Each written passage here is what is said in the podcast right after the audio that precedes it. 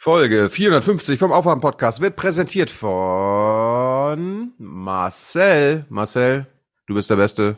Du unterstützt Folge 450. Jetzt geht's los.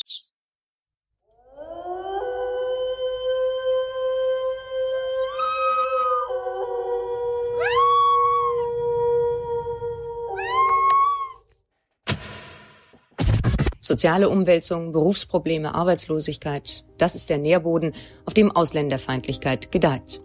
Bundesjugendministerin Merkel hat nun ein 20 Millionen Mark Programm gestartet, mit dem die Jugendarbeit in den neuen Bundesländern verstärkt werden soll. Im Januar drohten einige Anwohner von Lötz in einem offenen Brief, selbst für Ordnung zu sorgen. In anderen Gemeinden Unterschriften gegen geplante Asylunterkünfte, Protestplakate. Diese Formen des Widerstandes ziehen sich durch die Geschichte. Unterstützt wurden die Aktionen der Jugendlichen vor dem Wismarer Asylheim immer wieder von Anwohnern. Es werden immer mehr ins Land geholt, gemacht und getan. Und wir müssen damit leben. Und finden Sie in Ordnung? Sie finden es in Ordnung, Sie dass finden auch es in Ordnung, solche dass Sie uns beklauen, dass Sie machen, dass Sie tun. Das finden Sie okay, oder was? Wir sind die, die hier gefickt werden, auf Deutsch gesagt. Tumultartige Szenen vor dem Kreistag in Grevesmühlen. Hunderte Menschen sind zur Malzfabrik gekommen, wollen gehört werden. 120 Polizeikräfte schirmen die Kommunalpolitiker ab. Auch Rechtsextreme aus der Region haben sich unter die Einwohner draußen gemischt. dass der eine oder die andere dann doch äh, klammheimlich vielleicht froh ist, dass jemand laut sagt, was man selber nur denkt. Kommt es dann so situativ doch zu einem Bündnis von Nazis und Nachbarn? Und dann brauchen wir eigentlich auch keine Angst unbedingt haben, weil die Anwohner sind alle auf unserer Seite. Und vielleicht lässt sich die Polizei wieder Zeit. Ich meine, dann klappt das schon. Was klappt dann? Na, dass man die, das Auslandwohnheim vielleicht, vielleicht brennt oder so. lässt sich eigentlich so zusammenfassen, dass es für bestimmte Anlässe auch in Ordnung ist, wenn die da sind. Im Sinne von, naja, ähm, es ist auch in Ordnung, Leute dabei zu haben, die einem zur Not die äh, Strecke von der Polizei freiräumen. Mein Vater ist arbeitslos und sie kriegen das Geld in den Arsch geschoben und mein Vater kriegt gar nichts dafür. Naja, hätte vielleicht nicht ganz so sein sollen, wie die Ausschreitung. Aber schön, dass sie raus sind. Offen gedroht wird im Brief auch mit Selbstjustiz, wenn Stadt und Landkreis nicht reagieren. Weg werden sie alle müssen. Es wird dann noch schlimmer, wenn sie hier bleiben. Die provozieren ja die ganze Stadt mit ihren Auftritten hier. In der Kleinstadt Goldberg blockierten etwa 500 Einwohner die Zufahrt zu einem neu errichteten Asylantenheim. In der ersten Reihe der Menschenkette stand auch der Bürgermeister des Ortes sowie Mitglieder des Stadtrates. Für mehrere Stunden verhinderten die Demonstranten die Weiterfahrt von zwei Bussen, die 104 Ausländer in das Heim bringen sollten. Und so werden in Upal erst einmal 400 Flüchtlinge in Container ziehen, auch gegen den Widerstand der Menschen. Mittel- und langfristig aber sollen andere Lösungen her. Wir alles sind friedliche Menschen hier. Wir wollen nur, dass Goldberg nicht untergeht. Verstehen Sie das nicht? Und dass das bisschen Existenz, was wir angefangen Das haben, uns zu bisschen, schaffen. Das kann man dass uns doch nicht zerstören und sowas können. überstülpen, ohne mit uns zu sprechen. Und ganz ich undemokratisch. Also wir werden nicht gefragt, wir werden nicht mit einbezogen. Das fühlt sich nicht wie Demokratie an. Dass es da eine Kontinuität gibt, die eigentlich einen fassungslos macht, dass es in dem Falle keine Professionalisierung gegeben hat oder dass es auch ähm, kein Nachdenken, kein Reflektieren gegeben hat, wie man sowas in Zukunft angehen möchte. Auch weil man versucht hat, Migration möglichst unsichtbar zu machen und als Thema möglichst zu verdrängen.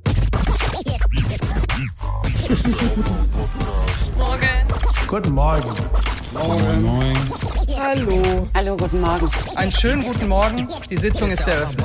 Wake Umdenken im Heizungskeller. Den rechtlichen Rahmen dafür gibt Berlin nun vor. Das ist ja schon eine Entmündigung, was die dann machen, wenn die einem vorschreiben, wo man mitheizen soll. Wake up and clear your brain. Time to listen to what people are saying. Government is lying again, and the media is acting insane. It's good to stay in bed and ignore the talking heads, but you can sleep when you are dead. So wake up. Die Vorgänge in Mecklenburg-Vorpommern sind schlicht so bizarr, dass sich sogar die New York Times und die Washington Post dafür interessieren, was hier eigentlich passiert ist. Hm. Ist es A, ein Wolf hat ein Schaf gerissen? Nein. Ist es B, Mecklenburg-Vorpommern und Bremen möchten zusammen einen Staat gründen? Ja. Oder C, Äh, Neues von der Klimastiftung. Yes. Das müsst ihr im Laufe der nächsten Stunden erraten. Ich nehme an B. Gavin Newsom und Ron DeSantis schauen sich schon mal um, wie man das macht, einen eigenen Staat zu gründen. Die Richtig. Ausgründung aus der Bundesrepublik stößt in Amerika auf großes Interesse. Ja. Denn United States war einmal. Ich weiß nicht, ich habe letzte Woche, letzte Woche Hans gefragt, ob, äh, weil wir diese sächsische Ministerin hatten, ob Sachsen sich eigentlich als Freistaat quasi entfernen kann. Also, also entscheiden kann, aus Deutschland auszutreten. Sind sie ja im Kopfe schon, im Geiste schon weg.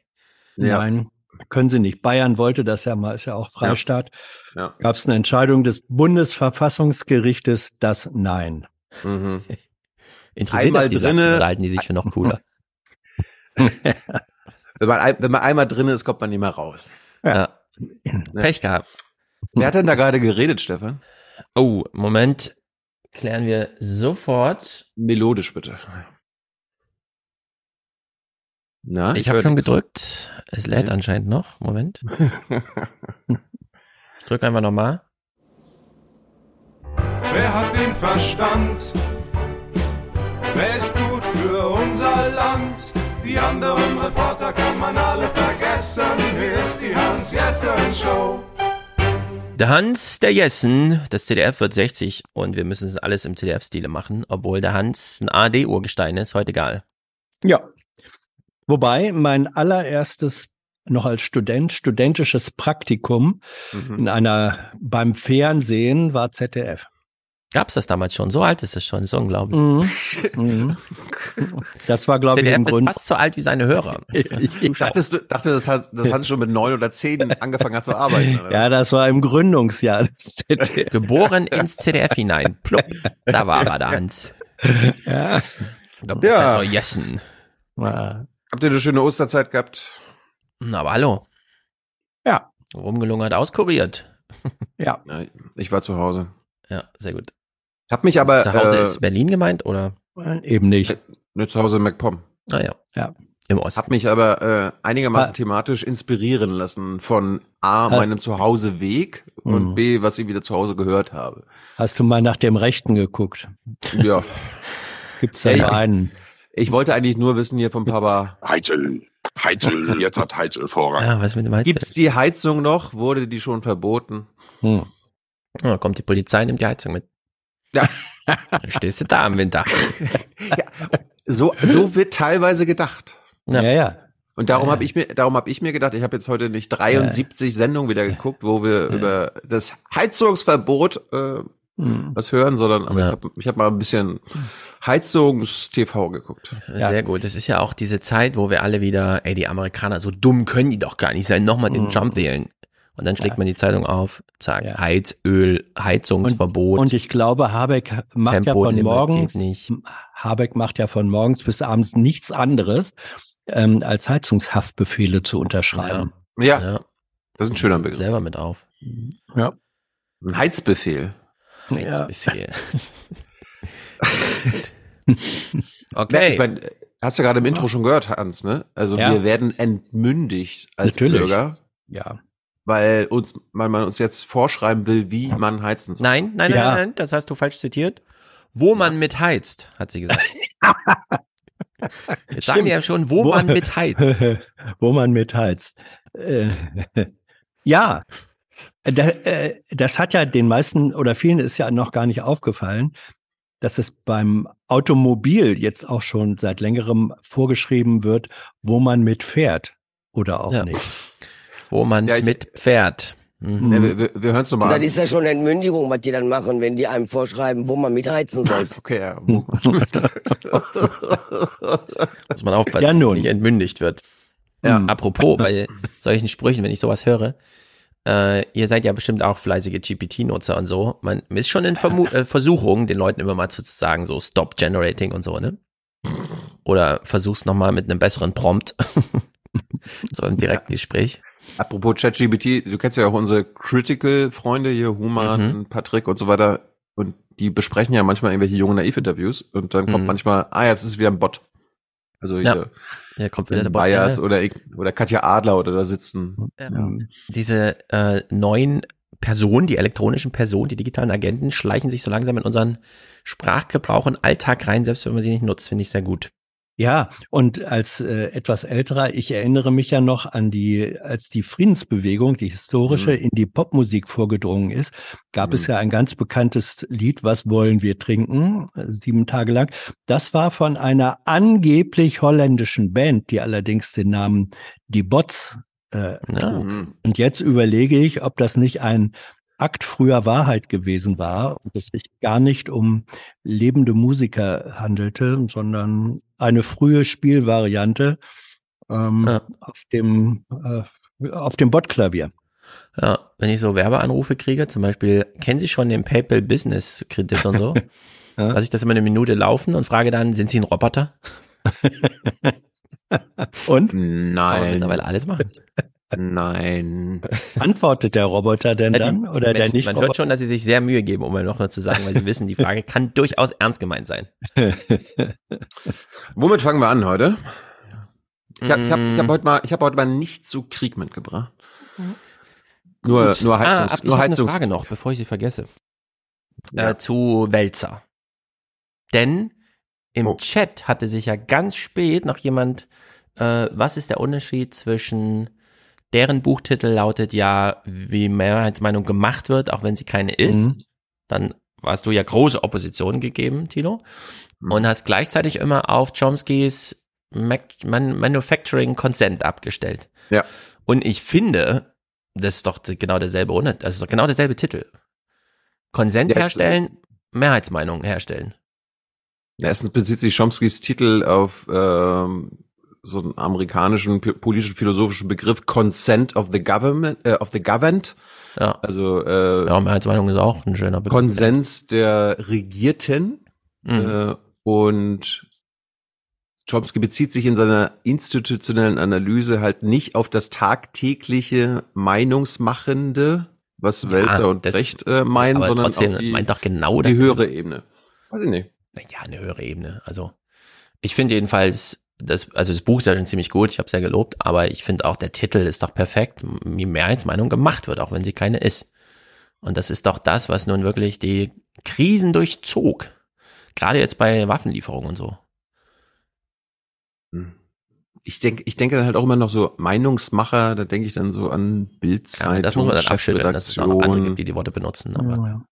Also ich habe ich ich habe meine äh, ich habe da ja auch Kritik dran geübt und bei mir ist es ein fundamentales Unbehagen, weil äh, das suggeriert ja, dass Meinung gemacht werden kann, wie ein Film gemacht werden kann. ja, das habe ich damit gemeint. Und zwar bei Ja, Chomsky und- und bei Welzer und Brecht. Ähm, bei Chomsky glaube ich, ist lange her, dass ich das gelesen habe, wirklich. Deswegen bin ich da zurückhaltend. Aber Da gibt es keine Urheber. Äh, äh, Stefan. Wälzer Brecht äh, habe ich noch mal frisch gelesen jetzt und da finde ich äh, einfach dieses Meinung Meinung machen können. Das ist so eine mechanistische Vorstellung wie in der Pädagogik Nürnberger Trichter und das Mhm. finde ich erweckt ein falsches Bild. Also man kann die Entstehung, die Meinungsbildung beeinflussen. Und es gibt bestimmt auch genügend, Springer war da sozusagen, war und ist einer je- derjenigen, die mit einer klaren Agenda da reingehen und sagen, wir wollen, dass diese Meinung entsteht. Und wir tun alles dafür, dass sie so entsteht. Und das hat bestimmt auch Einflüsse auf die Meinungsbildung. Das ist aber für mich was anderes als die Machbarkeit einer Meinung. Ich kann ein Automobil machen. Da mache ich einen Plan und dann gebe ich das in die Maschinen ein, da wird das umgesetzt. Und das bei, bei allem, was man über die Entstehung von Meinungs-, von politischem Bewusstsein und so weiter weiß, ist so einfach nicht. Und deswegen habe ich ein, bei aller Berechtigung, ähm, dass gesagt wird, was passiert hier, welche Inputs werden da gegeben, welche, welche Botschaften werden äh, verstärkt, alles richtig. Das äh, finde ich ist aber was anderes als die Vorstellung, Meinung sei in diesem Sinne Yes. Ich will es auch nicht so runterziehen, ist mir Ja, auch ja, schon wieder wollt's zu betrüblich, gerade nach dem Intro. Ich wollte nur, nur anmerken, äh, man kann durchaus mit so ein bisschen fröhlich und heiter, denn für mich fällt alles von Böhmermann über Panorama zum Monitor, dieses ganze Reportagezeug, komm, wir nehmen mal dieses und jenes Thema als 37 Grad Ding, das fällt für mich alles unter Meinungsmache. Und zwar Ja, nicht aber, in äh, irgendeinem verwerflichen, nu, wir sind alle fremdgesteuert, da macht jemand meine Meinung, sondern Das ist halt. Ja, aber Aber dann ist das, was du machst, äh, äh, hier oder in deinen anderen Formaten, wäre auch Meinungsmache. Ja, natürlich. Und das Ach klingt so. bei dir immer so, als wäre das so ein Vorwurf und ich sage, natürlich Das- machen wir ja. den neue da, 20. da hätte ich ja, da hätte ich auch kein Problem mit. Da hätte ich, ja, hätte ich ja kein Problem mit gehabt, aber es heißt ja Mehrheitsmeinungsmache. Ja, und, Und das finde ich ja spezifisch so gut, weil die sich ja diese speziellen Themen rausgenommen haben, wie zum Beispiel diese Waffenlieferung, wo ganz klar im Politbarometer, wir haben es ja selber gesehen, um Deutschland trennt immer 50-50, wenn überhaupt. Und trotzdem gab es immer diesen riesigen Überhang, beziehungsweise es gab sogar eine Mehrheit für äh, lieber ein bisschen zurückhalten, Waffen liefern.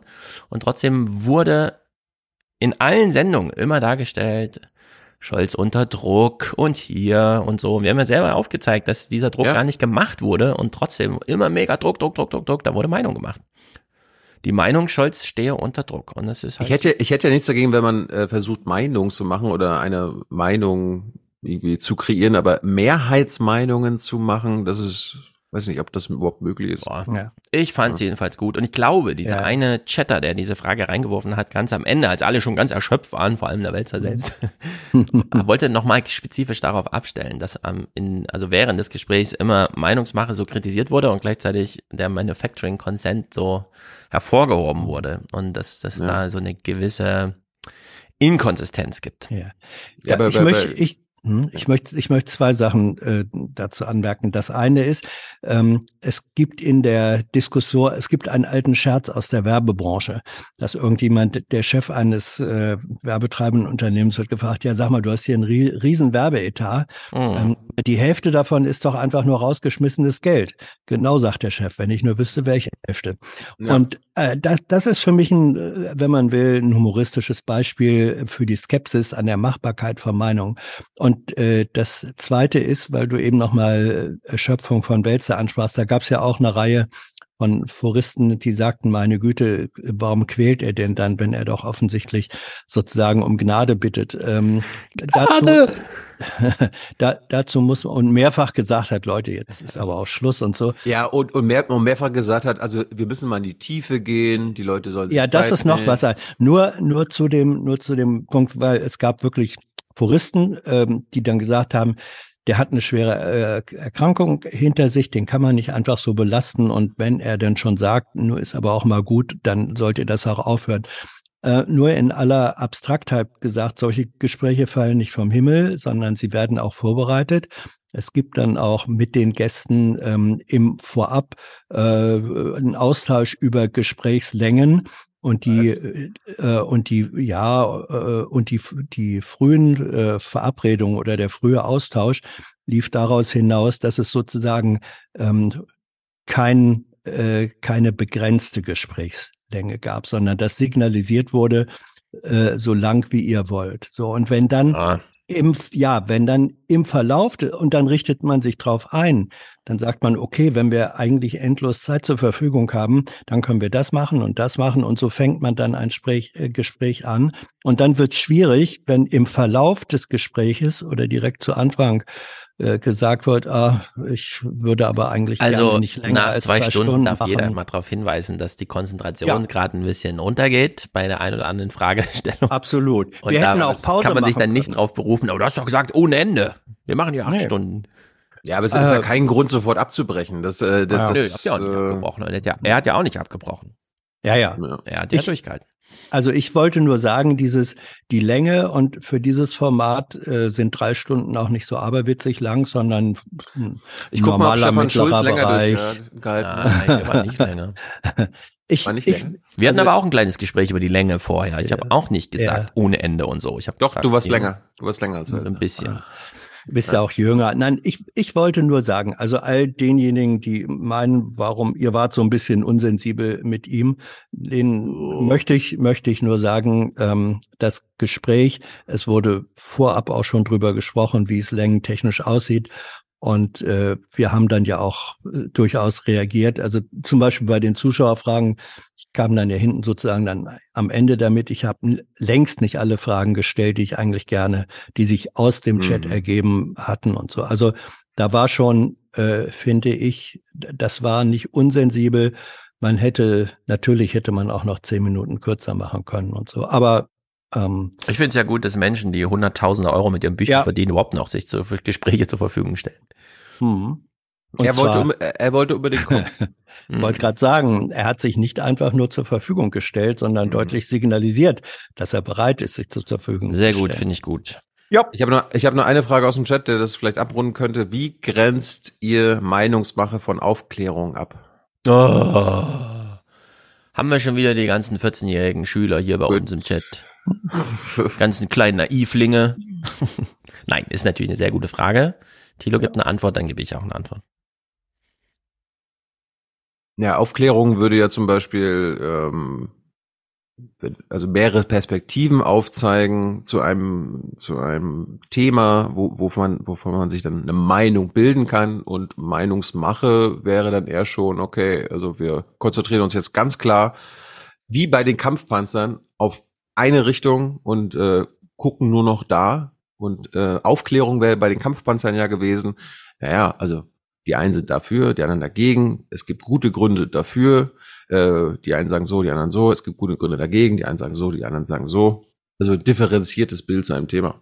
Ja, also Spontan. der Unterschied zwischen Aufklärung und Meinungsbekundung oder Mache Ja. ist ja äh, mal ganz vulgär übersetzt, der von die Unterschiede zwischen Nachricht und Kommentar wird ja bis heute von Kai Kniefke und allen weiteren, ich will keine Schimpfworte benutzen, verwendet. Und da schwebt natürlich immer noch die alte schöne Erklärung mit, der Zuschauer weiß gar nichts, denn er hat zu Hause nur eine Toilette draußen auf dem Hof, einen Horizont, keine Elektrizität und auch sonst nichts. Aber die Welt hat sich ja gewandelt in 60 Jahren CDF. Wir haben ja heute alle Elektrizität, Internet und so weiter. Wir haben also schon ein sehr gut informiertes Publikum. Also er übt sich so ein bisschen. Aufklärung, was soll das sein, ja? Da könnte man ja allenfalls noch sagen, ah, jemand wusste etwas nicht, jetzt ist er aufgeklärt, jetzt weiß er etwas, was er vorher nicht weiß, während bei Meinung, eigentlich kennen ja schon alle Puzzleteile, aber wir haben sie eben nochmal in diesem Meinungsbild zusammengesetzt. Und da möchte ich gern anmerken, liebe Journalisten vor allem, keine Angst vor, oh, Meinungsmache, was für ein krasser Vorwurf. Nein, wir machen keine Meinung, wir klären ja nur auf und so. Das Problem mit der Meinungsmache ist ja heute, dass man immer ziemlich genau sieht, was die Redaktionen wollen. Georg Ressle zum Beispiel hat ja 2014 noch, die NATO rückt immer näher an Putin heran und so weiter und so fort. Das, wenn man das heute betrachtet, ist das natürlich total interessant. Im Laufe des, im, also im Nachzug des letzten Podcasts hat ja Matthias auch nochmal da im Archiv gekramt. Das fand ich alles sehr gut. Nur, und da fiel mir wieder auf, wenn nämlich, deswegen habe ich eben auch Monitor und Panorama und so weiter gesagt, wenn man heute Berichte schaut aus einer anderen Zeit, die also heute durch historische Entwicklung und so weiter, die wir alle kennen, plötzlich nicht so richtig passen, nicht so richtig aligned sind, wie man auch im GPT-Neudeutsch sagt, dann fällt einem plötzlich auf, wie sehr Redaktionen natürlich Meinung machen wollen. Sie haben ja ein, das ist dann sozusagen schwammig, aufklärerischen Anspruch. Die Leute wissen zwar Bescheid, wer wir sind und so, aber wir müssen denen nochmal richtig sagen, was Sache ist. Und man muss heute sehr aufpassen, und das ist eigentlich der eigentliche Auftrag für die Journalisten, wenn ich einen Bericht mache, in dem ich klar eine Haltung kommuniziere, was kommt eigentlich beim Publikum an? Denn sehr viel wird heute beobachtet, man schaut sich dann irgendwelche Dinge an und entwickelt genau die Gegenmeinung. Man arbeitet im Kopf gegen die Redaktion. Wir haben das auch, ja, Leute, die auf der Straße stehen, die gucken nicht heute Journal und lassen sich aufklären darüber, was sie denken und fühlen sollen, sondern die entwickeln so einen Antagonismus, während sie das schauen. Das kennt jeder von sich. Ja, wenn man Heidi Klum scheiße findet, guckt man ihre Sendung und findet sie danach noch scheiße. Man lässt sich nicht davon überzeugen, dass man sie plötzlich gut findet. Wenn man ähm, anti-Vogue eingestellt ist und man guckt Jan Böhmermann, wird man nicht plötzlich von Jan Böhmermann überzeugt, sondern man baut noch mehr äh, Oppositionshaltung gegen, op, äh, gegen so, sowas auf. Und das muss man heute mal betrachten. Die Ja. Journalisten gehen immer noch ran, machen so Sendungen und sagen, ah, wenn wir nur diese Inhalte so und so clever verknüpfen, dann haben wir das Publikum überzeugt. Und am Ende stehen alle mit Fackeln und äh, Schwertern. Oder Ja, vielleicht doch nur du- mit einem was- Dreizack was irgendwie vor der Tür und was du beschreibst, hatten wir ja äh, auch schon vor der Sommerpause des Podcasts mal zum Beispiel im Gespräch mit Elisabeth Wehling äh, ange angesprochen. Das ist nämlich genau das, was Framing im ursprünglichen Sinn äh, bedeutet. Äh, es kommen Informationen in unseren Kopf rein und dort treffen sie auf andere rahmende äh, Vorstrukturen, die das dann so einordnen. Und ich werde natürlich, wenn ich im Prinzip finde, dass Trump eine äh, geile Politik macht, dann werde ich jeden Trump-Auftritt völlig anders im Kopf framen und es kommt ein anderes Resultat eines äh, aktuellen Trump-Auftritts raus, als wenn ja. ich äh, Trump und das, was er vertritt, für eine Katastrophe äh, handle. Ne? Und deswegen in der Tat, es gibt eine journalistische Naivität bei manchen, die sozusagen ähm, auch sich als, na, in Anführungsstrichen, über journalistische Überzeugungstäter äh, begreifen, die sagen, Richtig wenn ich den Leuten nur, ähm, wenn sie nur mal endlich meine begründete und richtigen äh, Informationen zur Kenntnis nehmen, dann landen sie automatisch da, wo ich auch schon bin. So funktioniert's aber eben nicht. Ähm, so, und deswegen für mich ist der Unterschied zwischen Aufklärung und Meinungsmache ähm, bei Aufklärung ist ja die schöne Wortwurzel klar, Klarheit schaffen. Ähm, es bedeutet, Informationen reinzugeben, die zu einem Sachverhalt etwas äh, da tun zu haben. Ähm, was aber der, der das dann hört oder sieht oder liest, mit diesen Informationen macht, ist wieder seine Sache. Aufklärung ist ein Angebot, während bei Meinungsmache. ist auch nur ein Angebot, ähm, meine ich ja. Ja, ja, aber bei Meinungsmache. Angenommen. Guck mal, Tilo ja. war doch damals im Oktober ja, ja. 2016 in Amerika und war in Harvard in dieser einen Vorlesung, die irgendwer gegeben hat, wo es auch hieß, es ist völlig egal, was Journalisten noch sagen zu einem Politiker O-Ton. Wenn der O-Ton einmal gesendet wurde, kommt er beim Publikum an, egal welche Meinung die Moderatoren drumherum noch haben. Und das ist ein ganz wichtiger Punkt. Und die äh, Politiker tanzen den Journalisten auf der Nase herum. Wenn der O-Ton von Friedrich Merz gesendet wurde, ist er gesendet egal was Maida Slomka noch huhu, verdreht und hier nochmal einen IQ-Punkt draufgelegt irgendwie und das ist ja eine ganz clevere Moderation nochmal dazu sagt, ist egal. Nee, meine, das stimmt. Ich stimme euch beiden zu. Äh, man könnte es da verkürzt machen. Ähm, Aufklärung bietet Inhalte zum Nachdenken an, also dass man selber äh, zum Nachdenken kommt und intentional. Äh, ja. Und Meinungsmache nimmt, soll dir das Denken abnehmen.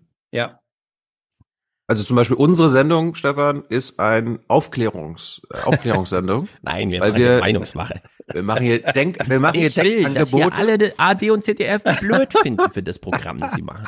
Das ist meine Meinung und die sollen alle teilen. Ja. So also und mach nach diese Meinung. Ja, genau. Und jetzt zitiere ich Stefan Schulz von vor zwei Minuten. Damit erreichst du das Gegenteil. Ja, das kann natürlich sein. Ich, re ich du bist, das ja auch. Du bist in Wahrheit ein verkappter Agent der öffentlich-rechtlichen, der so tut, als würde er ja, vehement... überweist mir eigentlich immer Geld dafür, dass ich das hier ganz blöd finde, damit alle Leute denken, das kann ja gar nicht stimmen. Ja. Kai heißt Gnüfke. Hm. Ja. Hatten wir, hatten wir letztes Mal gar nicht erwähnt, ne? Also ich habe ja bei, bei, dass ich bei Zapp mit Gnifke geredet hatte. Ah ja, ja. Aber hatten wir, hatten, hatten wir nicht erwähnt? Doch, hatten wir doch erwähnt. Du hast nicht mit ihm geredet. Ihr habt sehr aneinander vorbeigeredet, ihr beiden. Aber ich weiß überhaupt nicht, Kniefke, der stellt sich überhaupt auf gar kein, dem ist völlig egal, mit wem er redet. Der sieht nur noch Bots um sich, den er irgendwie sein Zeug verkünden kann. ich, äh, darf ich einen Themenvorschlag machen? Du zeigst uns, wie über Trump berichtet wurde. Wollen wir direkt mit Trump anfangen? Wollen wir nicht erst ja, komm, zum Geburtstag gratulieren? Ach so, na gut, das, das geht vor.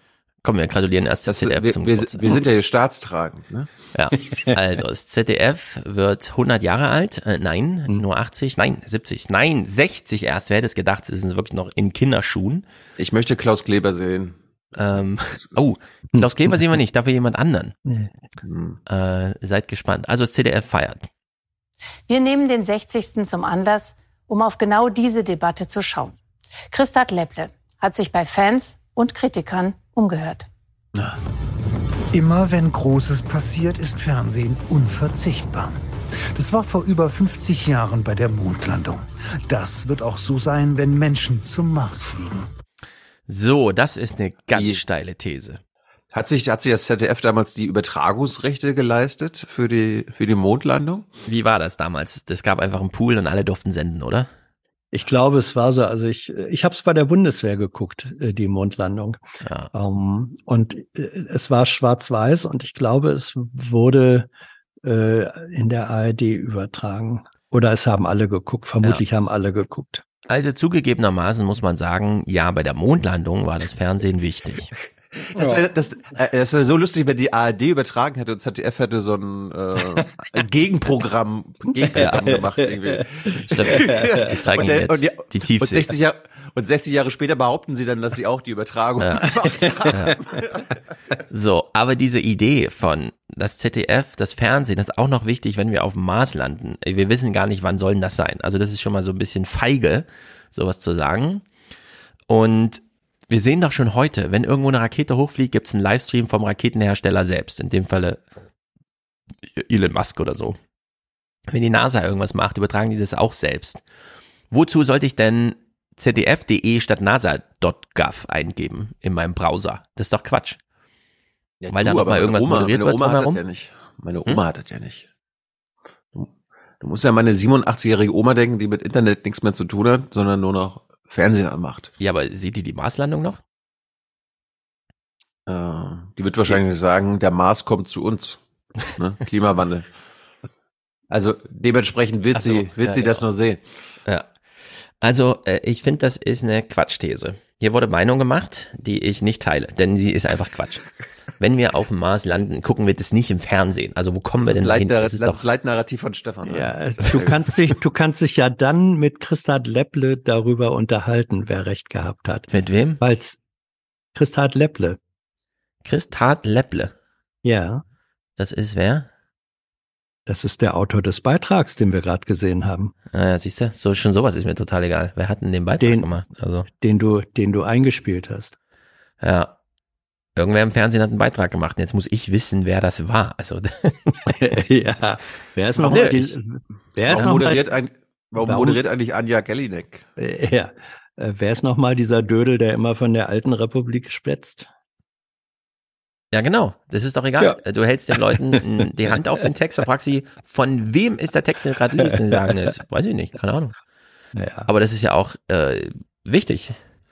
Wir wollen ja nicht, dass man von einzelnen Personen abhängt, sondern Institutionsvertrauen vermittelt bekommt. Das ist im ZDF gesendet, also nehme ich es ernst, egal ob das jetzt der Lepple oder wer Ja. auch immer war. Hm. Nun gut, also Lepple, jetzt wo wir ihn namentlich kennen, können wir ihn auch dafür in Haftung nehmen, hat die absolute Quatschthese vertreten, dass noch irgendwer das ZDF anwählt, wenn es heißt, wir landen auf dem Mars. Denn, ja, ich meine, wir Deutschen landen sowieso nicht auf dem Mars, deswegen gehen wir doch gleich zu den Amerikanern. Nun gut, Aber äh, Wort- das reden die sich, aber das reden die sich ja wirklich ein, Stefan. Das weißt ich glaube auch, ja, ja, die glauben da wirklich dran, dass irgendwer sich noch dafür interessiert, was das ZDF dazu sagt, dass irgendwer auf dem Mars landet. Also Nun das gut. würde Kai Gnifke auch sagen. Ja, Er zieht sich sein letztes Hemd dafür aus, dass wir uns die, Mo die Marslandung noch in der ARD angucken. Ja, und da, ähm, Hans, weil du es gerade angesprochen hast mit dem, der Autor des und so weiter, das, die ARD und das ZDF, Kai Gniefke auch, bezahlen wie viele hundert Millionen für Gniefke. Sportrechte, einfach nur damit Olympia und Fußball bei ihnen im Sender läuft, weil sie wissen, den Leuten ist egal, wo sie es gucken. Sie wollen es nur gucken. Wir können also die Zuschauerzahlen im Jahresbudget auf uns verbuchen und wieder behaupten, wir sind der meistgesehene Sender der Welt. Ja, ihr seid halt auch der bestbezahlte. Und wenn das ZDF eine Milliarde Budget hat und davon ein Fünftel für zwei Wochen Sommersport ausgibt und es gucken dann 15 Millionen, hat man halt die Krone errungen, aber für einen unglaublich bescheuerten Betrag, den man auch wirklich hätte besser, weil die Olympischen Spiele können auch für das Hälfte des Geldes im, bei Sat 1 laufen mit Werbefinanzierung. Würde niemanden stören. Mhm. Stattdessen verbucht man Hätte- das einfach für sich. Ja, hätte aber eine, eine Konsequenz, äh, wenn du nämlich auf einmal dann sozusagen in der nächsten Gebührendiskussion nicht mehr diese äh, immensen Zuschauerzahlen, diese Quoten vorweisen kannst, dann wird sofort gesagt, und dafür sollen wir jetzt auch noch äh, Rundfunkbeitrag bezahlen, Richtig, wo die ja, wo die ja noch nicht mal Zuschauer haben. Also Mhm. im, im Grunde äh, erkaufen die sich äh, mit diesem äh, mit mit diesen Sportrechte Wahnsinn Sportrechte Übertragungsbudgets und den daraus folgenden relativ hohen Quoten sie erkaufen sich äh, ein Stück weit Ruhe an der Ganz genau.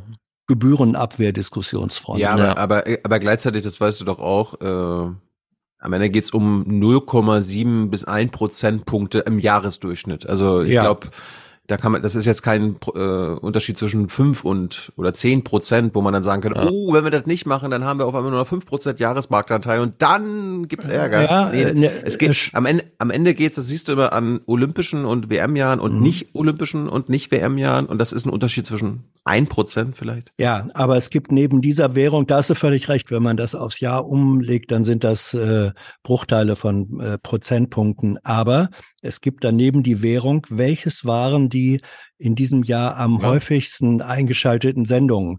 Ähm, und da gibt's dann auch Gold, Silber, Bronze. Ja. Wenn du sagen kannst, von den zehn in diesem Jahr meistgesehenen Sendungen äh, mit der mit dem höchsten Zehnmal Fußball, Zuschauerzahl. Surprise. Mhm. Ja, und und wenn das dann Genau, ja, es ist einfach grundsätzlich Fußball, egal wo es läuft. Das ist Ja, in Amerika mit dem American. Football. Ja, ja, ja, immer- ja. so. Und ich wenn meine, da diese Politik, und- diese Häuserpolitik, Mhm. Hans, ne, wird in Häusern gemacht, die und ansonsten immer die Wahrheit, die Aufklärung und Ja. so weiter vermitteln. ja, ja. Stefan, Stefan, we- wenn die die WM und Olympischen Ja. Rechte nicht kaufen würden, dann könnten die auch gar keine Aufklärung machen, wie, Stimmt. wie, Ja. wie kriminell diese Institutionen Ja. eigentlich sind. Stimmt. ja. Hat der Ich- Kai gesagt.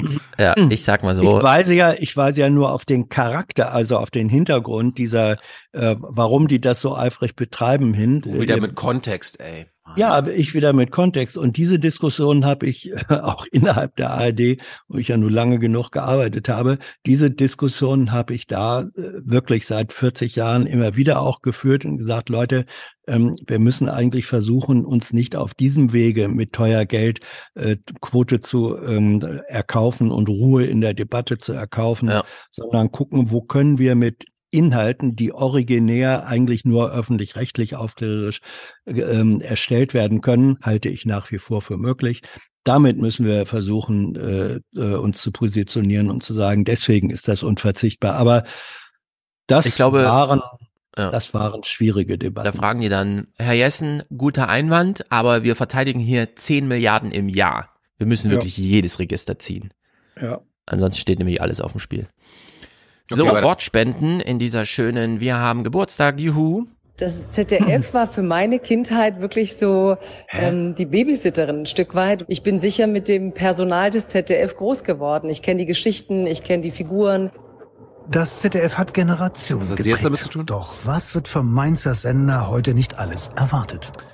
Ja. Da, die Manufaktur. Die, das ist die Manufaktur, Stefan. Das ist die Manufaktur. Die Gulaschkanone des ZDF. Aha. Mm, Die Malinic, oder wie sie heißt. Jagoda. Jagoda. Sie Ich hat war einen jetzt überrascht. Podcast Äh, ja, aber okay. Hm. und sagt uns jetzt, weil- dass sie das ZDF ganz toll fand, weil das war so wichtig wie die Mutti in der Küche am Samstag. Ja, aber-. Aber Hans, äh, wenn das ZDF schon eine Podcast-Person zu Wort kommen lässt zum Z- äh, 60. Geburtstag vom ZDF, warum hat Mainz dann nicht bei Stefan Schulz angerufen oder Ja. bei mir? Wir gucken doch das ganze Fernsehen noch. Wir nehmen es doch noch ernst. Ja, Ja, ihr guckt ja nur, um es zu zerreißen. Wir gucken es Nein. kritisch und so, wie man es soll. Hm. wir loben, wenn es was zu loben gibt Richtig? und kritisieren, wenn es ja. Ja, äh, ärgerlich, dass es so Du selten machst hier mit. zu loben Du machst hier mit. Hans. Ja, ich weiß, ich lasse mich hier missbrauchen. ähm, Ja. Du bist eigentlich an den Stuhl gekettet. ja. Tilo fährt jeden Morgen 6 Uhr morgens bei dir vorbei, bevor du wach bist, kettet dich schon Ja. mal an den Stuhl. Darum war ich zu spät. Ich stand noch im Stau. Ja. Ja, ihr macht es so wie mit Wälzer. Sie werden alle erstmal festgekettet. Wir haben gesagt, es geht ohne Ende. ja. So, also die ersten Wortspenden sind abgefeuert. Jetzt steht hier diese Maschine, 60 Jahre ähm, mit drei Lüftern und einem Einzelmännchen drauf. Die spuckt jetzt so Sachen aus. Also die, Bericht, die Berichtsform ist auch. Sie wollen uns noch mal zeigen, wir machen seit 60 Jahren Fernsehen. Das ist der Gipfel unserer Lernerfahrung, wie man solche Berichte macht. Das ZDF soll kreativ, kritisch, Na klar. innovativ, Mhm. modern, Ach so. ausgewogen, unabhängig, divers, Aha. inklusiv, transparent, klar, wahr und wach sein. Woke. Reicht das? Reicht das? Wollten die uns damit vermitteln, sie sind dem Anspruch müde, sie finden das Publikum albern, sie mögen diese modernen Ansprüche nicht? Der Ton war so ein bisschen, Huh. die sind nicht zufrieden mit unserer, mit, und dass das Publikum jetzt so modern ist plötzlich. Glaube ich. Ja, ich glaube, sie, sie wollen sich als total modern und äh, progressiv darstellen. Ja. Aber ich meine, das ist ja, das ist ja weit weg von irgendeiner Wirklichkeit. Ja, und richtig, richtig modern werden sie jetzt. Ich tease es vorher an, damit ihr dann genau hören könnt, was passiert. Oh. Sie nehmen sich jemanden, der ihnen sagen soll, macht man nicht das, was TikTok und YouTube machen, weil das machen die ja schon. Bleibt euch mal treu. Und sie suchen sich keinen besseren aus als den CEO von Springer, Matthias Döpfner. Ich würde erwarten, dass das ZDF sich What? selbstkritisch in Frage stellt, dass das ZDF nie zufrieden ist mit dem erreichten Status und dass das ZDF nicht versucht, das, was ein TikTok oder ein YouTube äh, tut, eins zu eins zu kopieren. Das wird nicht funktionieren. Wie erzählt man Familiengeschichten? Wie erzählt man Einwanderungsgeschichten, junge Geschichten, verschiedene Geschichten? Vielleicht auch ohne diesen Versuch, Menschen immer was zu erklären oder zu zeigen, wie es geht, sondern wirklich die Faszination des Lebens zu zeigen, so wie es in Deutschland eben auch jeden Tag stattfindet, in den Städten, in den Dörfern, wo auch immer. Wo auch immer. Ja, also das ist wirklich ganz hervorragend, dass wir von Matthias Döpfner nochmal erklärt bekommen, dass das CDF mal nicht der Versuchung widerstehen soll, jetzt nur noch TikTok und YouTube zu machen. Das, das ist so wie die ZAP-Redaktion, die aus irgendeinem Grund Julia Jekel einlädt, weil sie ja, Ja. mal früher bei Gruner und Jahr Managerin war. Erzähl uns doch mal aus Privatmediensicht, wie scheiße die Öffentlich-Rechtlichen sind. Mhm. Wie alt, wie alt ist Matthias Döpfner eigentlich jetzt? 100? Keine Ahnung. Nee, Ich frage hier nur, weil in seinem Outfit er ja beharrlich so tut, als sei er bestenfalls 25. Er ist 60. Matthias Ja. Döpfner ist ja auch nur 25. Im Geiste. Also, Ja. ich sag mal so. Äh, Marinic als äh, O-Tongeberin von mir aus, kann sie nochmal sagen, als sie aufgewachsen ist, war das CDF wie der Papa am Wochenende an der Seite und so. Matthias Döpfner hat in dieser Medienlandschaft ja nun wirklich eine gewisse Schmauchspur hinterlassen. ja. ja, da sind schöne, so stolz er schön, damals war, schön dass gesagt. alle, genau, dass alle seine Bildleute äh, Kriegsreporter-Erfahrung haben, aber dass die Hälfte davon jetzt irgendwie auf YouTube in den Kriegsplatz verwandelt, ist nicht so gut. Und äh, ihn hier nochmal, ich verstehe das gar nicht. Ich meine, der ist der Kopf der Organisation in Deutschland, die am meisten den öffentlich-rechtlichen Rundfunk bekämpft. Ja. Die wollen am liebsten ARD und ZDF abschaffen und dann Ja. lässt das ZDF zum 60. Geburtstag diesen Mann zu Wort kommen. Das wäre so, als ob irgendwie NPR Ro Rupert Murdoch fragt, na, wie findest du uns denn? Würde mich nicht wundern, wenn Döpfner selbst damals beim Mund im Kartellamt angerufen hat, AD und ZDF wollen eine gemeinsame Mediathek machen. No! Ich sage nein. Dann geht er vor Gericht. Nee. Ich habe gehört, die wollen irgendwie Texte veröffentlichen. Also maximal sieben Tage. Keine Texte und auch nur Videos. Danach muss depubliziert werden. Das ganze Internet macht sich ein Jahrzehnt lustig darüber, dass AD und ZDF irgendwas depublizieren. Alles irgendwie Döpfners Schuld. Es ist, die ganze es ist, äh, es ist viel transparenter. Ich meine, das ist ja jetzt keine Verschwörung, die Stefan da andeutet, es hat nichts mit dem Kartellamt zu tun. Die Bundesländer, die Politik hat sich mit den Zeitungsverlagen, mit äh, Mhm. der den Döpfner vorsteht, geeinigt, bevor sie den äh, Rundfunkmedienstaatsvertrag gemacht haben, was die Zeitungen dann tolerieren würden, was Ja. ARD und ZDF online macht. Ja. Also die Politik äh, geht schon vorab zu den Verlagen und fragt, Ja. wie sie es denn gerne hätten. Ja, natürlich. Das war vorauseilende Hose voll. Und äh, weil sie, ja, Ja. weil sie, weil sie Angst hatten, dass die, dass die Verleger vors Verfassungsgericht äh, ziehen und dann auch noch Recht kriegen. Ähm, wenn die Mediatheken der äh, öffentlich-rechtlichen auf einmal zu viel machen würden, was dann ins Geschäft der dauerhaften Verlage eindringt. Was aber hier deutlich wird, ähm, ist, dass Matthias Döpfner insofern ein Stück weit historische Wahrheit verkörpert, als das ZDF erfunden wurde, die Gründungsgeschichte. Man nannte es damals übrigens auch Adenauer Fernsehen. Ja. Ähm, und das hat ja den, äh, einen berechtigten Grund, es so zu nennen, weil Konrad Adenauer war die Konstruktion der ARD, also dieser Länderanstalt, wo die einzelnen Bundesländer, die nicht unbedingt alle CDU regiert waren, äh, relativ weitgehende Programm- und Personalentscheidungshoheit hatten. Das wollte der nicht. Der wollte ein regierungsnahes und regierungseigenes Fernsehen machen. Deswegen hat er äh, dafür gesorgt, dass das ZDF nicht als Länderanstalt, sondern als zentrale Anstalt äh, mit Sitz dann in Mainz gegründet wurde. Es entsprach dem Wunsch Adenauers nach einem regierungsnahen Zentralfernsehen. Und in dieser Tradition, finde ich, ist Döpfner dann gar keine Fehlbesetzung. Ja, und der Hessische Rundfunk hier sendet ja aus einem äh, Ding, das schon mal im ähm, Verdacht stand, vielleicht Bundestag zu bilden oder so. Und äh, Mainz ist ja nicht weit weg von Frankfurt. Also es hätte vielleicht auch so einen direkten Zugriff irgendwie. Wir fahren mal kurz den Main runter und sagen an, was gesendet werden soll. Ja. Ich finde jedenfalls sehr witzig, dass Döpfner hier nochmal sagt, macht man nicht, was YouTube macht, im Sinne von eine geile Mediathek, wo das ganze Archiv der Kultur einmal festgehalten wird zum Abruf für jedermann, jederzeit. Äh, ein Punkt nochmal bei den, bei den Zeitungsverlegern, deren historisches Argument, und das machen sie heute immer noch, Hm. äh, warum die Öffentlich-Rechtlichen zum Beispiel nicht lokal berichten sollen. Also es gibt ja Bundesberichterstattung und Länderberichterstattung, das Ja. heißt dann regional. Aber das Argument für nicht lokal senden war, ja, das, dann macht ihr die Lokalzeitung kaputt. Jetzt gehen die Lokalzeitungen, Stefan weiß am besten, jetzt gehen die Lokalzeitungen ein nach dem anderen kaputt. Und trotzdem wird daran festgehalten, dass äh, öffentlich-rechtlich nicht lokal macht. Also es Ja. muss ja jetzt ja nicht, mit, ich, ich fordere jetzt ja keine Lokalsender von ARD und ZDF, aber sie könnten das ja online machen. Ja. Und dann wundert man sich, wenn sie alle vorm Stadtrat stehen. Hier, keine Ausländer, bitte. Genau. ja. Äh, Perksen darf auch eine Anmerkung machen. Natürlich, Die, ich habe schon auf Perksen gewartet. Ja, auf ja. die hören wir jetzt ganz genau. Was ein TikTok. Oh, warte, das, ich habe ihn ja zurückgesprungen. Ja. Hier. Wir haben auch im CDF kein einziges Interviewformat, das mit Behutsamkeit, mit Langsamkeit, Meinungsbildung als etwas Offenes, Prozesshaftes, Verletzliches begreift, sondern wir haben Streitformate mit maximaler Rollenklarheit, mit Sofortbescheidwissertum, mit fertigen Positionen.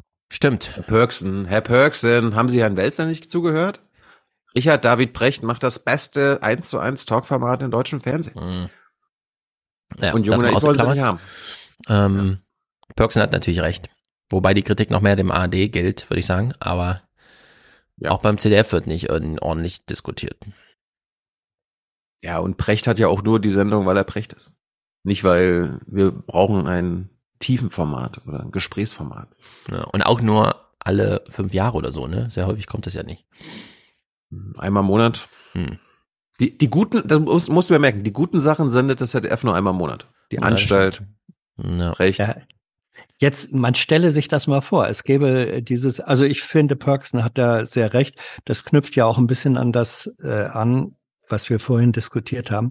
Ähm, allein deswegen hat er recht. äh, man stelle sich vor, es gäbe solche enorm langen Gesprächsformate, ARD oder ZDF, und dann hätten wir da einen hochmögenden Gast im Format, der dann sagt, jetzt muss aber mal langsam Schluss sein, ich kann nicht mehr, können wir nicht mal Mhm. endlich aufhalten äh, oder, äh, oder aufhören. Das wäre dann ja schon noch eine andere Nummer, als wenn er das in einem kleinen, bescheidenen Online-Studio von Ja. sich gibt. Ne? Junge Naiv muss ins ZDF, wir haben es schon immer gesagt, Hm. aber Stefan, dann, dann müsste ich ja meine Gäste abstimmen mit einem, einem Redakteur oder einer Redakteurin. Willst du das? der Himmler findet es auch nicht gut.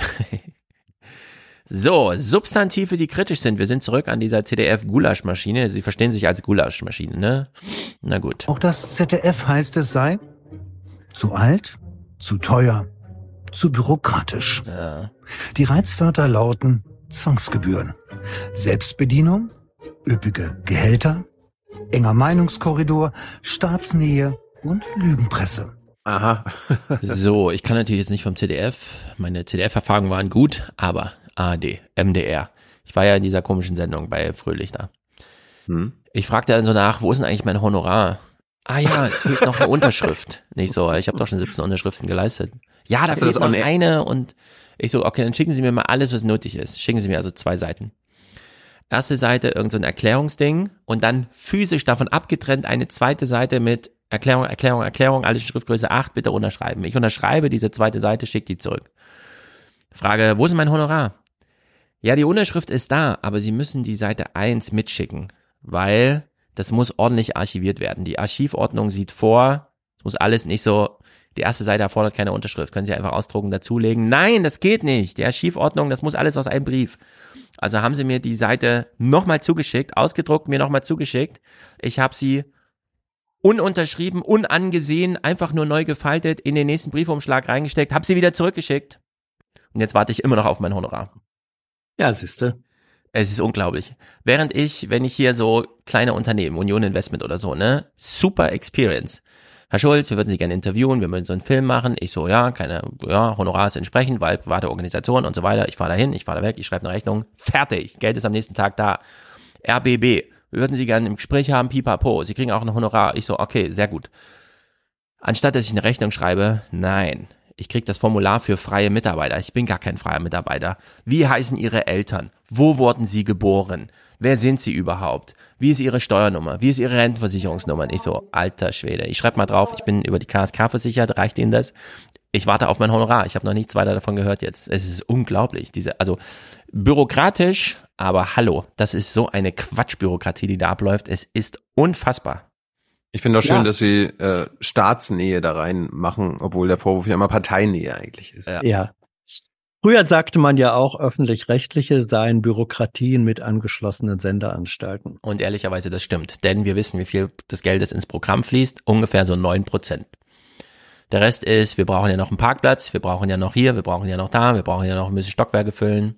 Naja, Wohnzimmer hier, Nachtzimmer da, Besprechungsraum. Es ist Das- schlimm. Schlimm ist das.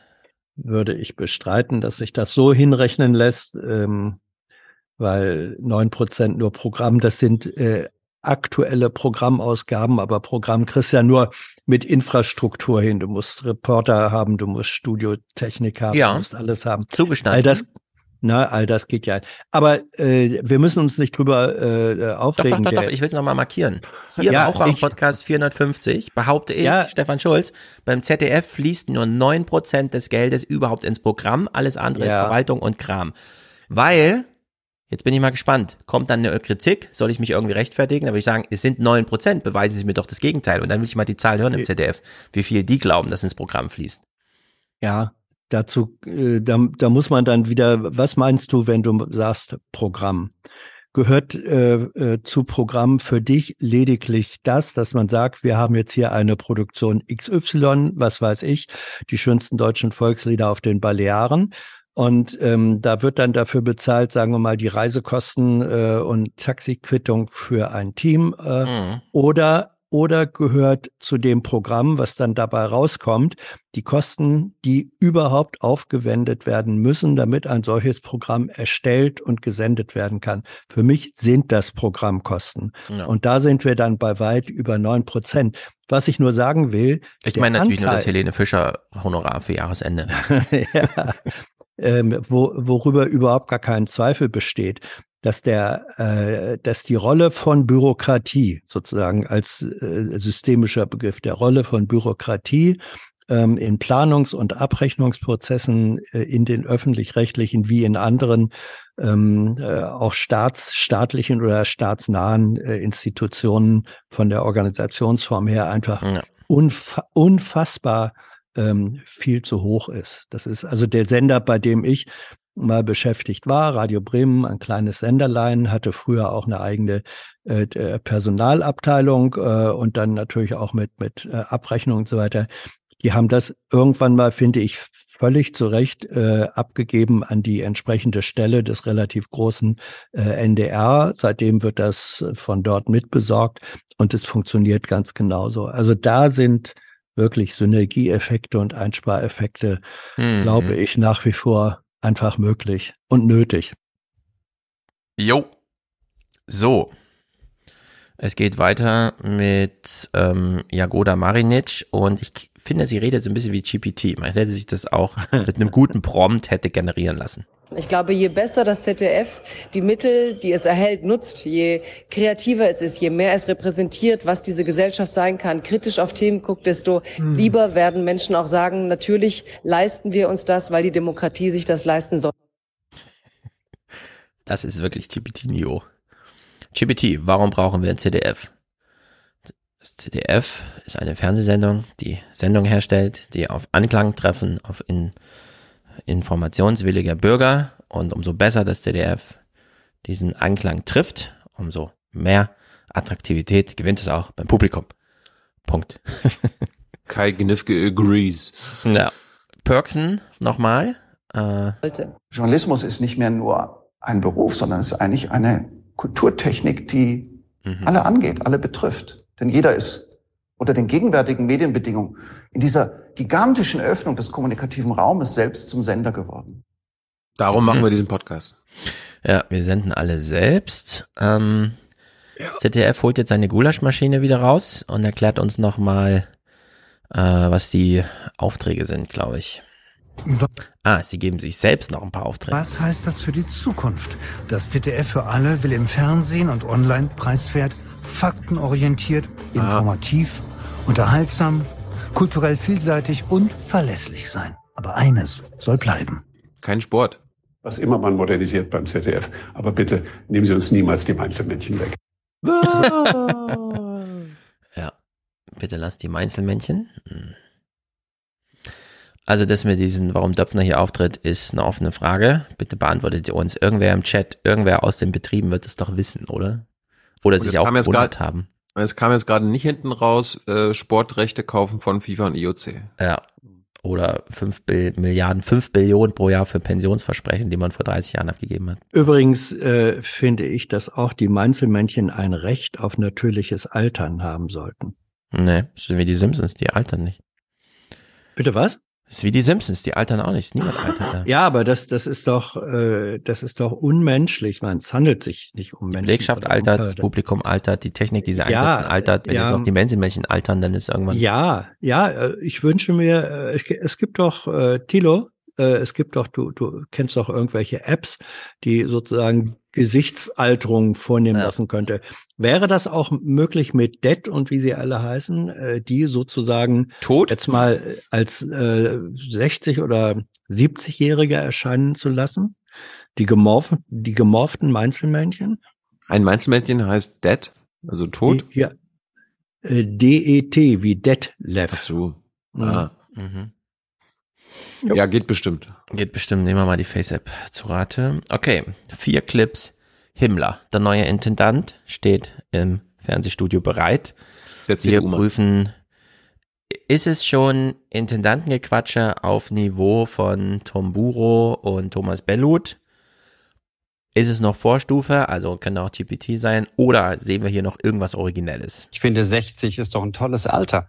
Man hat eine Menge Lebenserfahrung und man steht auch noch voll im Saft. äh, Und von daher ist das, finde ich, ein prima Alter. Aber klar, wir haben traditionelle Programme, die es seit langem schon gibt. Das aktuelle Sportstudio Terra X natürlich. Und auf der anderen Seite müssen wir uns auch immer wieder neu erfinden, neue Sender, auch Mm. gründen wie ZDF Neo und Info, die Mediathek vorantreiben. Und das ist der Spagat, der auch noch viele Jahre uns bestimmen wird. Warum haben wir bei Intendanten plötzlich nur noch mit Bots zu tun? Hans, was macht diesen Sendern aus diesen Menschen, dass sie plötzlich, wenn sie nach 30 Jahren da oben ankommen, nur noch Bots sind? Ich würde eher andersrum sagen, man muss vielleicht bestimmte Eigenschaften und Fähigkeiten haben, um intendantenfähig zu werden. Mhm. Sind diese Sender einfach nur Bot-Selektionsmaschinen? Vielleicht. Ich meine, Himmler wäre ja nicht Intendant geboren. passieren? Bitte? Also, Thilo, Ja, äh, Schles du hast so gefragt, wie kann dann dann Schlesinger, Schlesinger, ja. passieren? Ja, ja, naja, gut, äh, jede Produktion kennt auch ähm, Mangelware. Naja, aber Ja. Das äh, heißt ja auch der Fernsehausschuss. Ja, genau. Himmler ist Himmler, Himmler ist ja auch ein Produkt des ZDF-Systems. Ich meine, der war ja auch äh, etliche Jahre vorher Programmchef, Ähm, also quasi auf der nächstunteren Ebene. Also er hat das institutionell quasi alles schon verinnerlicht, was er sagen muss, wie man was genau wann sagen muss. Und er hat einfach das Glück, dass anders als wenn wirklich mal die Kacke am Dampfen ist und die Intendantin, keine Ahnung, beim RBB im Studio steht und dann gegrillt wird, hat er ja bei sowas, der weiß ja ganz genau, er geht ins Studio, da kann er, das kann er auf, auswendig aus. Äh, Ja, aber fällt dir irgendwie auf, ja jetzt, also ich warte jetzt auf eine kritische Frage, die Mhm. du mir jetzt einspielst. Ja, ich finde das auch ein bisschen komisch, dass das CDF das selber macht. Müsste nicht die ARD jetzt in ihren darüber Ja. berichten, dass das im ZDF gerade 60 Jahre ist und so, wenn die Ja, das ist, äh, ich meine, das ist natürlich ein grundsätzlicher Konstruktionsfehler.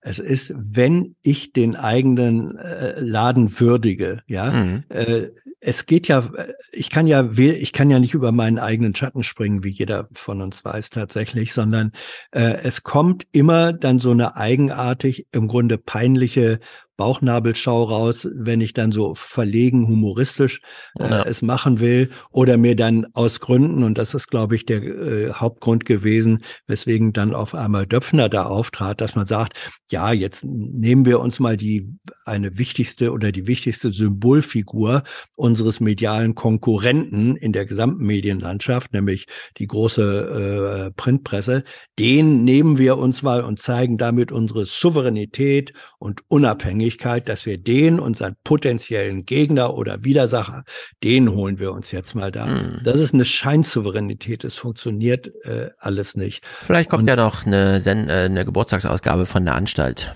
60 Jahre Das ZDF. wäre schön. Ja, das wäre Die letzte das sind- Ausgabe der Anstalt im ZDF. Ja, oder wegen mir auch Böhmermann. Das sind ja fast die einzigen, denen man sich das oder denen ich zutrauen würde, dass sie ein Stück weit die äh, innere Distanz dazu haben, das auch Ja. noch halbwegs äh, kritisch, ironisch, wie auch immer, ähm, darzulegen und auseinanderzunehmen. Ich So, jetzt meine, ich wir- mein, wer- Hm? ich mein, wenn Springer 70 Jahre Bildzeitung feiern würde, dann würde Himmler auch ein Zitat äh, abgeben. Ja. Ja. danke, danke, dass es die gibt Ja. und bla bla bla. Der würde nicht Ja, darauf ja. hinweisen, es ist ein Hetzblatt äh, und Ja. schade, dass es euch gibt oder so. Ja. Ja. Das wäre Eine allerdings witzig, wenn andere. Himmler sagen würde, die Bild ist Lügenpresse. Was? So, wir haben jetzt äh, kurz Mm. äh, angemerkt, äh, der öffentlich-rechtliche Rundfunk ist dieses Jahr über 10 Milliarden Einnahmen gesprungen. Es wächst ja alles und Himmler bricht das jetzt mal für uns runter. Ich finde, dass wir diese Kritik sehr ernst nehmen müssen, weil wir bekommen Geld von allen, also müssen wir für alle auch etwas bieten. Auch für alle muss was dabei sein. Im Informationsbereich, tiefgründige Recherche zum Beispiel, ein gutes Korrespondentennetz, aber auch preisgekrönte Dokumentationen, unterhaltsame Filme und Serien. Ähm, ich glaube aber auch, dass die Kritiker verkennen, was wir leisten als ZDF, was wir jeden Tag leisten, 24 Stunden hier im Hauptprogramm, aber auch das gesamte Angebot, was wir bieten, die Digitalkanäle, die Partnerkanäle, den Kinderkanal zum Beispiel, die Mediathek und auch die ZDF Heute App. Das bekommen alle für 15 Cent am Tag. Und was bekommt man, wenn man an den Kiosk geht für 15 Cent? Ähm, Also von daher, das ist auch eine belachtliche Leistung. Ich wäre froh, wenn man das am Geburtstag auch sehen würde. Ich Belachtliche? Hat er gerade gesagt. Es, belachtliche ja, es ist Leistung? belachtlich. Und ich belache das auch. Ja. Ich finde solche, das finde ich ganz blöd. Was kriegt man schon für 15 Cent am Kiosk? Nee, ist aber berechtigt. Nein. Doch. Es ist sowohl blöd als auch berechtigt. Wieso ist denn das berechtigt? weil es stimmt, ähm, weil die, weil äh, die Hauptkritik auch an den Gebühren, die von den von den Zeitungen kam, wo dann gesagt wurde, dann wurde auf die Gesamtsumme der Gebühren geguckt oder auf den Monatsbeitrag. So und wenn man dann sagt, liebe Leute, äh, ihr kriegt hier für den Rundfunkbeitrag, äh, Beitrag, äh, Summe ist jetzt X im Monat, ähm, Dafür, für das Geld würdet ihr nicht mal ein Drittel Abonnement einer einzelnen Zeitung kriegen, die zudem noch hauptsächlich sich, damals war das ja so, über Werbeeinnahmen finanziert. Dieses Runterbrechen auf das täglich verfügbare äh, Gegenangebot ist berechtigt. Na gut, Problem ist nur, die Leute wollen es trotzdem nicht mal für 15 Cent nicht haben, weshalb er nochmal sich selbst den Auftrag gibt, jetzt wieder alle erreichen zu wollen. Wir wollen ein ZDF für alle sein. Wir müssen wirklich für alle etwas zu bieten haben. Und gerade weil sich die Gewohnheiten so geändert haben, müssen wir auch darauf reagieren. In allen Genres auch Besonderheiten anbieten. Wir als ZDF haben gerade beschlossen, 100 Millionen Euro im Programm umzuschichten, um auch genau auf solche Zuschauerschichten zugehen zu können. Ähm, die Reichweite ist hoch, die wir haben in der Gesellschaft, weit über 80 Prozent. Aber die, die uns wenig sehen oder auch selten sehen, auf die müssen wir zugehen. So, warum ist die Reichweite hoch bei über 80 Prozent wegen Fußball und dem ganzen Kram? Ähm, Ja, meint er jetzt, dass äh, 80 Prozent der Deutschen einmal im Jahr auch mal ZDF Ja, eingeschaltet haben? irgendwie so. Oder was? sind mal über Twitter, da war ein Link zur ZDF und hat man das halt angeklickt. Ich, fand ja, ich fand ja vorhin bei der Maschine, da haben sie sich natürlich irgendwie auch über die negativen Aussagen über Mhm. ZDF äh, mokiert, unter anderem Zwangsgebühren. Ähm, Ja, erinnerst, du dich, äh, erinner, erinnerst du dich an Dunja Hayali? Die meinte ja mal, äh, sie blockt jeden, der Zwangsgebühren sagt, also auf Instagram und Twitter. Ähm, Dunja, falls du das hier siehst, äh, guck dir den, den, Zap, den Zap-Talk an. Da hat Heike, wie heißt sie hier, rheinland-pfälzische Medienpolitikerin, hat selber von Zwangsgebühr gesprochen. Ja, aber das ist eine, eigentlich ist es, was ist das, eine Tautologie? Ähm, weil eine Gebühr ist ja nie freiwillig. Doch, eine Gebühr ist freiwillig. Wenn man Ach den so. Parkplatz nicht benutzt, muss man auch die Parkgebühr nicht bezahlen. Ja, aber wenn du, aber wenn du ihn, äh, Ja, äh, wenn. die, Be- Das ist ja der Ja. Punkt. Nur wenn. das, ja, da- das heißt, da wo Gebühren äh, anfallen, sind sie äh, der, der. Begriff, der Das Begriff sind der, Zwangsgebühren. der Begriff der Gebühr beinhaltet als solcher den Zwang. Nein. Ja. Die Gebühr muss man bezahlen, weil man etwas benutzt, das etwas kostet, dann spricht man von einer Gebühr. Wir haben es hier nicht mit einer Steuer oder einer Abgabe oder sonstigen Richtig. zu tun, sondern mit einer Gebühr. Und, deswegen, deswegen- finde ich auch, sollte das ZDF jetzt umschwenken und einsehen und sich sozusagen auf Debattenniveau des Publikums herablassen. Ja, definitionsmäßig ist das eine Zwangsgebühr. Wir kommen um den Beitragspflichtanteil, den wir bezahlen müssen, nicht herum. Das Genau. beinhaltet und meint das Wort Zwang. Warum wehren die sich so dagegen? Das ist doch Quatsch. Wenn es eine Zwangsgebühr ist, ist es eine Zwangsgebühr. So, wie eine Steuer. Sie ist verpflichtend zu bezahlen. Man kann es auch Pflichtgebühr nennen, wenn man Angst vor Zwang hat. Aber es ist eine Zwangsgebühr. Und das ZDF muss das aufnehmen und begründen, warum es eine Zwangsgebühr ist. Himmler will da, also meint doch, er hat gute Argumente. Thomas Bellot meint Ja. auch, er hat gute Argumente.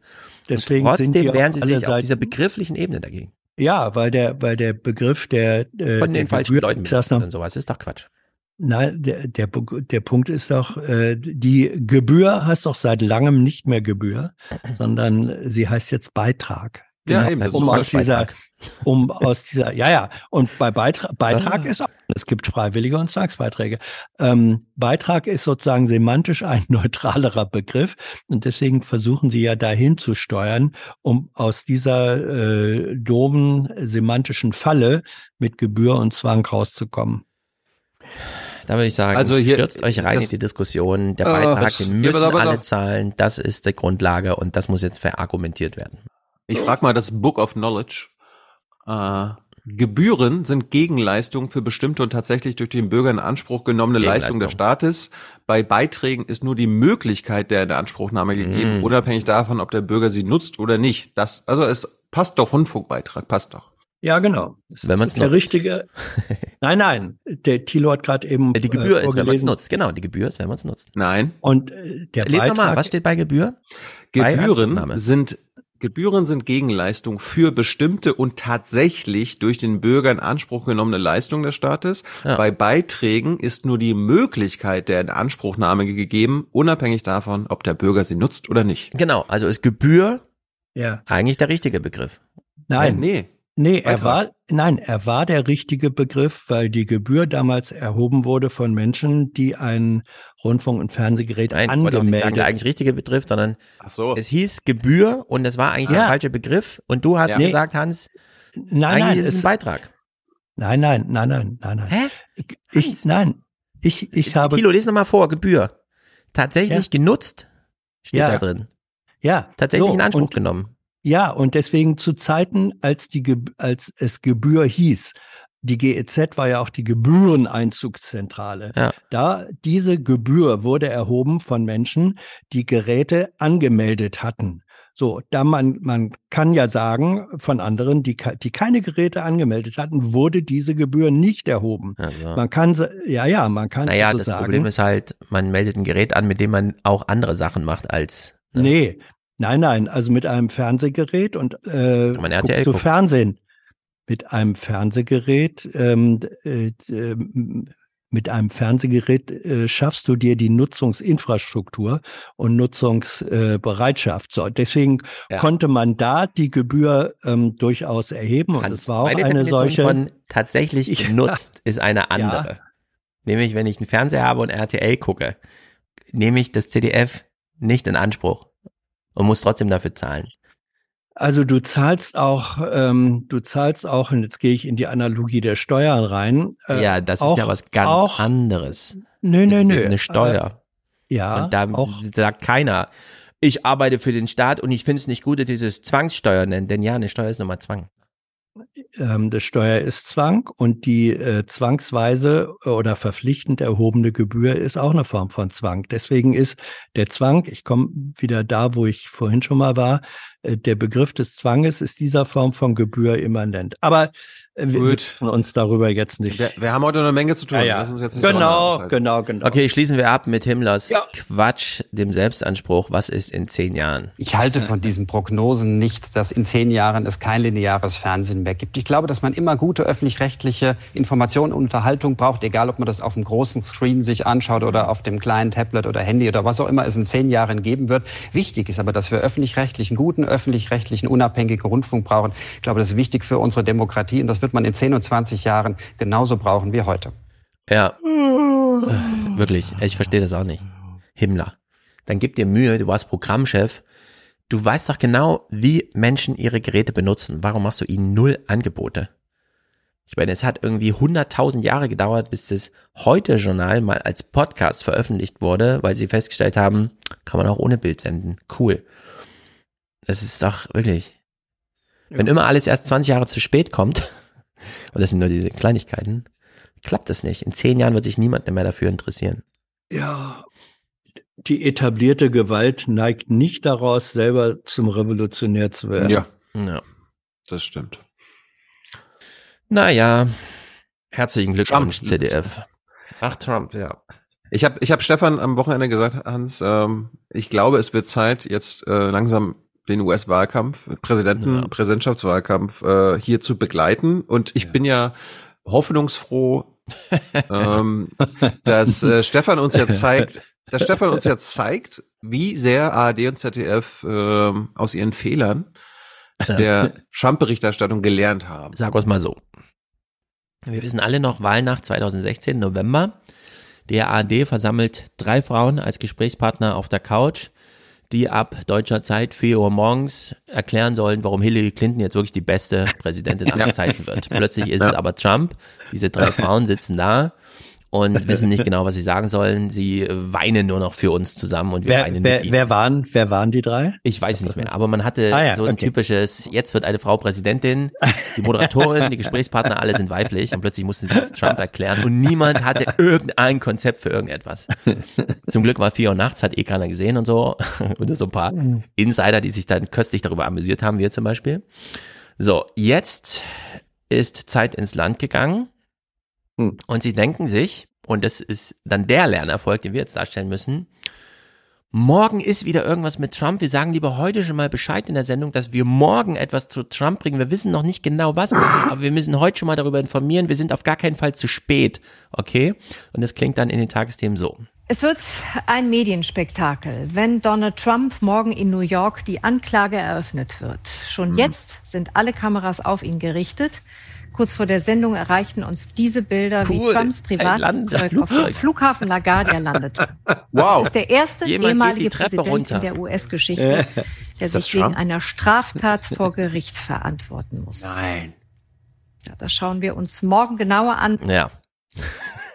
Sie teasen uns. Das habe ich noch nie gesehen in den Tagesthemen, dass man schon mal anteast, außer die Termine der Kanzlerin am Sonntagabend oder so, der Woche. Ja. Äh, es ist wirklich unglaublich. Ich, ich stelle mir vor, dass Oma Erna angerufen hatte. Hallo? Kann ich, kann ich damit rechnen, dass Sie dieses Trump-Ding bringen? Ja. Ja, ja. Ja, morgen. Morgen. Heute? Morgen. Ich glaube, Oma Erna ruft so an, Trump wird morgen hingerichtet, zeigen Sie mir das? Ja. Nein, er wird nicht hingerichtet. Nein, ja, egal, ich hab's gesehen, irgendwas ist doch. Naja, Berichterstattung ist dann entsprechend. Vor gut einer Stunde musste der 76-Jährige vor Gericht erscheinen, wo die Anklageschrift gegen ihn verlesen wurde. Der Medienrummel ist enorm, die Demonstration Und das ist jetzt wirklich dieser ständige Verweis auf den Medienrummel. Alle Kameras auf ihn gerichtet. Ja klar, wenn ich selber meine Kamera da hinstelle, kann ich natürlich berichten, dass meine Kamera darauf gerichtet ist und das andere es auch machen. Also Medienrummel, alle Kameras auf ihn gerichtet. Dass, das, dass sich hier wirklich die äh, Maus selber nur noch in den Schwanz beißt die gante Zeit, wird überhaupt nicht mehr reflektiert. für und gegen Trump laut. Gudrun Engel mit den Details. Siegesgewiss winkt er seinen Anhängern zu. Trump betritt Vor allem, ich meine, sie zeigen wirklich jedes Bild, das sie bekommen können. Ja. Es gab ja nicht mehr. Sie haben alles gesendet, was von Trump überhaupt zu sehen war. Zwei Meter vom Auto ins Gebäude, Treppe runter im Flugzeug und so weiter. Und dann kriegen wir aber so eine Einschätzung. Siegesgewiss winkt er seinen Anhängern. siegesgewiss. Sind wir wirklich sicher? Würden wir dieses Bild als siegesgewiss? Das ist doch auch Quatsch. Nö, wir haben kein Siegesgewissen Trump da gesehen. Doch, Trump ist ja von Natur her siegesgewissen. Ja, aber würdest du sagen, hier auf diesen Bildern, wo er sich nicht einmal Nein, gelächelt Ste- hat oder Ste- auch nur ein Wort Stefan, an sich Das toleriere ich jetzt aber, Stefan. Das ist Stefan, okay. Scherz. Okay, gut. Also das war kein Sieges, aber wie auch immer, man hat das hier. Es war ein, es war ein Trump, eine Trump-Selbstinszenierung, wie sie das alle sind. Ja. Und es ist sehr viel Meinungsmache. winkt er seinen Anhängern zu. Trump betritt das Gebäude abgeschirmt durch den Secret Service durch einen Seiteneingang. Vermutlich nicht die Bühne, die er sich erhofft hat. Nach der Feststellung der Personalien und der Abnahme der Fingerabdrücke ist er hier auf dem Weg in den Gerichtssaal zu sehen. Dort Aha. wird ihm die Anklage vorgelesen. In 34 Fällen wird ihm Dokumentenfälschung vorgeworfen. Trump Hier ein ganz Halt mal an, halt, halt mal an. Ja. Das ist äh, klassische, finde ich, äh, Reporter-Fehlleistung. Was wir hier eben gesehen haben, jetzt in den, äh, in den, in den Einzelbildern nicht so sehr, aber im Flow sah man das. Mhm. Das interessanteste Bild dieser ganzen Übertragung war diese Tür. Weil äh, die wurde ihm nicht aufgehalten, sondern da hat der Cop, der da vor ihm ging, die Tür und er wusste, dass Trump hinter ihm ist, einfach so äh, zu, zurückflappen lassen, dass die Trump halb in die Fresse geflogen ist. Ja. Das war ein nonverbales Zeichen von Ablehnung und Despektierlichkeit. machen wir jetzt schon so eine Exegese wie der neue König muss die Stifte selber auf seinem Tisch arrangieren. Ja, ja, so. ja, ja, so ungefähr. angekommen.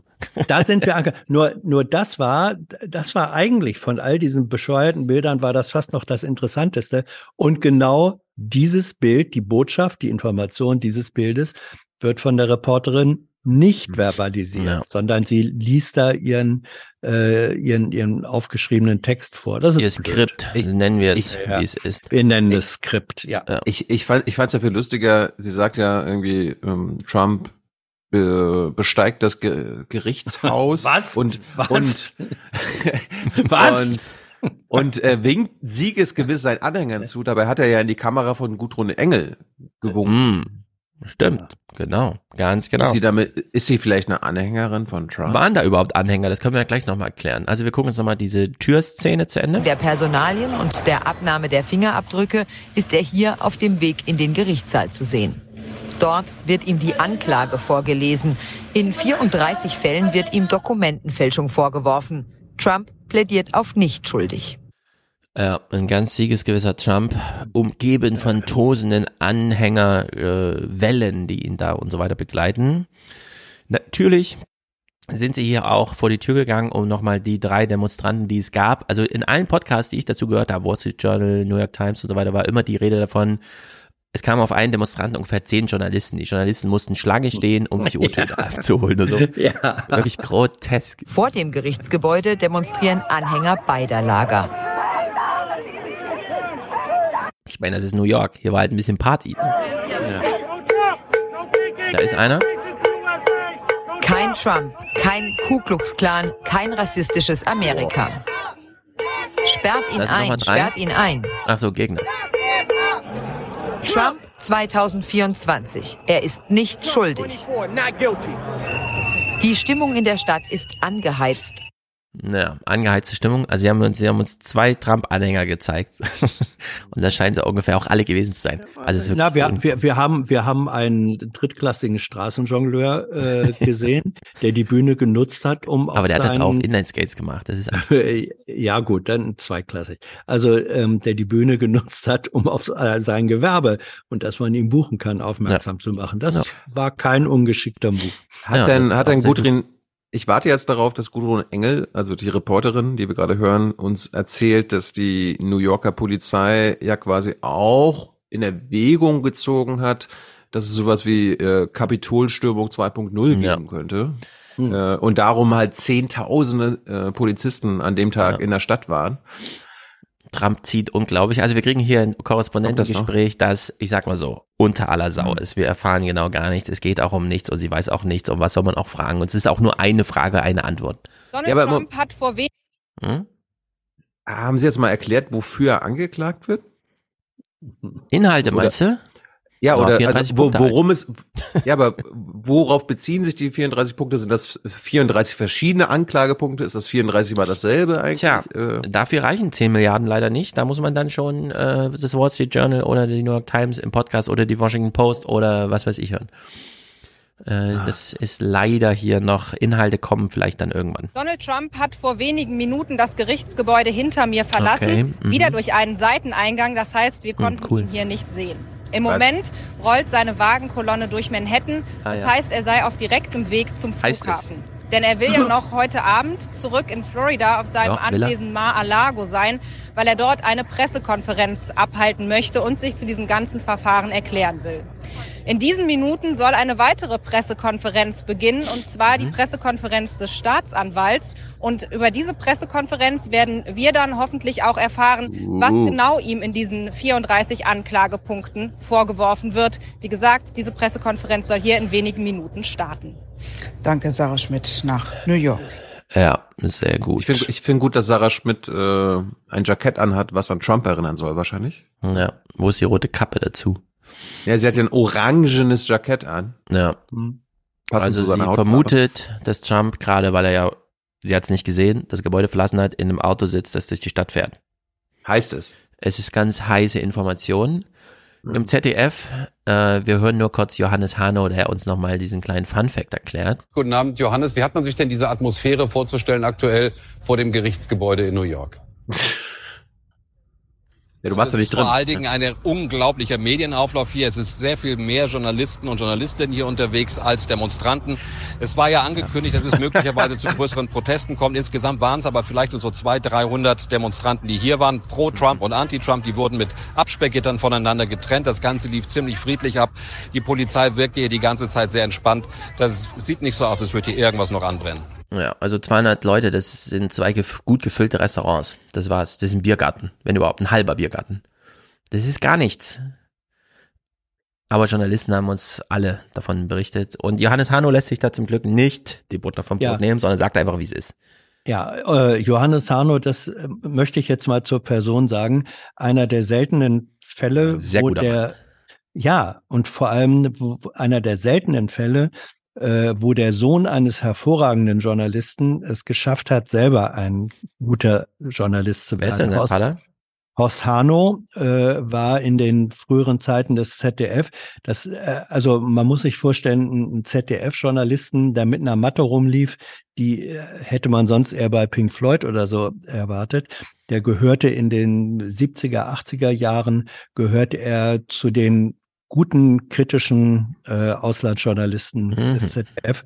Und sein Sohn ist da wirklich ähm, in, in sehr respektabler, gelungener Weise in die Fußstapfen einer unabhängigen, kritischen Reporterpersönlichkeit reingegangen. Das passiert selten und ähm, ich persönlich finde das toll. Sehr gut. Ich schließe mich dem an. Ich habe ihn immer noch im Ohr, wie er bei Markus Land sitzt, aus Japan berichtet und sagt, wenn Fukushima hier in Europa passiert, ist finito. Und damit meinte er finito. Ja. So, so viel zu Trump in den Abendnachrichten. Nein. Wir machen es nicht, also du hast ja auch noch Clips, ich wollte es nicht zu. Ja, aber äh, das war's ja. Die haben noch nicht mal erklärt, worum es bei der Anklage ging. Nein. Naja, wahrscheinlich diesen Standard nochmal. Falsch verbuchte und so weiter. Aber da kann man leider wirklich nur äh, empfehlen, New York Times The Daily. Vor dem Termin schon mal in Spekulation zu gehen, wie dieses Rechtskonstrukt aussieht, weil inhaltlich liegt es ja nun wirklich auf dem Tisch, worum es geht. Es ist ja nicht so, dass es aus heiterem Himmel jetzt eine Anklage gibt. Es ging nur noch um dieses Rechtskonstrukt, dass man als Land, also Bundesstaat, New York, jetzt auch ein bisschen auf föderaler Ebene da mithantiert und so.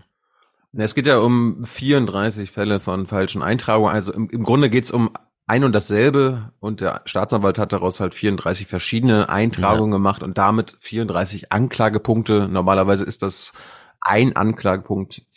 Ähm, ich habe nochmal die amerikanischen Medien geguckt und zwar die Rechten, Mhm. um mal da eine Einschätzung zu bekommen. Aber welche Rechten? Ähm. Muss man jetzt gucken, die Trump-Fans Ja. oder die? Ja, nee, nee, es sind beides keine Trump-Fans, die wir Ah, jetzt ja. hören. Einmal John Bolton und einmal Dershowitz. Aber John äh, Bolton. Sehr gut. Ah, ja, ja, ja. Ja, pass auf. John Bolton war bei CNN. Also das Ja. war an dem Tag, an dem Dienstag. Haben, die machen immer so Roundtable mit Jack Tapper und alle möglichen. Mhm. John Bolton hat da gesessen. John Bolton ist ja ein ausgesprochener Trump-Gegner. Ja. Inzwischen. Hm, ja.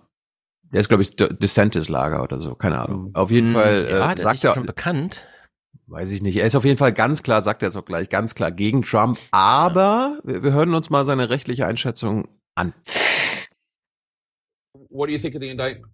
Well, speaking as someone who very strongly does not want Donald Trump to get the Republican presidential nomination, I'm extraordinarily distressed by this document. I think this is even weaker than I feared it would be.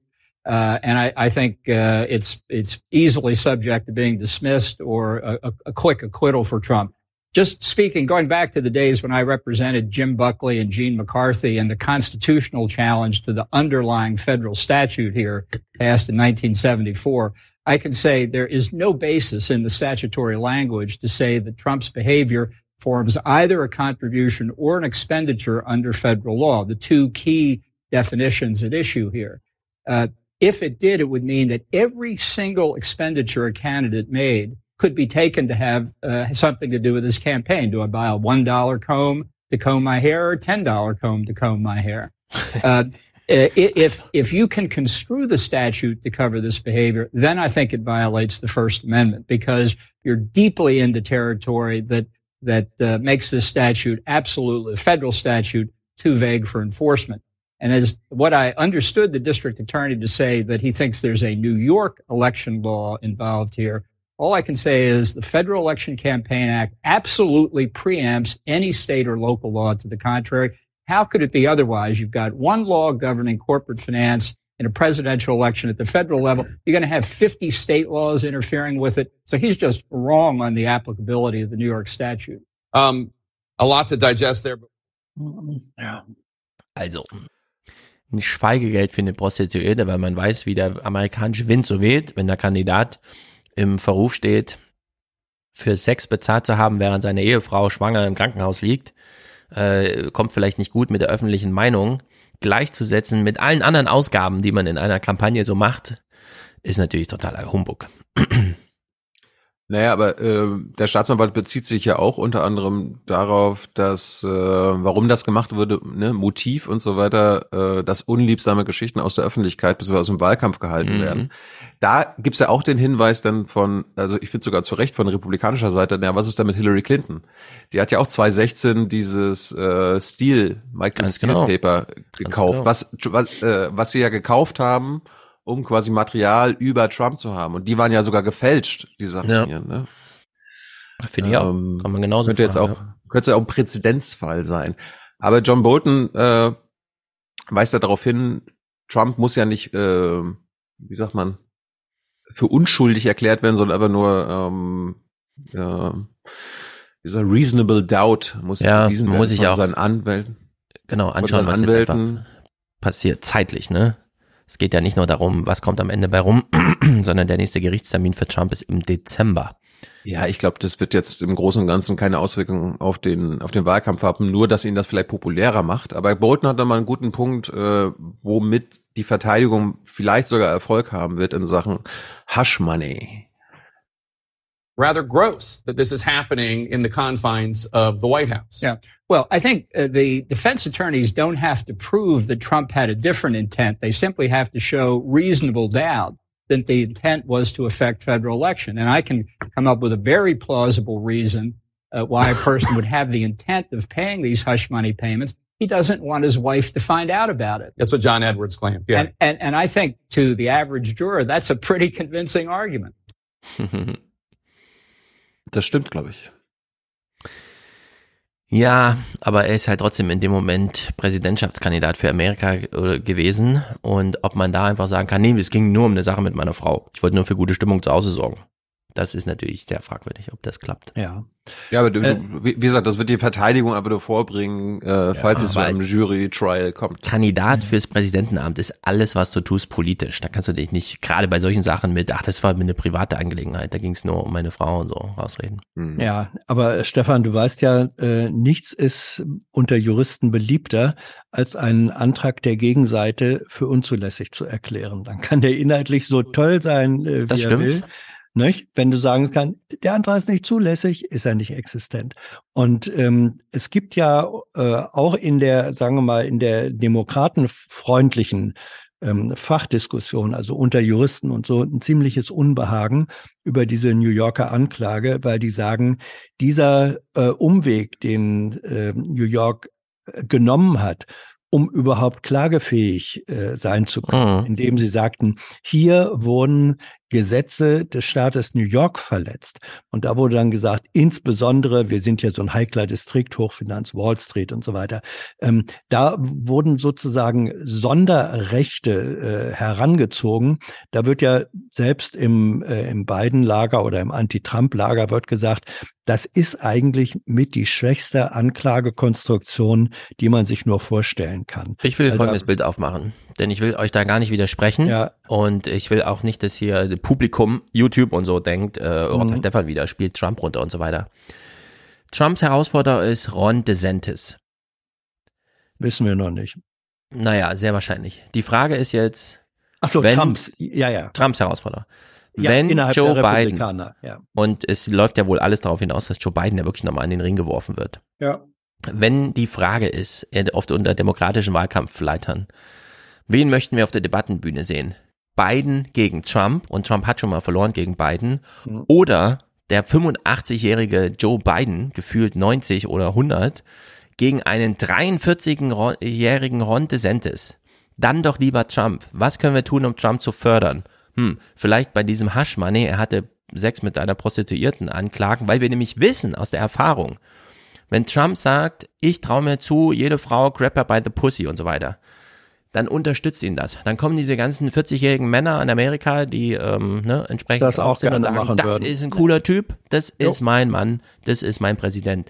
Und wenn die jetzt die ganze Zeit Donald Trump so eine ähm, Stormy Daniels und so weiter Story da anbinden nochmal, kann das eben auch diesen kleinen Promotion-Push geben, der Trump nochmal äh, gefährlich nah an Ron DeSantis und vielleicht sogar in die Pole-Position bringt, was vielleicht Ziel ist der Demokraten, ja, also das sollte man immer mitlaufen lassen.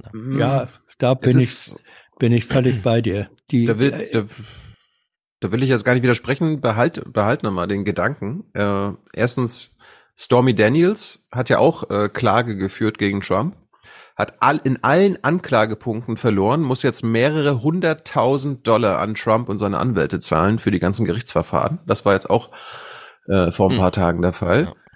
Und äh, zu der Motivation der Demokraten, also es gibt, glaube ich, die Ebene Weißes Haus, die sich sagen, ja, am liebsten Trump als äh, DeSantis. Dann gibt's aber auch noch, und das ist halt wichtig, und da dachte ich, okay, vielleicht bringt das ja die deutschen Medien auch mal auf, das zu erklären. Äh, wer sind denn diese äh, anderen Justizteilnehmer beim Trump-Prozess? Erstens ein Staatsanwalt und zweitens ein Richter. Beide werden in Amerika oder in Manhattan in diesem Fall gewählt. Der Staatsanwalt ist ein Demokrat. Er wurde gewählt. Und das ist Bragg. Da ist Bragg. Und Bragg hat ja Wahlkampf gemacht damit, dass er Trump anklagen wird.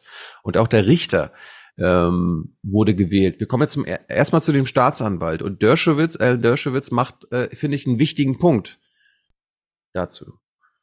No, but I think it's an important day for America. Remember, I'm a liberal Democrat. I plan to vote against Trump. I voted against him twice.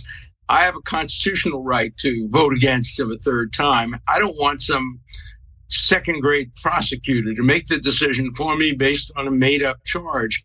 This is a completely made up charge. Nobody except Donald Trump and except in the borough of Manhattan would ever be charged with making a false entry about a non-disclosure payment. Who would ever make a non-disclosure hush money payment if he then had it listed on his public corporate forms? It's one of the most absurd cases.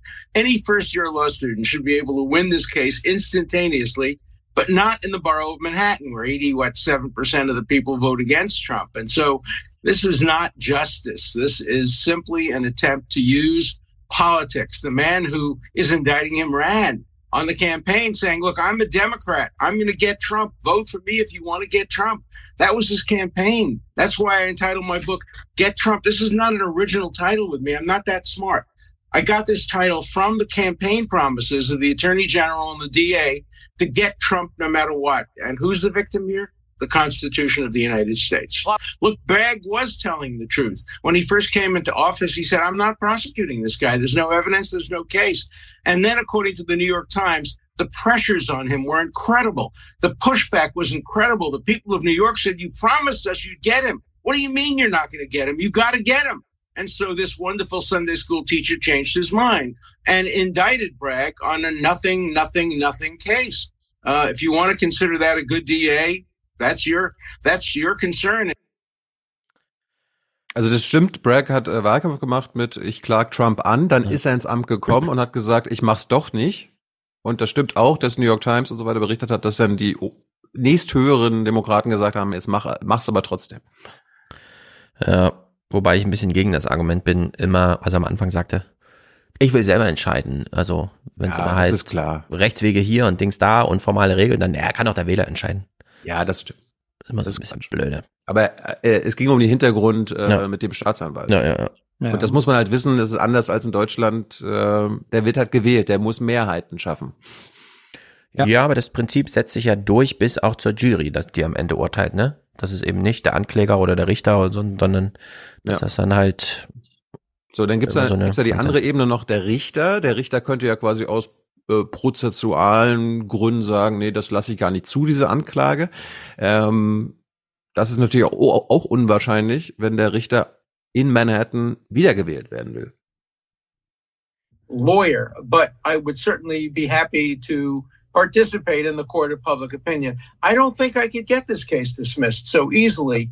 Uh, I don't think that uh, I don't think that if you had the best lawyers in the history of the world, Abraham Lincoln and John Marshall, a New York City judge would dismiss this case because that New York City judge's life would be over.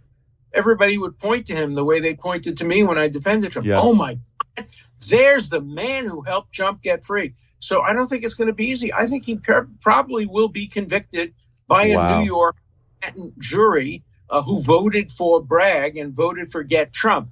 It will be reversed on appeal. It will never be affirmed all the way up to the Supreme Court. But uh, Bragg's going to be popular. He'll be reelected, uh, and and and he'll probably win his case unless unless there is a change of venue. Change of Venue heißt, falls die, der Prozess woanders stattfinden müsste.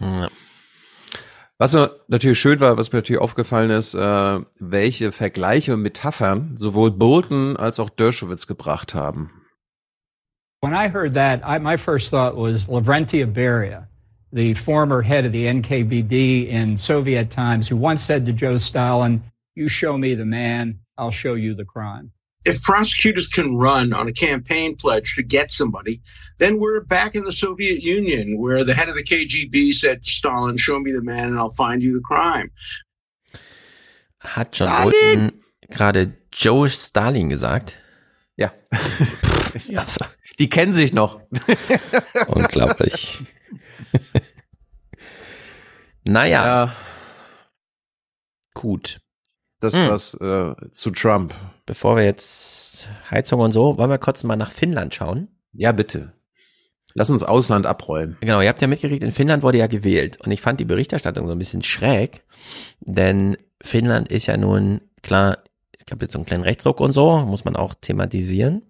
Aber die Berichterstattung war ein bisschen komisch. Wir heben uns mal die Ergebnisbesprechung auf und steigen nur mal hier kurz ein. Karen Mioska moderiert. Die Finnen haben heute ein neues Parlament gewählt und das Mitte-Links-Bündnis der sozialdemokratischen Ministerpräsidentin steht vor dem Aus.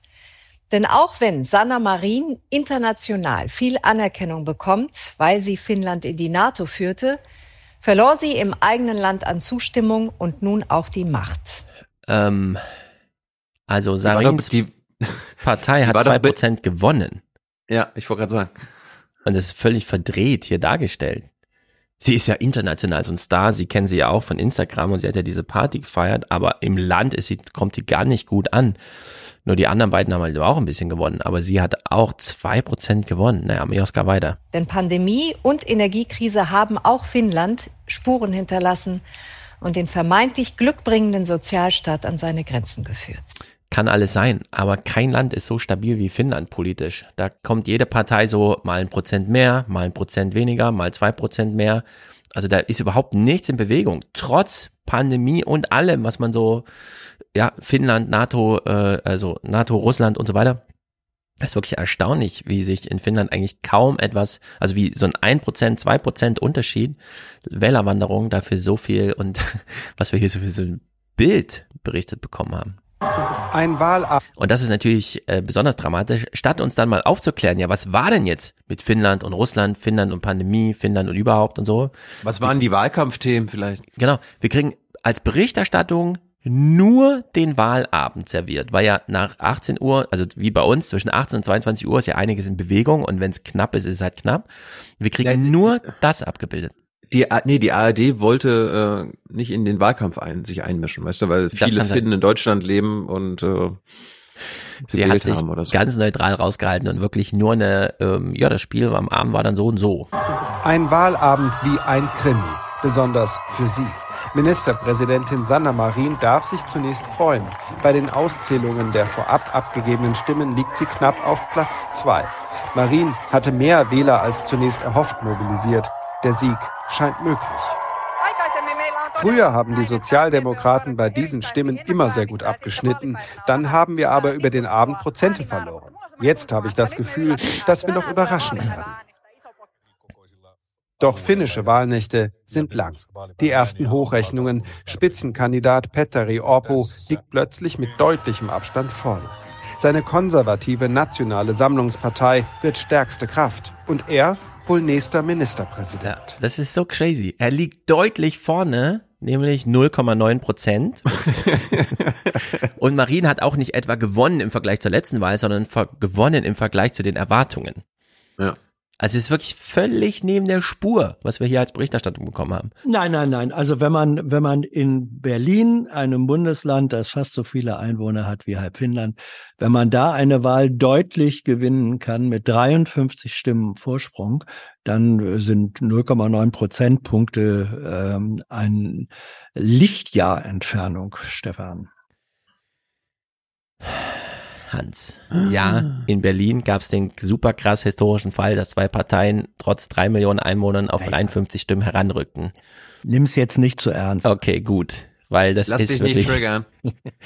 Das ist hier völlig schräg, was wir hier bekommen haben. Der Korrespondent sagt dann zumindest ganz am Ende nochmal, ne, da baut es dann so ein bisschen ein. Ja, die Sozialdemokraten haben sich sehr auf die Strahlkraft dieses Popstars verlassen, auf die magnetische Wirkung von Sanna Marin, die ja sehr charismatisch ist, bei den Menschen hier auch unheimlich beliebt ist, international bekannt. Äh, Aber das hat eben nicht ganz gereicht. Die Sozialdemokraten haben immerhin ja noch ein paar Stimmen gewonnen Aha. in diesem Wahlkampf. Das darf man nicht vergessen. Aber Ach so. Fügt Das er so ganz am Ende noch ein, das ist so das Aber. Ja. Also ich will es echt mal vortragen, weil es ist wirklich crazy. Also Finnland ist echt ein Land, das die letzten Jahre wirklich durchgerüttelt wurde. Und trotzdem, die drei Spitzenparteien, also die Konservativen, sind jetzt bei 20,8.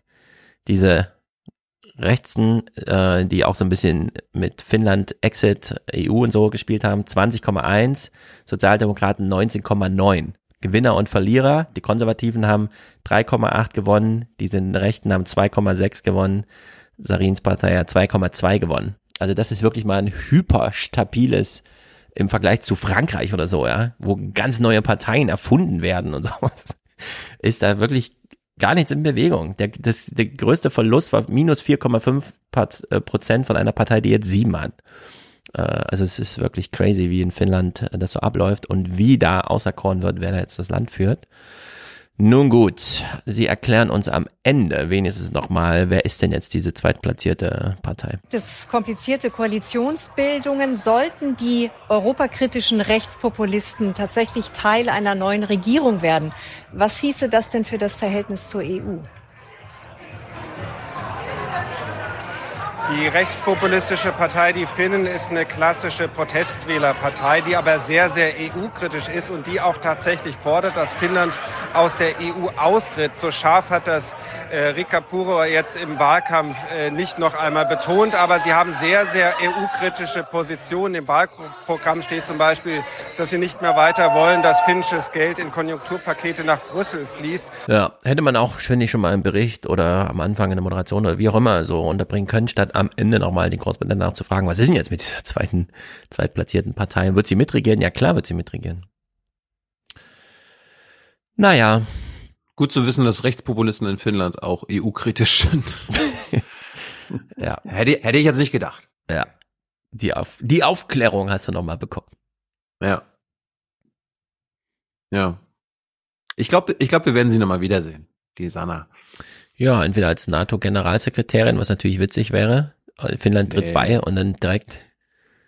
Weißt du, weißt du, wer, habe ich dir das geschickt, wer als NATO-Generalsekretärin im Rennen ist? Ursula von der Leyen. Ja. Yep.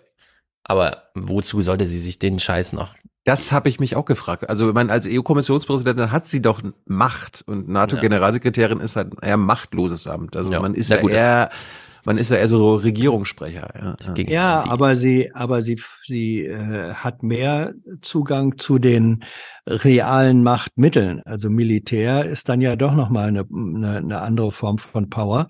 Ich kann mir vorstellen, dass sie das durchaus gerne machen will. Also Mili das, das Militär, ja, ja. das äh, da hat eindeutig die der US-Präsident ja. und die ja. Der, und der äh, da ist sie wirklich nur Sekretärin. Ja, nee, also aber die, der NATO-Generalsekretär ist dafür da, die Europäer zusammenzuhalten und ja, die europäischen ja, Stimmen ja, zu vereinen. Deswegen ist es auch immer ein Europäer. Ja, Richtig. Ja, aber sie war, sie war sehr gerne Verteidigungsministerin, sozusagen das ja? militärische. War sie es ja, gerne? Wir, äh, sie war es, doch, doch, sie war es gerne. Also das militärische. Sie war es so gerne, dass sie es so scheiße gemacht hat. Das ist wieder was anderes. Ähm, zwischen gerne machen wollen und dann gut machen können, ist nicht immer kongruent. Ähm, nee, aber ich glaube, das militärische liegt ihr. Und äh, sie würde das, ich halte diese Kandidatur richtig für eine, für eine ernste Geschichte. Das war auch, äh, wir haben ja in der Bundespressekonferenz danach gefragt, ähm, weil es gab Berichterstattung in der englischen Presse darüber, dass sie eben gern kandidieren möchte und dass es auch Staaten gibt aus der NATO, die die Kandidatur unterstützen. Dann haben wir die Bundesregierung gefragt, ob die Bundesregierung zu den Staaten oder Institutionen gehört, die die Kandidatur unterstützt. Die, Reaktionen darauf der Regierungssprecher, die war ganz äh, interessant weil die, da fiel dann sozusagen die Jalousie runter, sagen, das würden sie äh, weder bestätigen noch äh, dementieren wollen, was auf Deutsch äh, eigentlich immer heißt, ja, so ist es. Ähm, mhm. Also na, ich meine, ich meine jetzt mal realpolitisch, warum sollte die Bundesregierung daran Interesse haben, eine Deutsche weg vom mächtigsten Platz in Brüssel äh, zur NATO zu schicken? Weil wenn sie NATO-Generalsekretärin werden mhm. würde, kannst du da, davon ausgehen, dass nicht nochmal ein deutscher irgendwie Kommissionspräsident wird. Weil dann ja. hätten wir einen, hätten wir einen deutschen NATO-Generalsekretär, deutschen äh, EU-Kommissionspräsidenten. Es ginge doch eh nur um die Zeit nach der EU-Kommissionspräsidentschaft. Nee, nee, nee, nee, nee, nein, nein. Den Posten wird sie niemals verlassen. Stoltenberg das würde mich so krass Jahr. wundern. Stoltenberg, ja. Stoltenberg wird im Herbst. Ja. ja, aber das halte ich für völlig ausgeschlossen, den mächtigsten Posten Europas zu verlassen, um NATO-Sekretär zu werden. Yep. Na, wart mal ab. Never. Also ich habe ich hab auch Leute gefragt, die wir alle drei kennen, die in Brüssel sich aufhalten. Mhm. Das ist eine ernsthafte, ernsthafte Überlegung dort. Ja, glaube ich nicht. Das würde mich wirklich schockieren, sage ich ganz offen. Hm. Wiedervorlage im Herbst. Ja, aber auch für euch. ja, natürlich. Ja. Wiedervorlage gilt für alle. Ja. Wir wundern uns ja jetzt gerade gemeinsam. Ja. Yes. Hast du noch Ausland? Ähm, Habeck war natürlich in Kiew. Ja. Und naja, wenn du willst, wir können da mal kurz reingucken. Ich will mal teasen mit diesem Clip hier, den ja Boris Rosenkranz ganz wunderbar auf Twitter geframed hat. Aber im privaten Gespräch hätte Zelensky ihm eine aktuell noch akutere Botschaft mitgegeben. Wir brauchen Waffen und Munition. Und was haben Sie ihm gesagt? Ich sehe zu, was ich besorgen kann. Oder hat Rosenkranz, also unter diesen Teil hier drüber geschrieben, äh, neue Szenerie im Görlitzer Park oder Görlitzer Park immer schlimmer gegeben. Wir brauchen Waffen und Munition. Und was haben Sie ihm gesagt? Ich sehe zu, was ich besorgen kann. Ja. Gut, wir wollen es aber nicht drüber lustig machen. Es ist eine ernste Angelegenheit. Trotzdem irgendwie funny. Also, Habeck war da. Sie was Bericht, also teased an, ähm, dass ja, keine Ahnung, Habeck jetzt als einer der letzten, aber damals auch schon als einer der letzten vor dem Krieg. Wir beginnen in Kiew, wo Robert Habeck als einer der letzten aus dem Bundeskabinett seit Ausbruch des Krieges gegen die Ukraine begrüßt wurde. Nachdem er vor dem Krieg mal einer der ersten war, der dort defensive Waffen für das Land gefordert hatte und sich damit viel Ärger auch und gerade bei seinen Grünen einhandelte. Ja, interessanterweise, Habeck als einer der ersten, der damals Waffen gefordert hat. Ich erinnere mich auch noch dran, das war wirklich äh, schon so ein kleiner Zäsurding für alle. Und da waren ja auch die Grünen auch ein bisschen dagegen. Und äh, sie war es jetzt, aber jetzt ist er vielleicht wieder der Erste, der mit diesem zivilen Aufbauaufgaben dahin fährt. Eine Delegation der deutschen Wirtschaft hat der Wirtschaftsminister mit im Sonderzug. Denn eins ist klar, in der Ukraine wartet jenseits von Militär und Waffen eine zivile Mammutaufgabe. Ja, und da positioniert sich jetzt Europa, angeführt von Habeck. Er ist hier im Gespräch und stellt mal kurz Early Recovery dar. Robert Habeck, der Vizekanzler, ist jetzt aus Kiew bei uns in der Sendung. Guten Abend, Herr Habeck. Moin. Herr Sievers, guten Abend.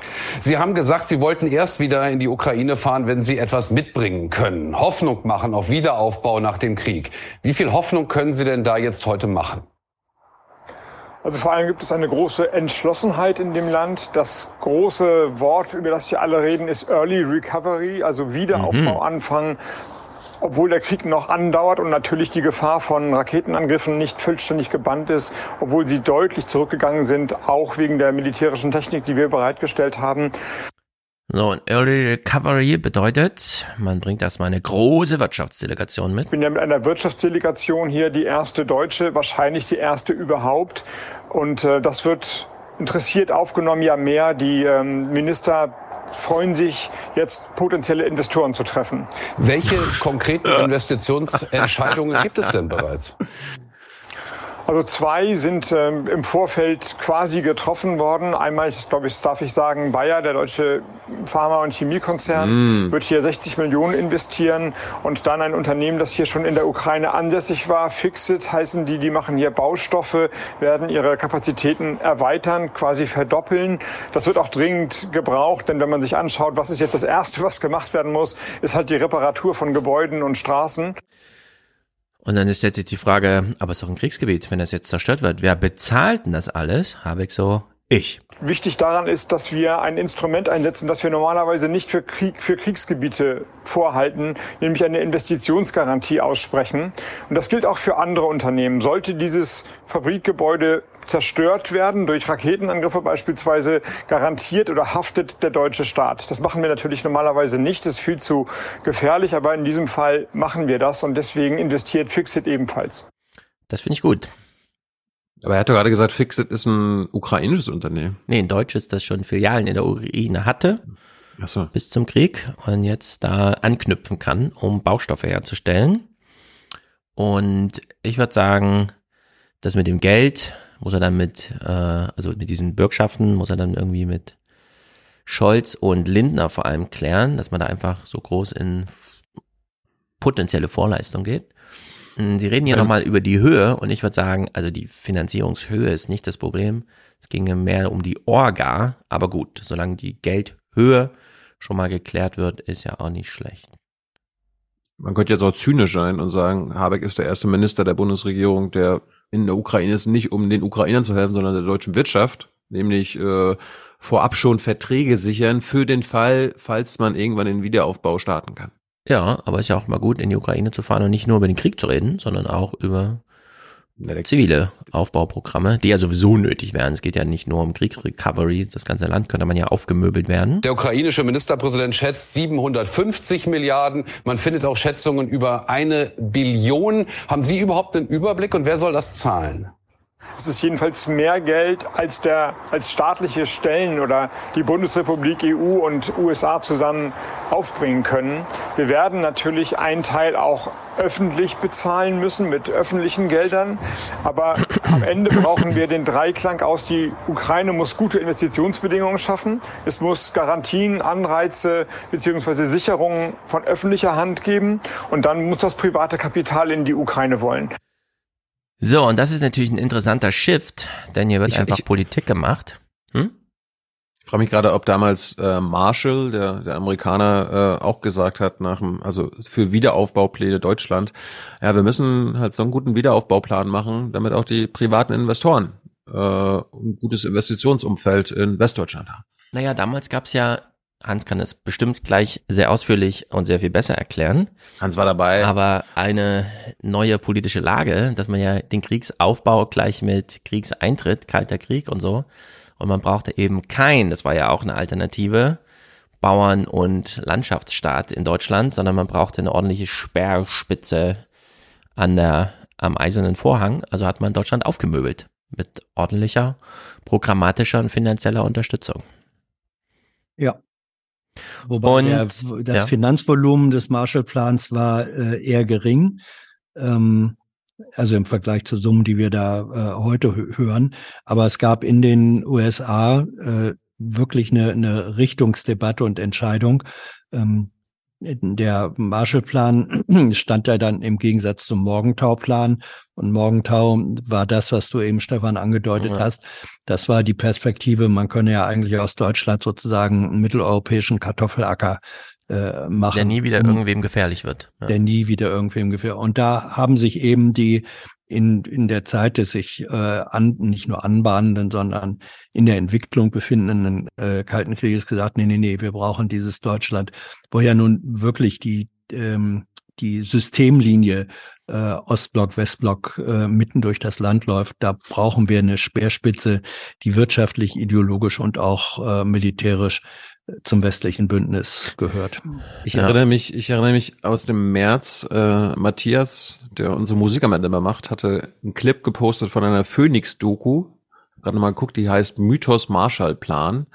Äh, die Doku beginnt damit, Zitat, haben die Amerikaner den deutschen Wiederaufbau bezahlt? Fragezeichen. Es Nein. ist fast, es ist fast alles falsch, vor allem deshalb, weil über den Marshallplan keine einziger Euro nach Deutschland geflossen ist.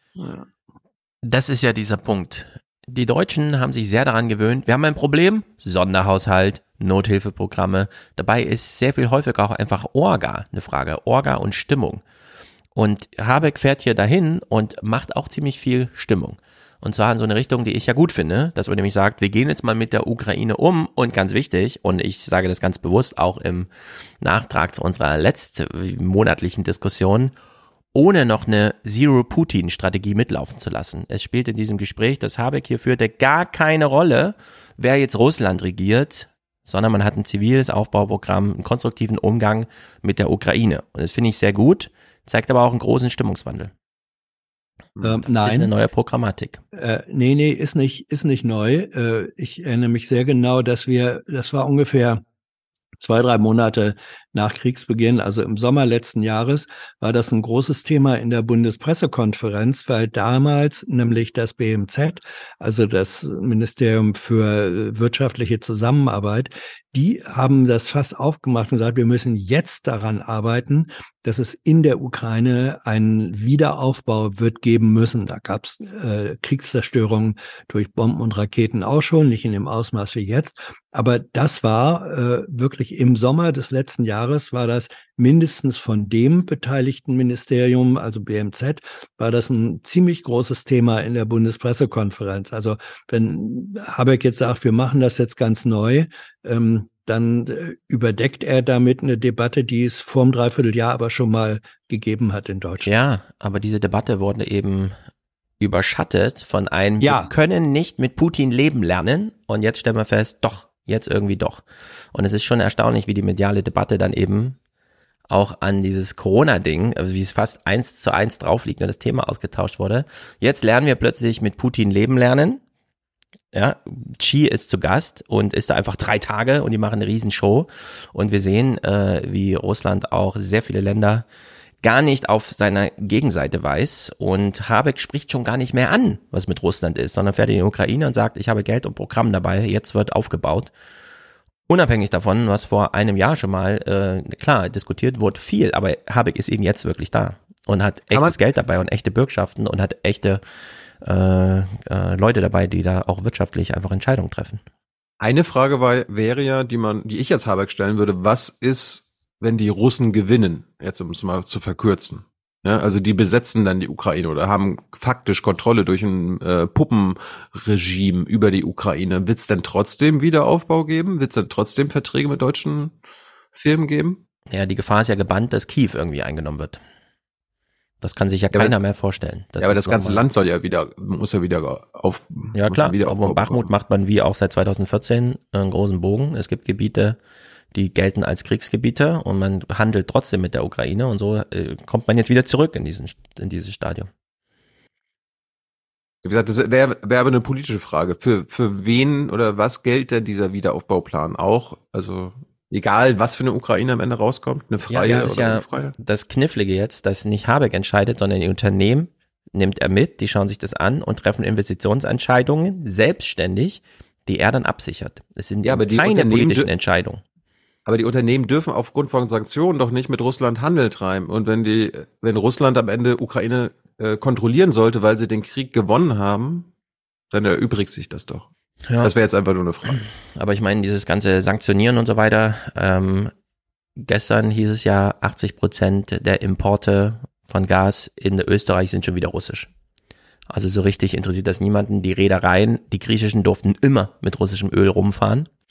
Die wurden erst gar nicht sanktioniert. Also in der Hinsicht ist das eh alles schwimm, schwammig, was da abläuft. Naja, auf der anderen Seite hat Putin vor ein paar Wochen das erste Mal zugegeben, dass die Sanktionen eben doch offenbar Russland nachhaltig treffen. Also Ja, das ist eine, Viel krasser, als wir alle glauben. Ja, ja, das, das, das ist sozusagen eine, eine Gemengelage, die ich zumindest äh, nicht analytisch durchblicken konnte. Vermutlich ist beides wahr.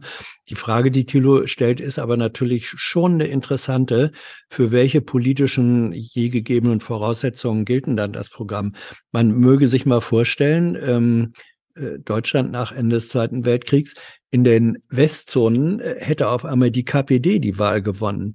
Was wäre dann aus dem amerikanischen, äh, aus der Marshall-Umarmung äh, gewesen? Hätten sie auch ein kommunistisch regiertes Westdeutschland, das dann möglicherweise sich mit der damaligen Ostzone vereinigt hätte? Und das, ich sag's ja nur. Hans, du, du erinnerst dich an die Konferenzen von Yalta und Potsdam, wo Ja. die Amerikaner und die Sowjetunion klare Einflusssphären Ja. Äh, vereinbart haben, wo klar war, okay, hier äh, Polen und Osteuropa, da sorgen wir dafür, dass die gewählt werden, die uns nahestehen und andersrum auch.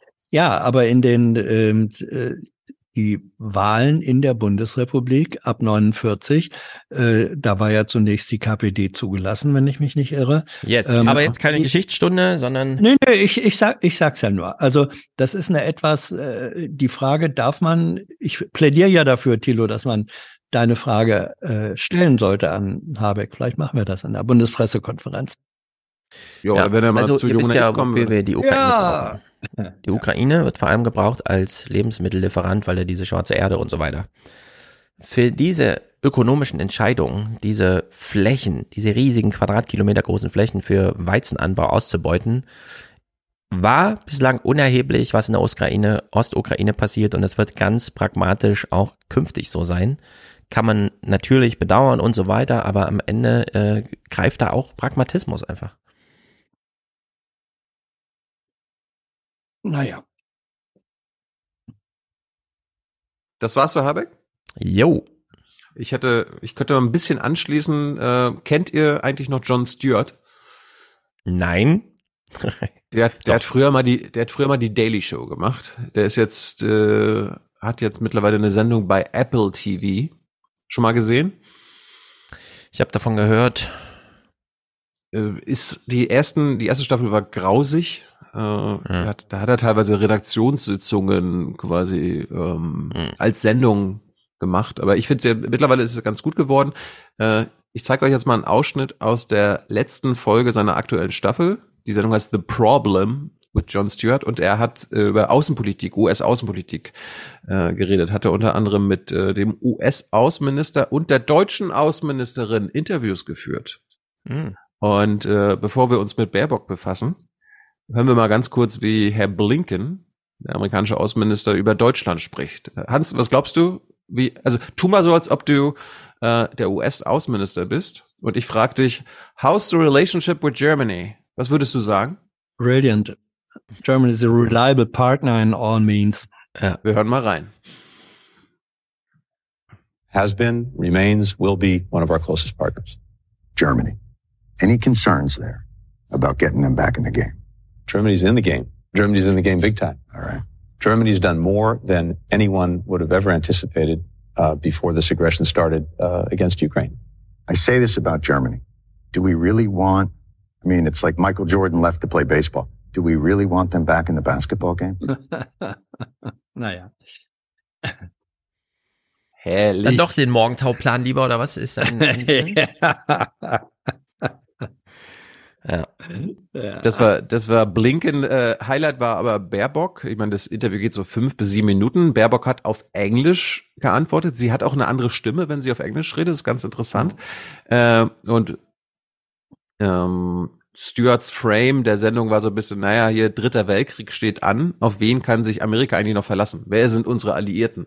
Und dann hat er halt mit Baerbock geredet und dann so, ja, seid ihr dabei? Team World War III mit uns? Äh, Annalena, wie sieht's aus? Ähm, und dann kommt sie natürlich gleich wieder mit, ja, wir sind ja auch dankbar für die Amerikaner und so weiter. Und ich finde Stuart hier sehr, sehr gut. I wouldn't support saying we are facing a, a, third world war. Thanks God, we are not. You don't think we should number them anymore? What would you call it? well, I would I would call it the worst case scenario in the 21st century because uh, these that world wars, catchy. these these world wars uh, yeah. of the last century, we have learned our lessons, especially after the Second World War, committed from from Germany. So I've I've read about it. I've yeah, seen but some movies. I've lived right. my whole life uh, in peace, which was not normal in my grandmother's time, but I, I, had the luck also thanks to the US and other uh, international partners. There's no need to thank us. The smiles on your faces is enough for us. It always has been. Some may say we do it to uh, establish cheaper markets for labor and goods, but it's not the case. We do it for the children to a large extent. First of all, what is the most important thing in life? And you said it. The future Cheap. of our children. Future of our children. Yes. And liberty. And mm, gemein. Ja, aber clever. Gemein. Beide, beide clever. Beide clever. Ja. Doch, doch. Es ist sehr leicht schaubar. Sehr ja, aber, ja. ja, aber, ja, aber, aber, aber, Baerbock bringt das amerikanische Narrativ, wir machen das alles für Freiheit ja, und Demokratie und der Amerikaner, der cheap naja, aber Markets. am Ende auch. Goods. Machen es ja auch für die Menschen dort, oder nicht? Ja, am Ende stimmt ja beides. Eben. Das finde ich schön daran. Deswegen sage ich ja beide clever. Ja, aber es, es gibt schon klar, es gibt schon, Art es gibt schon klare Prior es gibt aber schon klare Priorisierung der US-Außenpolitik, sonst würden manche autoritäre Staaten da nicht runterfallen. Ja. ja. Ähm, Erinnerst du dich noch, Hans, du warst dabei damals in der Bundespressekonferenz, als ähm, das war nachdem Robert Habeck, also es ist fast zwei Jahre her. Robert Habeck war gerade bei Jung Naiv, ist da über den Assange, das Assange-Ding quasi, ähm, mhm. hat einen kleinen Shitstorm von rechter Seite bekommen. Dann war Susanne Henning-Well so da und konnte über Bundeswehreinsätze nicht Auskunft geben, die sie ablehnt.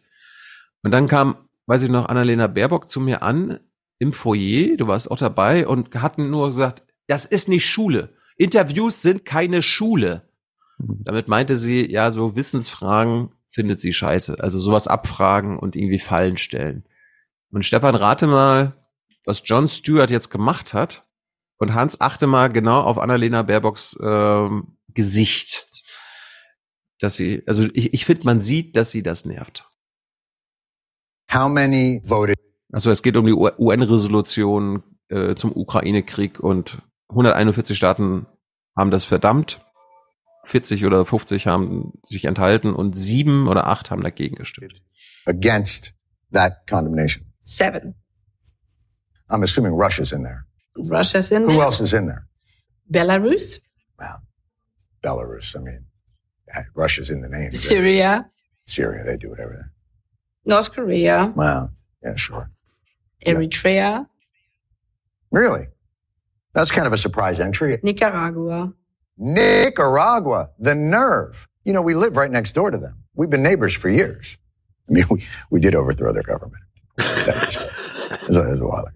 Uh, that's six. It's Syria. Nicaragua. I with Mali. In Mali now. Mali. Did they really? Yes. Well, I think we have the teams then. Na ja, Du, du hast zwischendurch gesehen, einmal hat sie an der Kamera vorbeigeguckt. Ich wette, Hans, ich habe das Gefühl, dass äh, mindestens, also Herr Burger oder Frau Sasse haben hinter der Kamera gestanden und haben entweder so, so Nicaragua irgendwie äh, reingesprochen oder so. Ja, kann sein. Also, dass sie weggeguckt hat, äh, ist mir auch aufgefallen. Ich weiß noch nicht, ähm, vielleicht hat sie so geguckt, wie ich manchmal gucke, wenn ich nachdenke, dann geht der Blick irgendwie schräg nach oben. Oder ob sie tatsächlich da Hilfestellung. Ist auch egal. Ähm, immerhin, dass äh, der, der Punkt ist, äh, du hast recht, so richtig angenehm war ihr die Situation nicht. Aber sie hat alle sieben äh, zusammengekriegt. Das heißt, sie hat den Schultest äh, bestanden. Ein Stück weit, ähm, ja, ich war dabei, als sie das mit der äh, mit der Schule äh, gesagt hatte, nachher nicht well so. Ähm, und sie hat auch noch gesagt, das war nicht fair. Und sie hat das vor allem im Hinblick auf die Behandlung äh, der Frau, da ihr habt wieder eine Frau vorgeführt. Das war ihr äh, Subtext da. Und jetzt muss man mal ehrlicherweise sagen, die Situation in seinem Interview, das ist ein bisschen wie, wie, wie heißt das? Ähm, dieses Simultanschach oder so, wenn, wenn irgendwo draußen unter freiem Himmel äh, ein guter Schachspieler äh, geht rum und da sitzen 25 andere, auch gute, aber nicht ganz so gute Schachspieler vor ihren Brettern und er spielt gegen die 25 gleichzeitig und hat für jedem einzelnen Brett hat er ungefähr drei Minuten Zeit, äh, seinen Zug zu überlegen oder eine halbe Minute und die anderen haben dann eine Viertelstunde Zeit, sich zu überlegen, wie sie äh, reagieren. Das ist ja eine asymmetrische Situation. Nicht als Interviewer kann ich mich genau auf meine Frage vorbereiten und sagen, aha, es sind also diese sieben und jetzt wollen wir mal gucken, weiß sie denn alles, wer die sieben sind. Also da ist eine Asymmetrie drin, äh, wo man sich als Interviewer ein Stück besser vorbereiten kann und fordert vom Gesprächspartner, du musst das aber alles aus dem Hut zaubern können. Äh, Und diese, diese Asymmetrie ist auf der einen Seite berechtigt, aber ähm, der Ärger drüber, den kann ich auch nachvollziehen. ich finde es einfach nicht gelungen. Wir wissen ja alle, was er wollte. So eine Fabia Köster-Sache und ja. klappt halt nicht. Muss er, muss er wieder warten, dass wir so jemanden wie Steinmeier Ja. oder so als Außenminister haben. Gab da auch noch, also war eine sehenswerte Folge, gab auch noch ein Interview mit John-Claude Juncker. Es war natürlich deutlich lustiger. Ja, genau. Gab's Ja, Rotwein? kann ich mir vorstellen. Habe ich jetzt nicht gesehen. Ah. Na gut. Äh, ich hatte nur ein, ein Thema Afghanistan, weil wir im Ausland waren, was aber eher deutsche Politik ist. Äh, wir machen jetzt mal zwei Sachen, stellen wir mal gegenüber. Zum einen habe ich jetzt einen Kunstbeitrag, aber ihr müsst nicht über die Kunst reden, die ihr jetzt seht, sondern es geht um eine afghanische Künstlerin, die es jetzt geschafft hat, nach Deutschland zu kommen. Und es geht mir eher um den Appell, den sie am Ende bringt. Hafiza ist nun mit der Suche nach einer eigenen Wohnung beschäftigt und will Deutsch lernen. Andererseits steht sie schon im Mittelpunkt.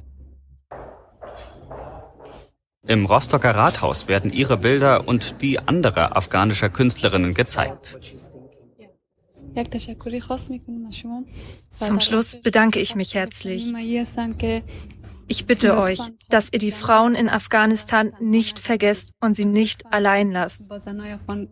Und dass weiter über ihre Situation gesprochen wird. Bitte. So, Hans, und dann habe ich mir gedacht, ähm, diesen Appell nehme ich ernst. Wir äh, kümmern uns um die afghanischen Frauen und wie das vielleicht, äh, was sonst nur sonst so in den Medien thematisiert wird. Und dann habe ich mir gedacht, ich guck mal nach Bremen und äh, habe was gefunden bei Buten und Bin. Ähm, Die Sendung kenne ich. ja, Buten und Bin hat darüber berichtet, äh, über einen Fall einer afghanischen Frau, die, äh, wie die Künstlerin gerade nach Deutschland wollte. Und hört mal, was passiert ist.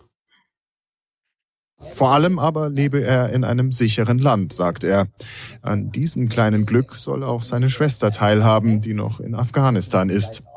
Dabei war die 38-Jährige schon fast entkommen. Bis Frankfurt schaffte sie es im Februar per Flieger. Der Bruder eilt aus Bremerhaven herbei, doch die deutschen Behörden verweigern die Einreise und sperren die Frau ein. Wir haben ich alles versucht, aber ich habe nicht geschafft. Die Arme ist mir hat 3000 Kilometer hier gekommen. Ich habe nie geschafft, zwei Meter von dieser Tour, dieses Gefängnis rausholen. Habe ich nicht geschafft. Ich weiß nicht, meine Schuld oder Polizei.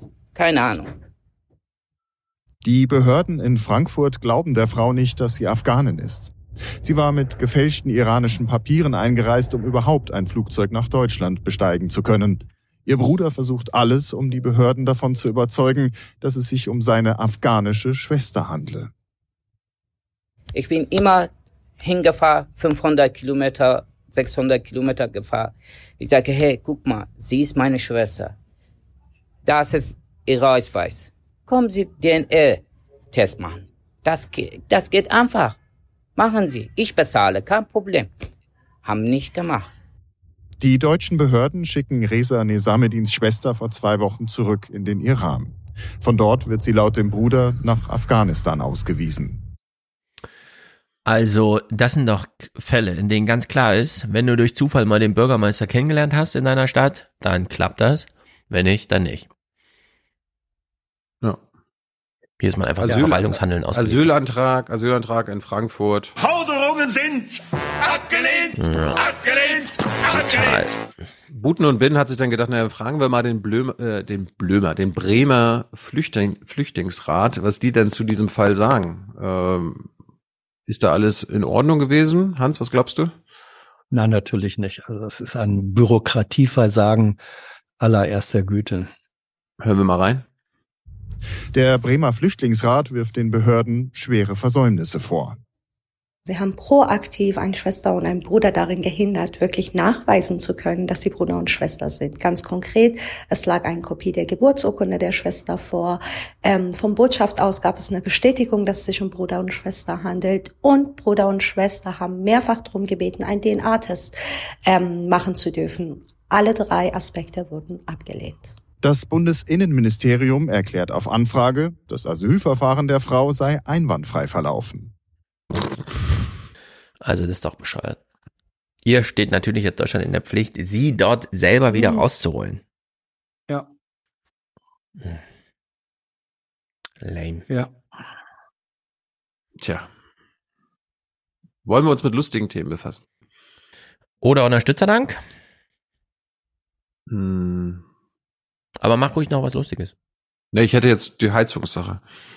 Aber die ist lang. Ne? Mach, das, mach doch erstmal die Unterstützer, dann kann ich Ja, dann machen wir die Unterstützung. mir deswegen einen neuen Tee einschenken. Okay, sehr gut. Ye are many, they are few.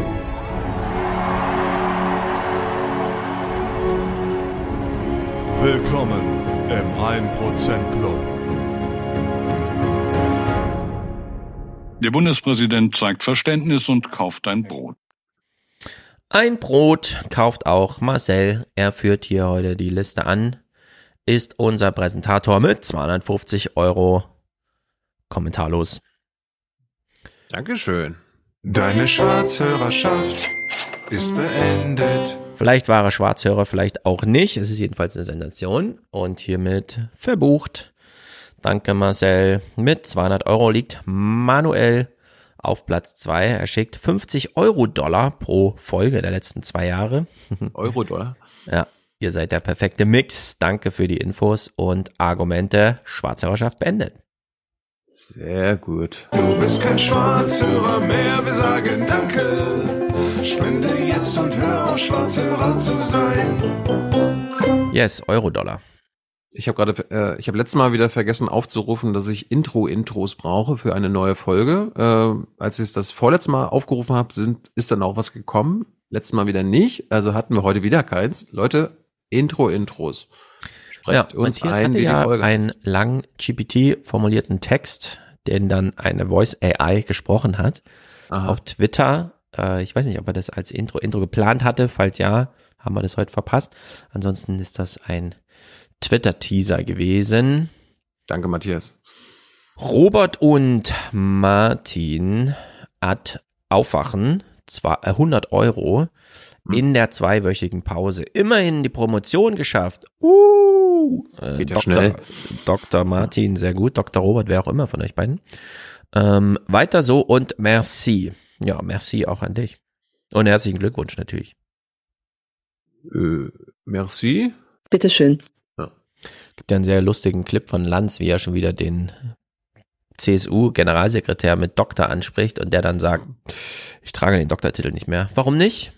Ja, ich habe freiwillig drauf verzichtet. Ach so, aber müssen Sie gar nicht. Nö, ich habe trotzdem freiwillig drauf verzichtet. Hat er so einen Doktortitel wie Scheuer gehabt? Ja, wollte sich irgendwie so rausreden und dann saß die Dunst im Hintergrund und meint so, na, scheint ja so eine Sache der CSU zu sein. Sehr gut. 100 Euro von Andreas. Springend klingt die Münze.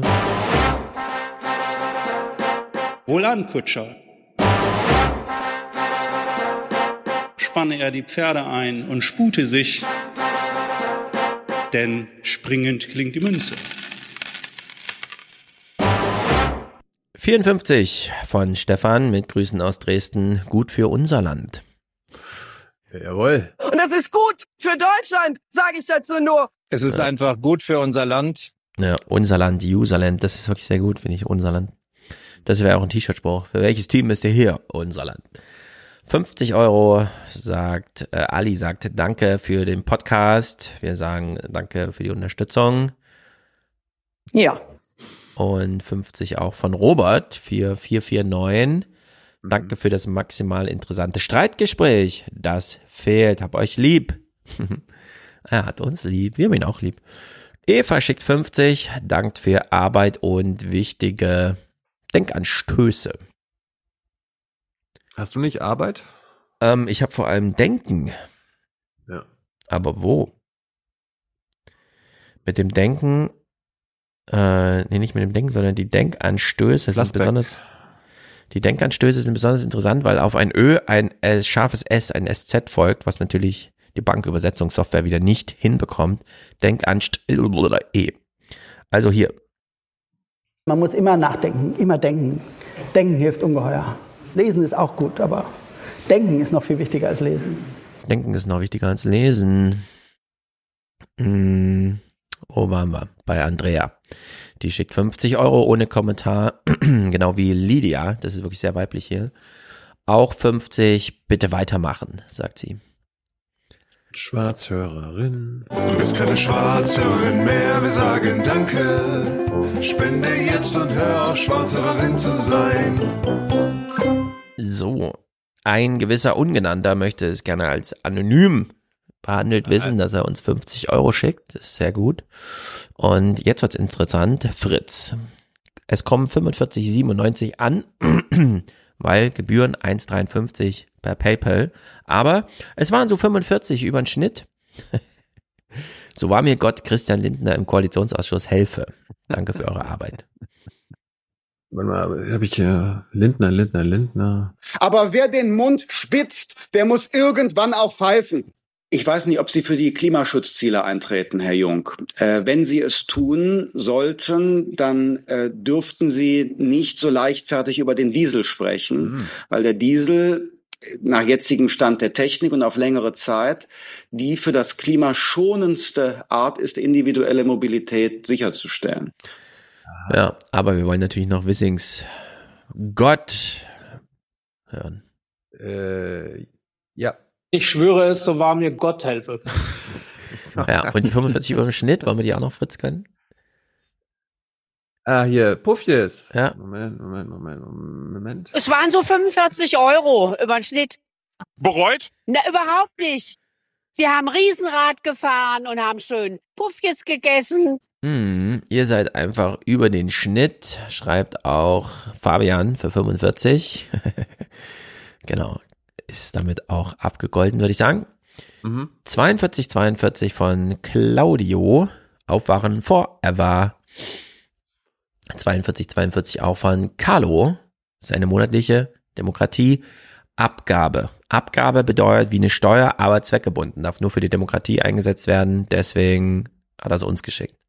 Sehr gut. Das ist, Das ist gut für unser Land. So eine Haltung. Ähm, Patricia schickt 41,60 und möchte Brot für den Präsidenten. Jawohl. Ein sehr teures guten, Brot für ihn. Guten Appetit. Der Bundespräsident zeigt Verständnis und kauft ein Brot.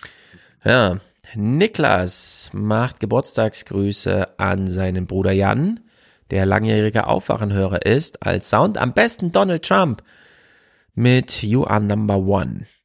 Jan, alles Gute zum Geburtstag. You have a beautiful wife. You have a great business. You've been voted number one at everything. No matter what you do, you seem to be number one. I just wanted to wish you a happy birthday. I would never say in your case that you're fired because you're doing too well. So I'll just say you're hired. Ja, und da sie auch schreibt, oder Harald Schmidt, können wir ja zum Geburtstag nochmal hiermit gratulieren. Das war mal wieder ein richtig Abend für uns Ältere im ZDF gestern. wir wissen, was lief. Hitlers Helfer. Hat Schmidt nicht irgendwann gesagt, alles Gute oder so? Hast du nicht den, Ah ja, den Ton meinte stimmt, stimmt, stimmt. Herzlichen Glückwunsch! Herzlichen Glückwunsch! So ist es. Apropos, halt, apropos Harald Schmidt, ich, äh, es gibt ein sensationelles YouTube-Video von einer, ja, irgendwie von einer FAZ-Fete. Ähm, da sollte äh, Scholz sprechen und Scholz Mhm. irgendwie. Das war letzte kam, Woche, ja. Ja, das Scholz kam irgendwie, der Flieger oder so hatte Verspätung. Äh, Und äh, Schmidt war anwesend, der war später noch für ein Gespräch vorgesehen. Und dann hat Schmidt da spontan, äh, wurde er auf die Bühne gegeben und hat eine Viertelstunde lang den Pausenclown gegeben. Mhm. Und das war, das war insofern gut und äh, anguckenswert, weil man da sehen kann, äh, wie Schmidt wirklich aus dem Stehgreif, und da war ja gar nichts vorbereitet, oder, sondern er musste wirklich spontan reagieren äh, auf Fragen, auch zugespitzte und so, wie er in der Lage ist, spontan als immer noch politischer Kabarettist äh, und Zeitkritiker zu agieren. Das ist schon, sch- also ich fand das ziemlich eindrucksvoll. Ja. Da waren allerdings auch nur Leute in deinem Alter, die fanden das alle sehr eindrucksvoll. Ich als, Ja. als jüngerer Zuschauer muss sagen, Reinhard Müller ist nicht unbedingt der beste Fragensteller. Die haben ja danach nochmal eine Dreiviertelstunde das Ja. planvolle Gespräch geführt, wo Harald Schmidt auch nochmal anmerkte, ich war mal bei einer Veranstaltung, wo Experten waren, das hat mir nicht gefallen, jetzt gehe ich nur noch hin, wo es um nichts mehr geht. Ja. Sagt er auf dem Aber da, Forum. da, da ist er, genau, da ist er dann auch richtig gut. Wenn er, wenn er sozusagen als, als frei assoziierender Anarchist in den Tiefen seines Wissens und seiner Formulierungsfähigkeit wühlen kann, da ist er, finde ich, schon ganz gut. Ja. Das Aber längere es mag, Gespräch gibt's im FAZ Einspruch Podcast, was auch immer das mit den Rechtsthemen, die da sonst behandelt wird, zu tun hat, aber gut. Also, Niklas hat Jan zum Geburtstag gratuliert. Jan, wenn du Niklas kennst, das ging an dich. Mhm. Ruban unterstützt hier mit Standard 30 Euro im Monat, also ohne äh, spezifischen Kommentar. Ist natürlich tapfer. Toll. Timor ist dabei. Oliver, keep up the good work. Wir keeping up the good work. Christian, schön. Steht aber schon da, weil Umlaute. Schön, dass ihr zurück seid, sagt er. Und Achim sagt dasselbe. Schön, dass ihr wieder da seid. Das ist gut für Deutschland. Ähm, erstmal der. Du bist kein Schwarzhörer mehr, wir sagen Danke. Spende jetzt und hör auf, Schwarzhörer zu sein. Und das ist gut für Deutschland, sage ich dazu nur. Hm. Thomas, wir erhöhen das Durchschnittsalter eurer Zuhörerschaft, äh, Zuhörerschaft. Hm, wahrscheinlich ist Thomas etwas höheren Alters. Danke für euch. Das kann, das kann sein so und ist gut für Deutschland. Antje und Thomas grüßen aus Thüringen. Mhm. Es ist einfach gut für unser Land. Das kann nicht sein so. Mhm. Und damit lassen wir uns noch grüßen von Edith, Paul, Daniel, würde ich sagen, Matti. Äh, danke für die gute Arbeit. Bitte weitermachen. Ja, wir machen bitte weiter. Äh, Stefan schickt eine Rundfunkgebühr. Sehr gut. Simon ist hier dabei. Auch eine Rundfunkgebühr for of the people. By the people. For the people. Na, das ist wirklich sehr gut. Äh, er meint also die hier. Äh, Simon, Grüße an dich. Das ist auch gut für die Schweiz. Mm, Micha und Jörn. Mhm. Äh, übersehe ich hier noch interessante, lustige Kommentare. Äh, verzichte namentlich auf Erwähnung, sagt Daniel. Okay. Marie, wird mal mehr, wenn das Studium beendet ist. Vielen Dank. Oh, sie ist mitten im Studium jetzt in dieser Corona-Nachzeit, das ist natürlich schlimm. Vielen Dank und äh, schön kritisch bleiben von Noah und Marie. Damit ist sie nicht alleine. Hoffentlich in einer neuen Stadt. Äh, Lisa, bitte keine Nennung, sagt Jens. Also ich glaube, die haben so generische Vornamen, die sind ja äh, nicht im Verdacht hier irgendwie für Aufruhr oder Turbulenzen im Nahverkehr zu sorgen. Gut, wir danken euch auch ungenannten Linda, noch eine Frau haben wir hier gefunden und werden uns mal den Heizungen zuwenden, würde ich sagen. For the many, for the many, not, not the few. The few.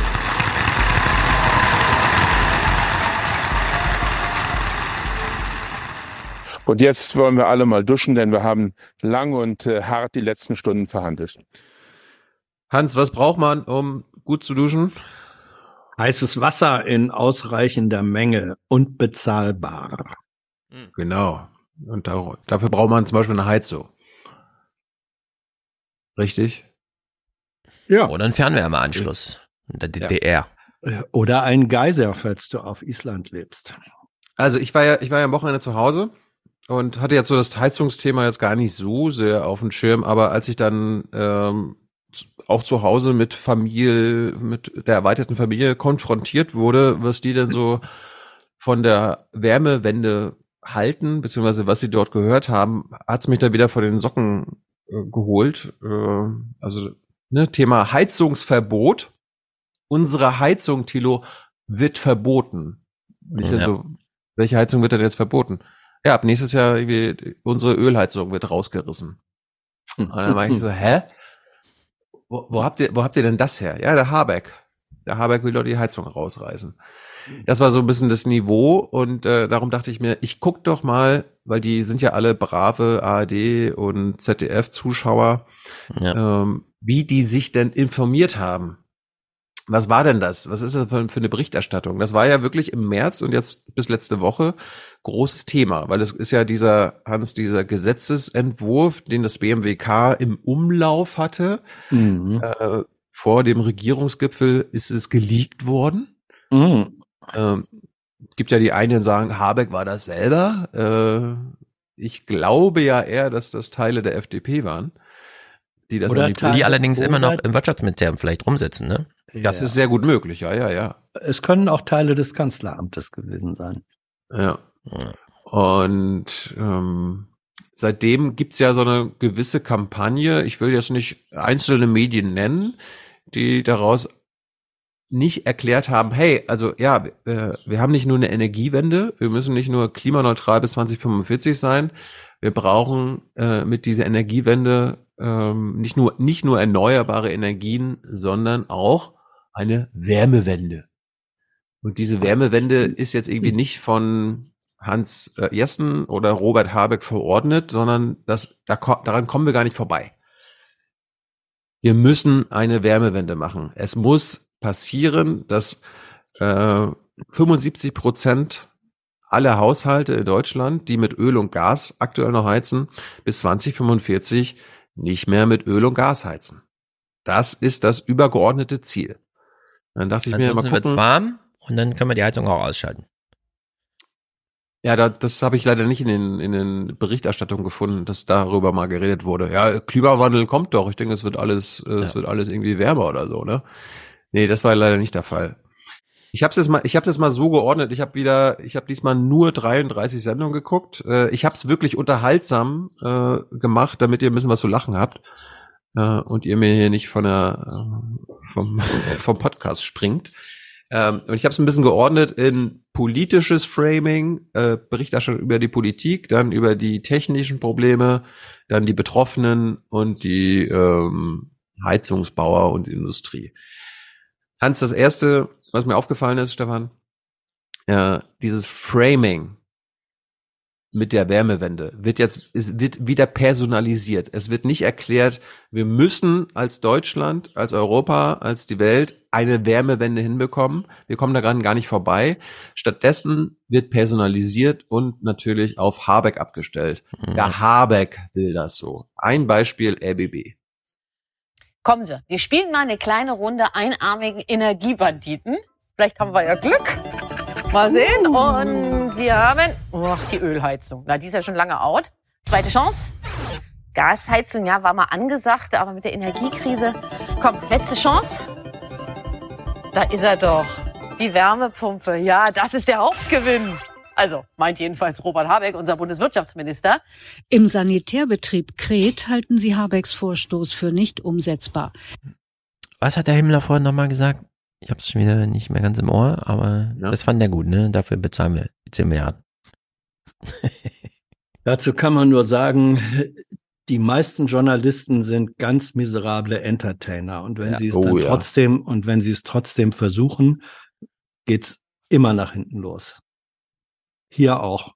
Aber nicht so schlimm. Äh, man hat ja Technik, die aushilft, die es Oh. unterhaltsamer macht. Eine riesige LED-Wand, bei der keiner fragt, wo kommt denn der Strom her? Nein, aber es ist, Ja. es, Also dieses, ist, es ist Fremdschämen auf professionellem Niveau. Ja, aber ich reg mich über quasi die, die äh, Berichterstattungsebene auf und das ist halt, äh, ich habe ja so ein, so ein Programm, wo ich mir diese ganzen Beiträge und so weiter in Sendungen runterladen Mhm. kann und ich habe mehr zu, wenn ich Habeck gesucht habe, zur Wärmewende und Heizung gefunden, als einfach nur zum Thema Heizung und Wärmepumpe. Mhm. Und das ist ein Problem, weil am Ende geht es um eine deutschlandweit eine Generationenaufgabe, die nicht Robert Habeck verordnet, sondern Robert Habeck musste jetzt als Minister quasi umsetzen, weil unter anderem 16 Jahre lang die CDU und SPD Ja. das nicht gemacht haben. Das wird aber überhaupt gar nicht erklärt. Es wurde nicht einmal in irgendeinem Beitrag auch die, die, also die Klimanotwendigkeit erklärt oder das irgendwie mit dem IPCC-Bericht verbunden oder dass wir das einfach Mhm. machen müssen. Wir kommen gar nicht daran vorbei. Stattdessen wird eingedroschen darauf, dass Robert Habeck das Heizungsverbot machen will. So ein Quatsch. Äh, wir bleiben aber bei der politischen Ebene, wie die CDU das aktuell spinnt, äh, spinnt, sorry, spinnt. ähm, ein Beispiel aus dem Thüringer Landtag. Denn Klimaschutz müsse gerecht sein, sagte Vogt. Ich kann das ganz simpel sagen. Es nützt nichts, wenn man die Erderwärmung stoppen will, wenn man die soziale Kälte für die normalen Bürger in diesem Land nach oben dreht. Hm. Clever. Sagt die richtige Partei, die die Wärmewende ver, ja, verschleppt hat, ignoriert hat. Und soziale Kälte hochdrehen ist auch interessant, Hans, oder? Ja. Dann äh, hast du gewusst, Stefan, dass die FDP Teil der Ampelregierung ist? Habe ich von gehört, ich kann es aber nicht mehr fühlen. Ja, und dass die FDP auch einen Koalitionsvertrag unterschrieben hat. Also, das sagt die Legende, ja, so steht es in der Wikipedia. Ja, und, im, und im Koalitionsvertrag steht auch drin, dass die Wärmewende angegangen wird und Öl- und Gasheizung outgefadet werden. Mhm. Hat man, glaube ich, leider einem FDPler, den BR kontrovers befragt hat, nicht erzählt. Es hat selbst den Koalitionspartner, die FDP, kalt erwischt. Ich war schockiert. Ich bin tatsächlich aufgesprungen und habe gesagt, also, er hat durchs Büro gerufen, das kann nicht deren Ernst sein. Das löst ein Angstgefühl aus. Also bei mir, das Telefon hat nicht aufgehört zu klingeln mit Bürgerinnen und Bürgern, die besorgt sind. Und ich verstehe es. Er versteht's, das ist gut. Ich stelle mir jetzt vor, wie er in seinem Büro gesessen hat, obwohl er wusste, was kommt und dass er auch äh, seit Monaten. Erinnert mich aber ja, Ja. ein bisschen an Dörr. Dörr hat ja auch im Morgenmagazin dann plötzlich gesagt, ich verstehe, es sind aufregende Zeiten. Ich habe auch ein bisschen, ähm, ich nehme jetzt Rücksicht auf Habeck. Ich weiß, wir sind alle total überfordert von diesen aufregenden Zeiten, während die FDP die ganze Zeit diese Aufregung hervorruft. Und so ist das hier auch. Ich habe den ganzen Morgen auf Facebook geschrieben, ey, die klauen euch eure Heizung. Und dann, wenns Fernsehen kommt, oh, ich hatte auch echt voll Angst. Also ich habe das auf Facebook gelesen. Ja, ich meine, ich, ich gehe davon aus, dass die FDP das geleakt hat an die Bild-Zeitung. Die Bild-Zeitung macht daraus die Kampagne Heizungsverbot, Ja. was einfach total bekloppt ist. Hm. Äh, und dann gibt es irgendwie einen Gesetzesentwurf, wo das gar nicht drin steht, aber der FDP da trotzdem in seinem Büro sitzt und schreit. Das kann nicht sein so. Ja. So, äh, in demselben Beitrag hat dann Habeck äh, nochmal zurückgeschossen und der FDPler will das aber nicht auf sich sitzen lassen. Hans, hör genau zu. Robert Habeck kontert die Kritik seines Koalitionspartners. Die FDP liest ja auch mit, die wird ja auch noch ihren Teil dazu äh, einbringen. FDP, Sie hat wenn ich nämlich, das sagen darf, hat nicht nur gelesen, sondern das schon zweimal unterschrieben. gut zu wissen, wir lernen heute Im viele Koalitionsvertrag und im Koalitionsausschuss. Wirklich? Wir Wirklich? fragen bei der FDP in Berlin noch einmal nach. Das, was Habeck vorgelegt hat, ist weit über dem, wo wir als FDP zugestimmt haben. Aber jetzt so mit der Brechstange ähm, da reinzugehen und Oma Erna die Heizung rauszureißen, das hat die FDP nie unterschrieben und das werden wir auch nicht mitmachen. Boah. Wir sind mittlerweile wirklich auf diesem, wir haben Republikaner hier in, Deutschland, die mit eigener Ideologie und so weiter, aber einfach nur Politik verhindern, dieses Handlungsunvermögen, das die Bevölkerung aufwiegeln, damit bloß nichts entschieden wird, denn wenn entschieden wird, geht es in die falsche Richtung. Und das macht Hans, die FDP. Also bist ja ein paar Jahre jetzt schon dabei in diesem Podcast. Mhm. Ähm, ich weiß es nicht mehr. Haben wir den Begriff Oma Erna erfunden oder haben wir den übernommen? Weil entweder hat der FDPler, ist der jetzt der Aufwachen-Zuhörer? Hallo, wenn du jetzt hier gerade zuhörst? Weil wo, woher hat der Oma Erna? Ja. Also äh, ich, ich erinnere es soweit, dass dieser Podcast oder namentlich ihr ähm, Oma Erna als Figur popularisiert habt. Mhm. Und äh, diese Popularisierung hat dann auch natürlich weitere Kreise erreicht.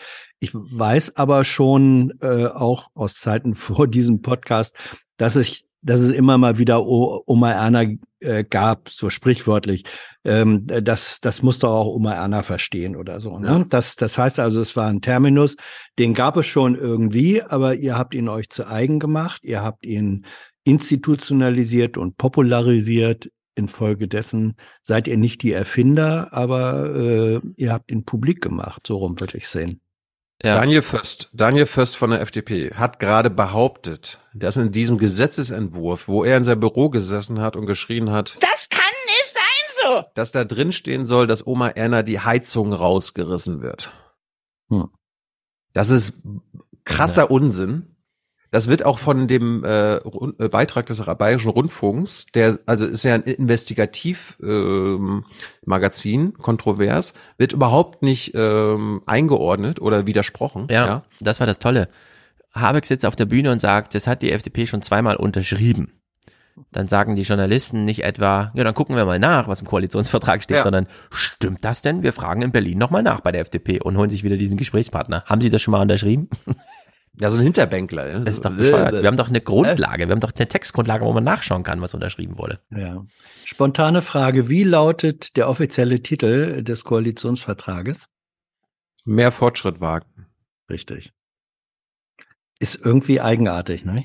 Wenn man, wenn man sozusagen den Anspruch dieses Slogans mit der Realpolitik, die seit einem Jahr Umsetzung oder auch nicht des Koalitionsvertrages versucht, äh, übereinander zu legen. Ich ja, aber finde das das nicht. Koalitionsverträge Blödsinn sind, haben wir ja auch schon haufenweise diskutiert. Ja, ja, aber, aber zum Beispiel, das bezieht sich ja auf, äh, auf Willy Brandt, wir wollen mehr Demokratie wagen. Und der hat es ja tatsächlich gemacht. Das heißt also, so ein Slogan kann auch schon, sagen wir, als magnetischer Nordpol dienen, der dann die politische äh, Kursfindung Ja, äh, befeuert. Das ist aber hier nicht so. Und das ist doch das, was ärgerlich Wenn jetzt hier ein FDPler, ein SPDler oder ein Grüner säße, würden die dir auch sagen, Fortschritt, wir haben keinen Fortschritt gemacht, 100 Milliarden hier, Dings da und so. Die haben tausend Argumente, warum sie Fortschritt gemacht haben. Ja, natürlich. Löcher, äh, Schlaglöcher in der Straße zu flicken, ist kein Fortschritt. Es gibt gerade den Hinweis aus dem Chat, dass Folge 202 vom Aufwand Podcast Erna Kasubke hieß. Ja. Mhm. Mai Ja, da haben wir sie 2017. mal, weil sie im Clip vorkam. Ich kann mich auch dran erinnern. Wir haben Oma Erna immer äh, so genannt. Dann kam Kritik. Ja. Wieso diffamiert ihr immer so Oma Erna? Dann haben wir so eine CDF-Studie rausgeholt, wo es hieß, es sind vor allem die älteren Frauen, die dem CDF unendlich astronomische Glaubwürdigkeitswerte beimessen. Da haben wir gesagt, um die geht's, um die Oma Erna. Und dann gab's irgendwann den Clip, wie Elmar Thewissen bei so einem Studiogespräch, weil er Chefe war und so, auch von Oma Erna sprach. Nachdem nämlich immer alle Slalom um die Nachrichten fahren und so weiter, hat er auch Oma Nachdem Erna er bei uns war. Hm? Nachdem er bei uns war und wir wahrscheinlich Oma Erna angesprochen haben. Es kann sein, dass das nach uns war, aber er hat dann auch immer Oma Erna gesagt. Also einmal mindestens. Auf jeden Fall, Oma Erna ist ja äh, sehr visiert beim Fernsehgucken, Hans. Äh, die guckt halt nicht nur Bayerischen Rundfunk kontrovers, sondern schaltet auch mal um zum WDR und guckt dort Lokalzeit, weil da wurde sie dann aufgeklärt, was diese Scheiße, die Daniel Föst gerade von der FDP gesagt hat, was da, was da dran ist. Genau, die dann ja auch letztlich darin gipfelte, dass Leute schon Horrorvisionen gezeichnet haben. Das wird verboten, man wird Oma die Öl- Ölheizung aus dem Keller holen. Das ist ja auch Unsinn, oder? Das ist absoluter Quatsch. Also das steht nirgendwo geschrieben, dass man tatsächlich jetzt äh, damit rechnen muss, dass zum Januar 24 da jemand vorbeikommt und die alten Anlagen stilllegt. Ja, aber natürlich, Hans, natürlich steht das irgendwo geschrieben. In der Bildzeitung. Ja. In der Überschrift. Vielleicht, vielleicht hat der Daniel Föst von der FDP einfach verwechselt, dass das, was in der Bildzeitung steht, nicht mit dem Koalitionsvertrag kompatibel sein muss. Mhm. Äh, Im ZDF Morgenmagazin hat Habeck dann nochmal einen O-Ton geliefert, ähm, nicht nur gegenüber der FDP, sondern auch der SPD. Robert Habeck signalisiert Kompromissbereitschaft gestern auf der grünen Fraktionsklausur, etwa bei Produktionskapazitäten und Härtefallregelungen, aber er teilt auch aus. Es kann aber nicht sein, dass in einer Fortschrittskoalition nur ein Koalitionspartner für den Fortschritt verantwortlich ist und die anderen für die Verhinderung von Fortschritt. Bam. Ja, guter Spruch, aber naja. Das, was ich in allen Beiträgen in den Nachrichten vermisst habe, nämlich die das große, den, die Großperspektive, Klimawandel, was was wir machen müssen, ähm, das habe ich nur ganz kurz bei Quer, diesem Satire oder Unterhaltungsformat vom Bayerischen Rundfunk gefunden, äh, weil Habeck das vor einem Jahr schon in den Tagesthemen erklärt hat.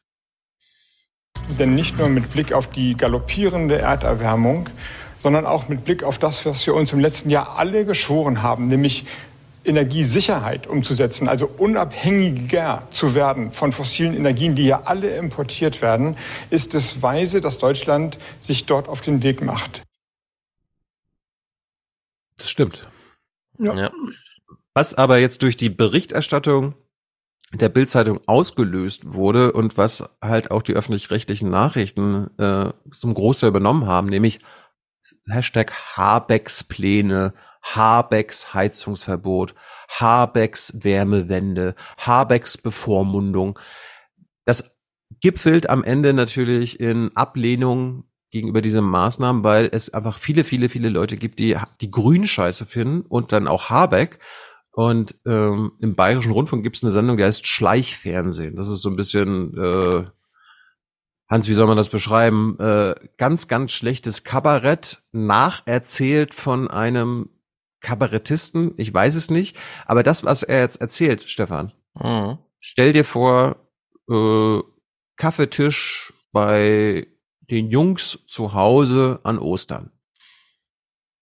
Also, gestern, mein Lieber, da hätte ich der Herrin nicht dieser Habeck sein wollen. Gestern ist am Stammtisch nämlich ums Heizen gegangen.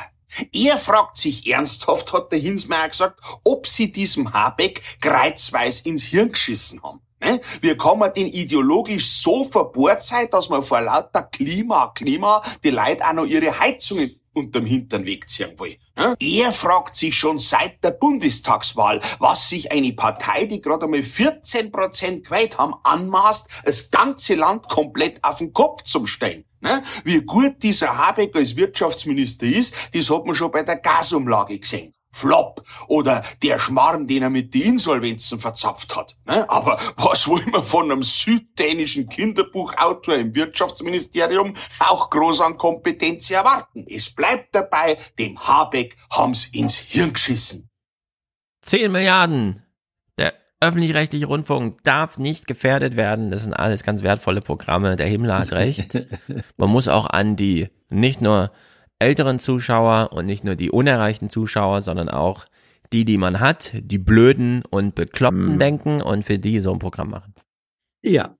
Und es wird hier die, ein, ein interessantes Muster erkennbar, das wir ja eigentlich kennen. Bei allem, äh, was, ähm, ich sag mal, schmerzhafte Veränderungen im Hinblick äh, auf eine absehbare Zukunft angeht. Ähm, da wird im ersten Schritt gesagt, ja, wir haben ja noch relativ viel Zeit, äh, bis das eintritt. Deswegen Ja. lassen wir uns die Zeit. Dann wird ein Großteil der Zeit, weil wir ja viel Zeit haben, nichts gemacht. Dann wird der Handlungsspielraum, weil, weil wir ja viel Zeit haben, verstreichen lassen. Der Handlungszeitraum wird verkürzt. Dann muss innerhalb des verkürzten Handlungszeitraums natürlich umso mehr gemacht werden. Und dann wird aber festgestellt, ist er denn oder sind die denn wahnsinnig, so viel innerhalb dieses verkürzten Handlungsspielraums Mhm. machen zu wollen? Das heißt, das Dilemma, dass man sich selber durch Ignoranz gegenüber den Handlungsnotwendigkeiten der Zukunft eingebrockt hat, das wird jetzt nicht gesehen als Ursache bei denen, die es sich selbst eingebrockt haben durch Verweigerung, sondern bei denen, die dann es lange vorher wissend sozusagen in der Handlungsnotwendigkeit der kurzen verbleibenden Restzeit machen. Das heißt, dieser Schleich und andere, die er da zitiert, im Grunde ist das eine massive Form der Selbstkritik, ohne zu wissen, dass er eigentlich sich selbst kritisiert und seine Verweigerungshandlung. Genau. Die, die Leute, die äh, Jahre und Jahrzehnte lang äh, CDU, FDP und so weiter gewählt haben, die das alles verhindert haben, sind jetzt diejenigen, die darüber meckern, dass das so lange verhindert wurde und jetzt äh, gemacht werden muss. Ja, das ist, das ist wie sozusagen, wenn du dein Gebiss äh, vergammeln lässt, weil du zehn Jahre nicht zum Zahnarzt gehst und die Zähne nicht putzt, und dann gehst du irgendwann mal doch hin, weil dir das Zeug rausfällt und unerträglich wehtut. Und dann sagt der Zahnarzt, oh, müssen wir jetzt aber das und das und das machen. Dann sagst du, dieser scheiß Zahnarzt. Ja, und sagst nicht, hm, was habe ich da eigentlich äh, versäumt? Also äh, Habeck ist ja nicht denkbar ohne Altmaier. Habeck ist die, Habeck ist der, ist der und äh, ja, äh, man kann sagen, Altmaier, äh, Gabriel, wegen mir auch Gabriel, Röttgen teilweise. Also Habeck ist derjenige, der die Suppe auslöffelt, die ihm andere eingebrockt haben.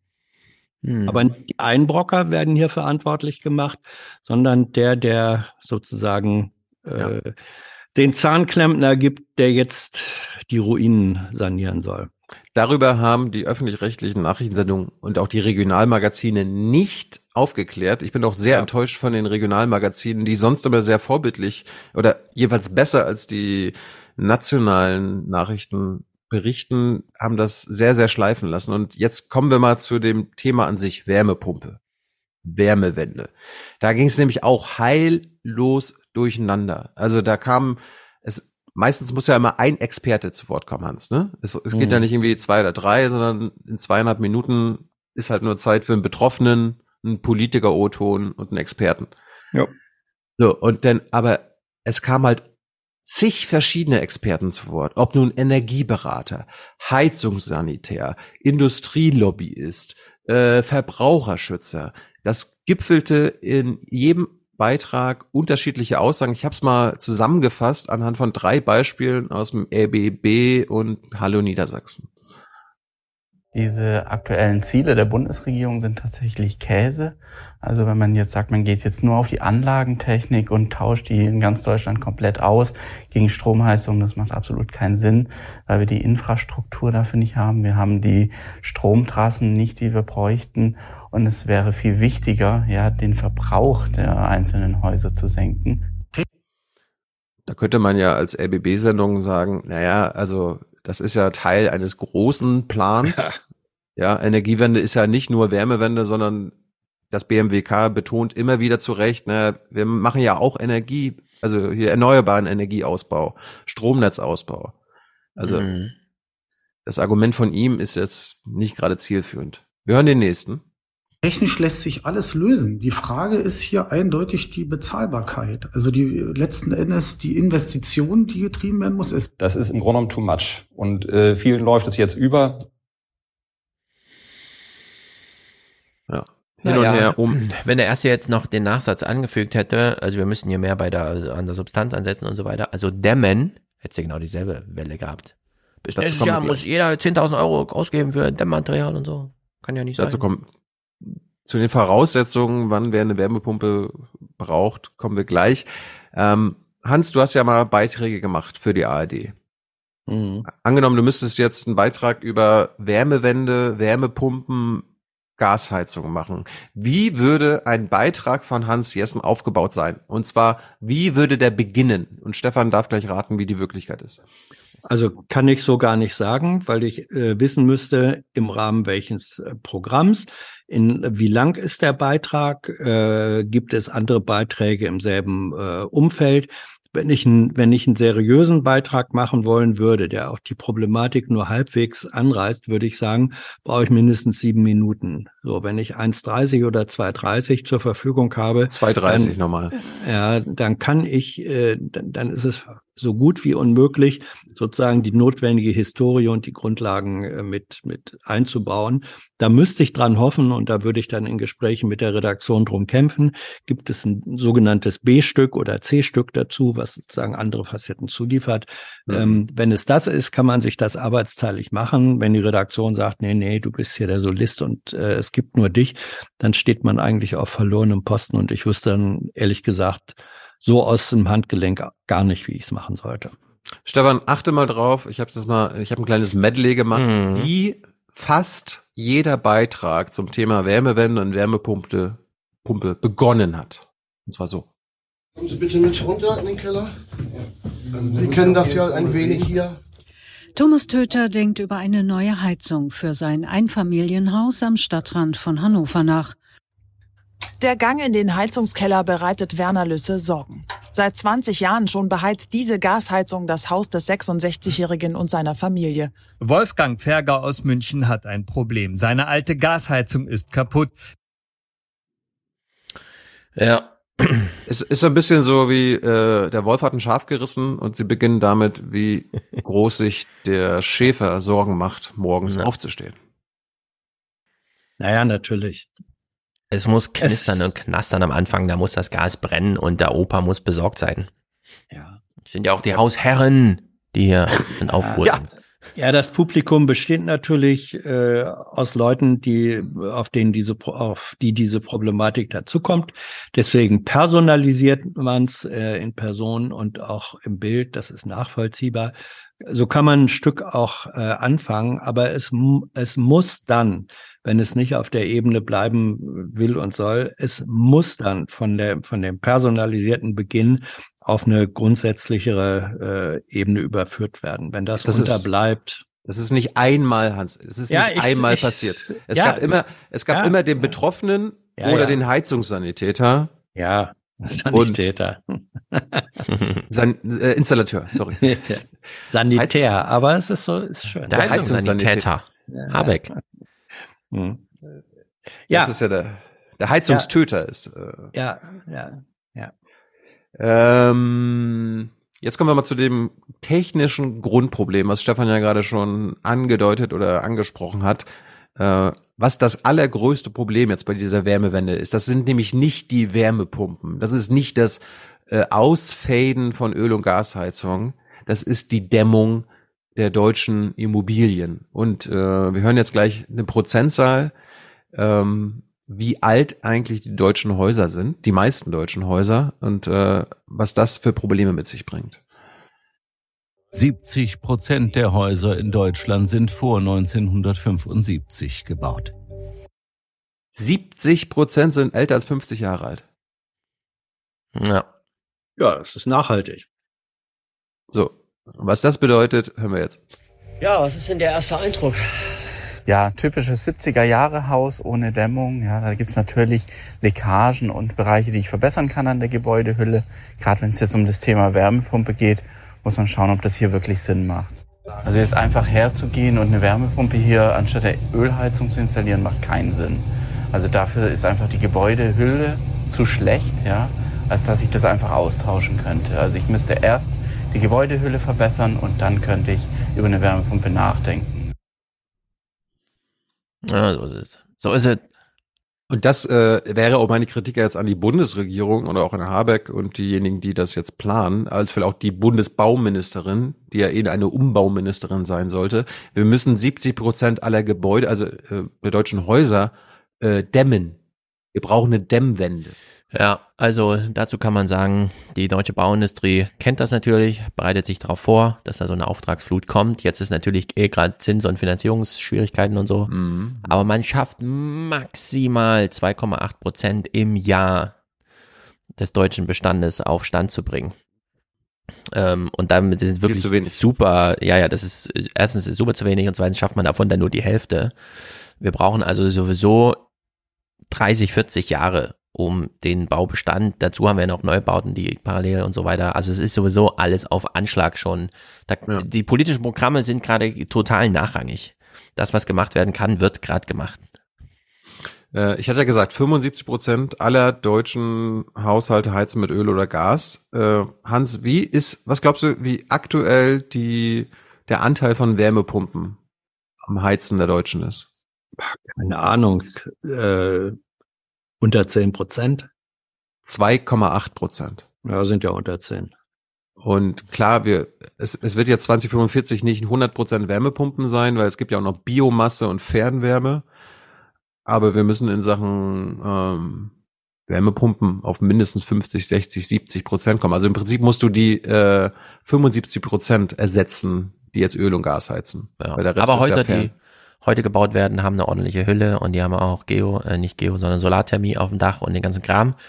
Das heißt auch eine verbaute Gasheizung pendelt irgendwo bei 10, 20, 30 Prozent des bisherigen Verbrauchs. Also ganz tief. Ja, die alten Republik ist eben auch ein architektonisches Thema. Absolut. Das war das, das war das, Ding- das war das Ding, ist das war, die Republik der alten Häuser. Das war das Ding genau. zu Hause. Also erstens, Stefan, äh, ich, ich lebe ja auch, oder ich komme ja aus einem kleinen Dorf, wo auch nur äh, Einfamilienhäuser stehen. Ich habe jetzt Mhm. seit drei oder vier Jahren gibt's da eine Solaranlage auf dem Dach meiner Eltern. Es Ja. gibt bisher immer noch kein anderes Haus, was auch eine Solaranlage draufgestellt hat. Also Solarthermie ist in Hessen Pflicht, wenn du neu baust. Schon mal. Ja, das ist so schön. Das ist schon Bei uns gut. nicht. Äh, Die So, Dämmpflicht gibt's ja sowieso. Du kannst ja heute nicht mehr bauen, ohne ordentlich zu dämmen. Ja. Das heißt, die Neubauten, aber die, der Bestandsbau, ne? Da du echt die ganzen Siedler, also du hast ja eh, heute baut ja niemand mehr so ein richtiges Einfamilienhaus, außer irgendwo auf dem Lande oder so. Aber so in den, das städtische Bauen wird ja eigentlich schon, und da sind ja krasse energetische Synergieeffekte beim Thema Wärmen und so. Aber diese Bestandshäuser, die vor 30, 40 Jahren, als man irgendwo gesiedelt hat und dann wurde so zugewiesen und hier und da und nimmer und so, und dann hat man diese völlig ungedämmten, freistehenden, alle vier Seiten und das Dach frei und dann ist da ein Heizkörper, der auf 80 Grad hochpowert und alles und so, und dann stehst du echt davor und denkst, ey, das wird nichts. Davon haben wir irgendwie, also zig Millionen. Das ist wirklich so gruselig. Das war eine schöne Anmoderation für den nächsten Beitrag. Und man darf eins nicht vergessen, eine Wärmepumpe ist ja eine, eine Stromheizung irgendwo.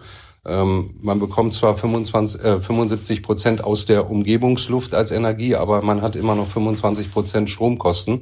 Und das auch nur, wenn die wirklich effizient läuft und effizient eingestellt wird. Es So muss das es. Dach gedämmt werden. So ist es. Es müssen die Fenster müssen entsprechend auf einem neueren Datum sein. Sie müssen fachgerecht eingebaut werden. Mhm. Nach Möglichkeit eine Fußbodenheizung rein. Und das sind Summen, die wir irgendwo mit 150 bis 200.000 Euro beziffern. Ja, da wird dein Haus zugemacht, wird da Luft reingepustet und dann wird mit so Kameras geguckt, wo das rausströmt. Und im besten Falle nirgends. Und wenn du dir anschaust, was hier Häuser in Deutschland rumstehen, da weißt du gar nicht, wo du anfangen sollst. Da kommt einfach überall Luft raus. Es gab, es gab in dieser äh, RBB-Sendung Supermarkt, ähm, da gab es diesen Energieberater, der ist mit einer Wärmebildkamera ja. dieses Haus abgegangen. Und das, du, gu- du guckst da durch und aus jedem Fenster entweicht Wärme. Ja, das ist ganz schlimm. Ah. Aber was ich nochmal zu meinen Eltern sagen wollte, mein Vater. ich Scheiß mit- Physik. Ich Ja. habe mit meinem Vater auch über Wärmepumpe geredet und er so, das geht da gar nicht. Das, das ist hier gar nicht, das ist hier gar nicht möglich. Ich sowieso. Ja, wir haben ja keine Fußbodenheizung. Ich so, Papa, äh, euer Haus ist nicht in den 70ern oder 60ern gebaut worden, sondern euer Haus ist jetzt 20 Jahre alt. Ist unser Haus gedämmt worden? Er so, ja, unsere Dämmung ist geil. Die ist richtig Mhm. geil. Ich so, Papa, dann geht auch Wärmepumpe. Und dann habe ich ihm das erklärt. Und dann hat er mir irgendeinen Artikel gezeigt, wo Wärmepumpe zwingend mit Fußbodenheizung zu, verbunden, äh, zu äh, verbinden ist. Und ich dann so, guck mal, das ist Bildzeitung. Ist Bullshit. Ja, aber ist es nicht trotzdem clever, das zu machen, so einen Niedrigtemperaturkreislauf zu haben, der eben nicht irgendwo so ein 80 Grad Vorheizungsleistungsding. Ja, du, So. du brauchst, du brauchst, äh, äh, wenn du so eine alten, wie, wie sagt man hier, diese Heizkörper hast, die natürlich, wie gesagt, 80 Grad erstmal warm werden müssen, die kannst du nicht äh, für die Wärmepumpe benutzen, das stimmt. Ja.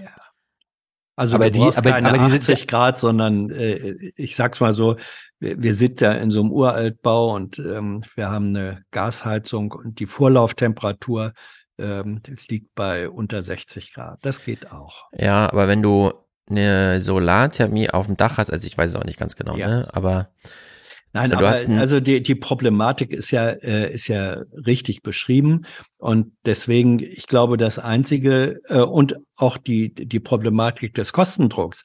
Klar, wenn der private Eigenheimbesitzer auf einmal für den Komplettumbau äh, 150.000 oder 200.000 hinblättern Ja. soll, das geht so einfach eben nicht. Das ist ein reales Problem.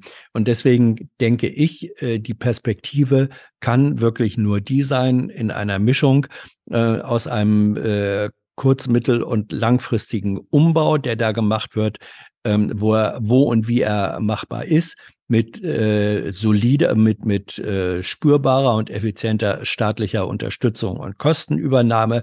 Ähm, und ansonsten, äh, ansonsten wird das sein wie bei der äh, Auto äh. Ähm, das Problem löst sich äh, über die Zeit, aber dazu sind eben Grenzwerte äh, und ähm, auch Grenzwerttermine verpflichtend vorgeschrieben. Sonst regelt es sich eben nicht im natürlichen äh, Nachwachsen. Und äh, das ist das Problem, wie eben schon gesagt, wenn diese Grenzwerte, die schmerzhafte sind und die auch bedeuten, dann ab dann und dann geht der alte Scheiß nicht mehr, sondern muss was anderes gemacht werden. Wenn du diese Grenzwerte nicht setzt, weil du sagst, das wird ja unzumutbar, dann Mhm. verschleppst du das gesamte Projekt, dann, dann, dann ruinierst du dein gesamtes Gebiss, weil du da keinen Sanierungsplan vom Zahnarzt dir ausstellen lässt. Das Ja. ist die, die Problematik, ähm, die äh, auch eine interessierte äh, Presselandschaft, die nur die Skandalisierung für den Tag äh, betreiben will und da ihr Narrativ und ihre Agenda hat und Meinung machen will in diesem Oh. Sinne. Ah, ja, ja, ja, so ja, ja, ja, ja, ja. ja. Ähm, äh, So, das ist der Punkt, wo dann wieder Aufklärung und politisches Handeln, das auf Aufklärung basiert, stattzufinden hat. Und das ist Sisyphus. Das ist Hier, Sisyphus. hier, hier wird Meinung gemacht, aber nicht Konsent. Ja. Konsent ist ja Zustimmung, Übereinstimmung. Ja, ja. Das ist vielleicht vielleicht nochmal ein Unterschied zu Chomsky und äh, Welzer. Ähm, was glaubt ihr denn jetzt nochmal Problematik Stadt-Land? Wird in der Stadt pro Person mehr Energie für Heizen gebraucht oder auf dem Land, Stefan? Ähm, auf dem Land, jedenfalls, wenn man Neubauten in der Stadt hat, also ich sehe es hier in Frankfurt, das Europaviertel, Niederrad, da werden nur noch passiv äh, beheizte Wohnungen, also die gar keine Heizung mehr haben, verbaut und dann aber eben vier aufeinander, drei nebeneinander und die Außenwand wird dann so krass gedämmt, dass du da im Grunde gar keine Heizung mehr verbaust und äh, auf dem Land, naja, auf dem Land hat man ja noch den Vorzug, ein, das Einfamilienhaus, das berüchtigte, zu Mhm. bauen. Deswegen ähm, würde es mich nicht wundern, wenn man in der Stadt für fünf Prozent der Wärmekosten lebt, wie auf dem Land. Ja, 5% sind es nicht, aber du stößt in die richtige Richtung. Äh, Beispiel Bayern. Pro Kopf gerechnet sieht das jedoch ganz anders aus. Der Wärmebedarf pro Person ist bayernweit am höchsten im Kreis Kronach mit 14.500 Kilowattstunden jährlich. Im Landkreis München nicht mal halb so hoch, 7.100 Kilowattstunden pro Jahr. Das ergibt sich im Prinzip einfach aus der Bebauungsstruktur, aus der Bevölkerungsstruktur. Das ist ja recht logisch, wenn ich halt viele Leute in der Stadt habe wie München, wo die Wohnungen jetzt auch nicht besonders groß sind pro Person, dass ich da spezifisch natürlich sehr viel weniger Wärmebedarf habe als auf dem Land, wo die Leute tendenziell eher in größeren Wohnungen wohnen, in Einfamilienhäusern oder auch Einzelpersonen viel in Einfamilienhäusern wohnen. Ja, und das sind noch Durchschnittswerte. Selbst beim Durchschnittswert ist es schon äh, nur noch die Hälfte. Wenn man dann die ganzen Neubauten nimmt, die die letzten zehn Jahre entstanden sind, ist noch mal krasser. Was nur wieder dazu führt, zu meinem Plädoyer, der Mensch hat in den ländlichen Gegenden nichts verloren. Bitte urbanisieren. oder frieren. Urbanisieren oder frieren. Also ich glaube, die, ich glaub, die Wärmewende ist äh, umsetzbarer auf dem Land, weil du da denn nur die Häuser dämmen und umbauen musst. Äh, Ja, am hier- besten äh, zieht man aus in den der Häusern Stadt- einfach aus auf dem Land und zieht in die Stadt. Ja, und hier in der Stadt musst du erst ganze Wohnhäuser erstmal äh, räumen und dann Ja. umbauen. Das äh, sorgt für eine radikale Senkung der Mieten in der Stadt. Ja, das auch. Bringt alles zusammen. Puh. Der RBB hat mal in Brandenburg jetzt eine, hat eine Straßenumfrage unter Männern gemacht. Was glaubst du, wie, die, wie das Stimmungsbild ist in Sachen Wärmewende? Wie beim Schleich. Ja, lass mich Ja. bloß mit dem Scheiß in Ruhe. Genau. Ich kann ja nicht alles umbauen, sag ich mal. Da muss ja Fußbodenheizung haben für, für so eine Luftwärmepumpe, sag ich mal. Und das ist natürlich eine kostspielige Geschichte und die werde ich mir nicht leisten können. Nee, das ist Baujahr 1911. Da müsste ich alle Fußböden rausruppen und Fußbodenheizung machen. Und ich bin alleinerziehend, also ich kann es mir nicht leisten. Wärmepumpe, Luftwärmepumpe. Weil ich habe einen Neubau, ich habe erst vor drei Jahren gebaut, ich bin da völlig raus. Ja. Sehr gut. Der wohnt in einem Haus, was 110 Jahre alt ist. Auch nicht schlecht. Ja, was glaubst du, in was für einem Haus ich wohne? Hm, 107? Habt ihr, habt ihr, ist es gedämmt bei euch? Ält, Hans? äh, nein, natürlich nicht. Älter Oh. als 100, älter als 111 Jahre. Wieso ist das nicht gedämmt? Weil Ja, wir das- klären gleich mal von dem, wem ihr da so in Berlin regiert werdet. Ich habe noch ein paar Clips. Ja, das ist kein regierungseigenes Gebäude. Ist, da, ist dein Haus dir- gedämmt, Stefan? Natürlich. Gedämmt. Äh, ja. Solarthermie, Fußbodenheizung. Ich bin ein sehr moderner Mann mit einer Gasheizung allerdings. Ja, ich leite, ich leite gerne, wir hatten gerade einen Besitzerwechsel hier in unserem Haus. Mhm. Ich leite gerne die Adresse der neuen, des neuen Besitzers und Ist das der, eine Genossenschaft jetzt? das wäre schön. Das sind noch nicht mal Genossen, die äh, neuen Wall Street, ne? Dann, äh, ja, so ungefähr. Ähm, Wer sind denn die Besitzer? Bitte? Wer sind denn die Besitzer? Ja, da gilt natürlich jetzt der äh, Schutz. Das erzähle ich dir gerne mal unter Ja, vier ist- Ohren. ist es ein Es Investor? Ist das ein Ja, Investor? natürlich ist ja ja, es ist ein es ist ein äh, Investor, der äh, Wohnungen und äh, Anlagen aufkauft äh, Der hat die mit soziale Frage im Blick. mit mit äh, einer eindeutigen Gewinnerzielungsabsicht. Mhm. Ja, ich gebe gerne die Adressen weiter, dann könnt ihr ihm sachdienliche Vorschläge zuschicken. Ja. Ähm, ich habe Oder mal vorbeigehen. Hm. Ich habe vorhin bemängelt, bemängelt, dass äh, in den Beiträgen es kreuz und quer ging. Und am meisten ging es kreuz und quer in Sachen Kosten. Was kostet denn mich die Wärmewende? Was kostet mich der Einbau einer Wärmepumpe? Was kostet der ganze Spaß? Und wenn Oma Erna jetzt so wie ich diese ganzen Beiträge gesehen hatte, wäre ich an Oma Erna Stelle sehr verwirrt. Ich habe mal ein kleines Medley gemacht. Die Gasheizung wäre günstiger. Bis zu 12.000 Euro könnte eine neue kosten. Allein die Wärmepumpe hätte 22.000 Euro gekostet, selbst nach Abzug der Förderung doppelt so teuer wie seine neue Gastherme. Eine Wärmepumpe kostet samt Installation bis zu 40.000 Euro. Eine satte Investition. Von der Größenordnung glaube ich jetzt schon von, äh, von 40 bis 45.000 Euro in Summe sprechen. Inklusive Dach oder nur die Photovoltaik? Ohne Dach. Seine neue Wärmepumpe ist angekommen. Kostenpunkt mehr als 70.000 Euro. Und jetzt mit, mit Umbau Heizkörper, da habe ich das Angebot etwa 85.000. Und das sind Summen, die wir irgendwo mit 150 bis 200.000 Euro beziffern. Da wäre ich dann irgendwo am Ende in der Größenordnung von 300.000 Euro, was die Gesamtsanierung angeht.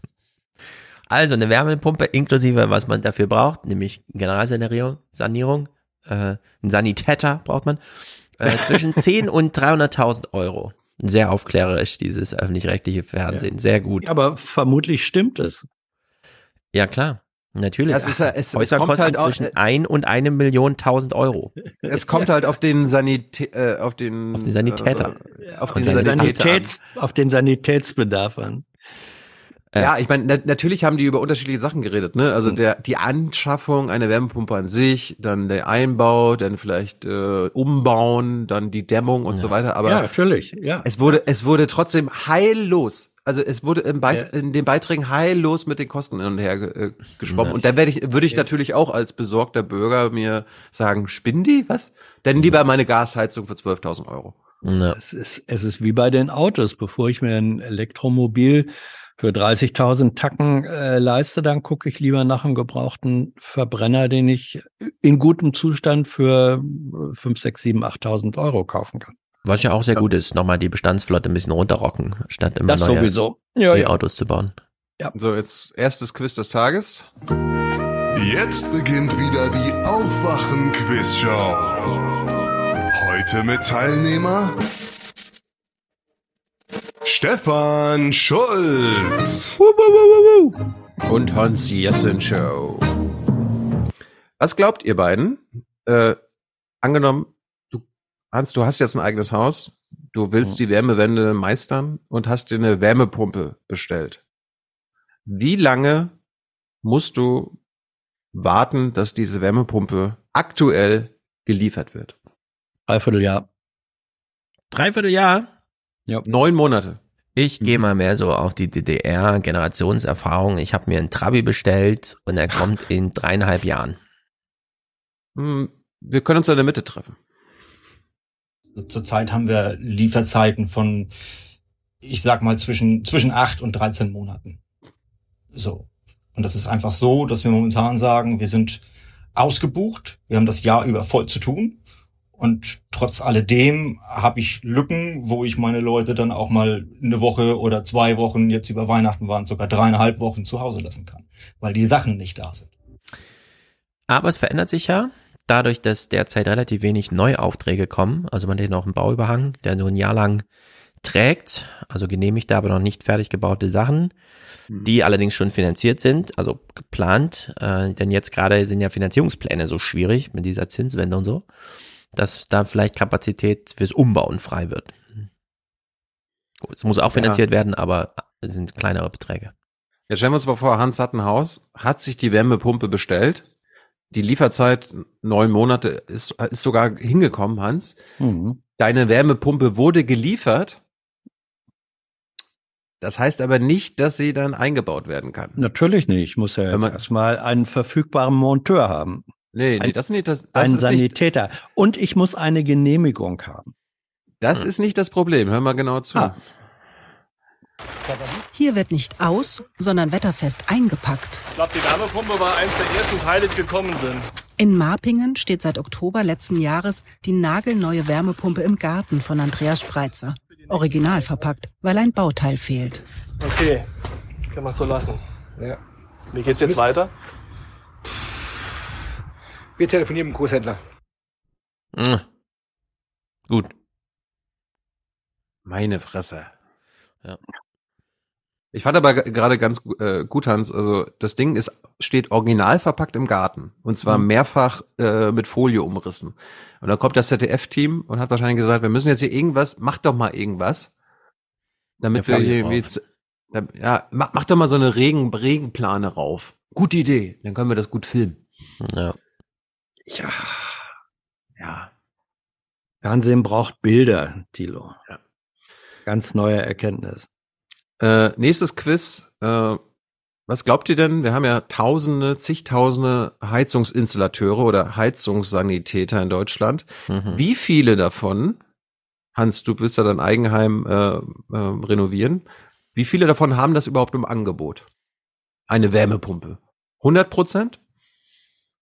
Äh, was heißt denn im Angebot? Ne, du gehst zum Heizungs Heizungssanitäter und sagst, ich will eine Wärmepumpe haben. Kannst du mir die einbauen? Wie viele bieten dir das an? Ah, ich würde mal sagen, die gut die Im Hälfte. Jahr 2023. Ja, die Hälfte vielleicht. Ich sage natürlich alle, weil Bürgerpflicht, Sanitäterpflicht. Wir hören rein. Und diese, das ist ein eingespieltes Team. Doch bisher hat nur jeder zweite Heizungsbetrieb Wärmepumpen Hm. überhaupt im Angebot, obwohl sie in Neubauten immer häufiger verbaut werden. Das finde ich krass. Ja. Also die, die die Wärmewende umsetzen müssen, bieten sie zur Hälfte noch nicht mal an. Jetzt einer meiner Lieblingsclips, den ich am Wochenende ge gefunden habe. Wir hören jetzt einen Heizungsinstallateur, einen Münchner Heizungssanitäter, der uns über sein Geschäftsmodell aufklärt. Und Stefan erklärt uns jetzt, wie seriös das ist. Dieser Heizungsinstallateur ist unterwegs nach Schwabing. Der Quadratmeterpreis hier oft mehrere 10.000 Euro. Eine Wärmepumpe ist daher kein Problem, sagt er. Als Unternehmer lernt man nur das machen zu können, was letztendlich der Geldbeutel des Kunden hergibt. Wie gesagt, es gibt einen, einen pauschalen Spruch, ähm, man soll den Kunden nicht schlachten, sondern regelmäßig melken. Das ist so ein Grundsatz, nach dem ich lebe. Ja. Mhm. Ja, ja, Deswegen ja. werde ich beim Friseur nie rasiert, sondern muss er alle drei Wochen wieder hin, ähm, weil sie nachschneiden will. Da kann er einfach alles abmachen. Verstehe. Man darf seinen Kunden nicht schlachten, man muss ihn melken. Ja, das gilt aber nicht für Schlachter und Metzger. Stimmt. Hans sei kein Melkkunde. ja. Fürchte, ich, das ich, bin ich. Ich finde es erstaunlich, dass das so ein Typ im Fernsehen einfach mal so sagt. Ja, aber stimmt doch. Ja, Geht doch bei das uns stimmt auch. doch. Wir melken doch auch nächsten Monat wieder die Hörer.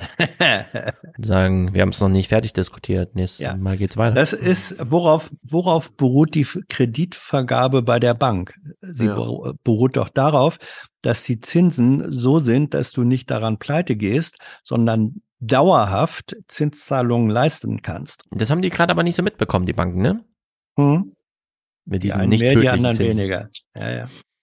Aber ich Ja. wusste gar nicht, äh, ich wusste gar nicht, dass ich so ein Abo-Modell äh, abschließe, wenn ich mir eine Wärmepumpe einbaue. Ja, ja. Das wäre wär regelmäßiges Melken. Hm. So, jetzt eines meiner Highlights natürlich. Ich habe verschiedene Beiträge zusammengefasst. Es gibt Idioten, die jetzt noch mal kurz vor Toreschluss Ölheizungen und Gasheizungen kaufen. Ja. Also es gibt Hans Jessens in dieser Welt, die sagen, ich mache mein, Familien, ein, äh, mein Einfamilienhaus, da kommt mir keine Wärmepumpe rein. Ich baue, ich hole mir jetzt noch, Stefan, ich hole Mhm. mir jetzt noch, obwohl meine alte erst drei Jahre alt ist, hole ich mir noch mal eine neue Ölheizung. Hört mal zu. Kein Einzelfall. Der Installateur kann sich derzeit vor Anfragen kaum retten. Es gibt Kunden, die lassen ihre alten Geräte schnell noch gegen konventionelle Heizungen austauschen. Das geplante Gesetz führt bei einigen zu Torschlusspanik, erzählt der Heizungsbauer. Das sind teilweise auch Geräte, die ähm, ja noch nicht ihre Grenznutzungsdauer erreicht haben. Das heißt, äh, die könnten wahrscheinlich noch fünf, sechs Jahre laufen und äh, würden ihren Dienst tun, aber werden halt deswegen jetzt rausgenommen, damit eben ab nächstem Jahr, sollte das Gesetz kommen, äh, die Leute dann eben wieder Bestandsschutz haben. Der Heizungsbauer aus dem oberbayerischen Gars am Inn kann sich vor Aufträgen kaum noch retten. In den letzten 30 Jahren haben wir so das so noch nie erlebt, dass das so extrem gestiegen ist in so ganz kurzer Zeit. Es tut sich was in den bayerischen Kellern. Die große Innovation. Öl- und Gasheizungen. Hier noch verpackt, aber bald frisch verbaut. Also ein bisschen erschreckend, weil natürlich das eigentlich der verkehrte Weg ist. Die Panik spürt man. Das, ich war heute Morgen wieder bei zwei äh, Kunden, das ist ganz klar, die sagen, egal wie sie es machen, äh, wir möchten das jetzt, ähm, der eine möchte bei Öl bleiben, der andere wollte auf Gas. Schon seit Monaten wird Heizungsbauer Olaf Link aus Dresden mit Anfragen nach einem Tausch der Heizungskessel bombardiert, um ein Vielfaches im Vergleich zu den Vorjahren. Jetzt im Moment ist es so, dass ich pro Woche kriege ich ungefähr vier bis fünf Anfragen, konkrete Anfragen zum Heizkesseltausch. Teilweise Anlagen, die noch nicht mal zehn Jahre alt sind. Ja. Der Ey, wie krass ist das denn? Wie er sich in Sicherheit bringt. Ölheizung finde ich vor allem so krass. Gas, okay. Also wird ja eh noch viel Gas verbraucht. Aber Ölheizung? Aber ich meine, er redet gerade davon, dass es Menschen gibt, deren Gas- oder Ölheizung noch nicht mal zehn Jahre alt ist und die lassen sie trotzdem austauschen. Es ist ja so, wenn du jetzt eine Öl- oder Gasheizung einbauen lässt, ich weiß das von meinen Eltern, du hast ja eine Garantie vom Hersteller, die, glaube ich, 15 Jahre ist. Das ist gesetzlich vorgeschrieben. Du hast eine Mhm. 15 Jahre Garantie, das heißt, die wird so oder so repariert, falls sie kaputt geht. Und dann gibt's Leute, die sagen trotzdem, ja, nee, ich will jetzt noch mal das neueste Teil haben. Damit ich die nächsten 20 Jahre Ruhe habe, Hans. Vor dieser scheiß Wärmewende. Ja. Stefan, was glaubst du, was das so von, was das von Habitus ist, äh, von Panikkäufern? Ehrenmänner. Die haben ihren VW damals Cash gezahlt. Ja. Und jetzt wollen die ihre Heizung. Du hast ein gutes Bauchgefühl. Wir machen. Auch Günter Link setzt auf Fossil.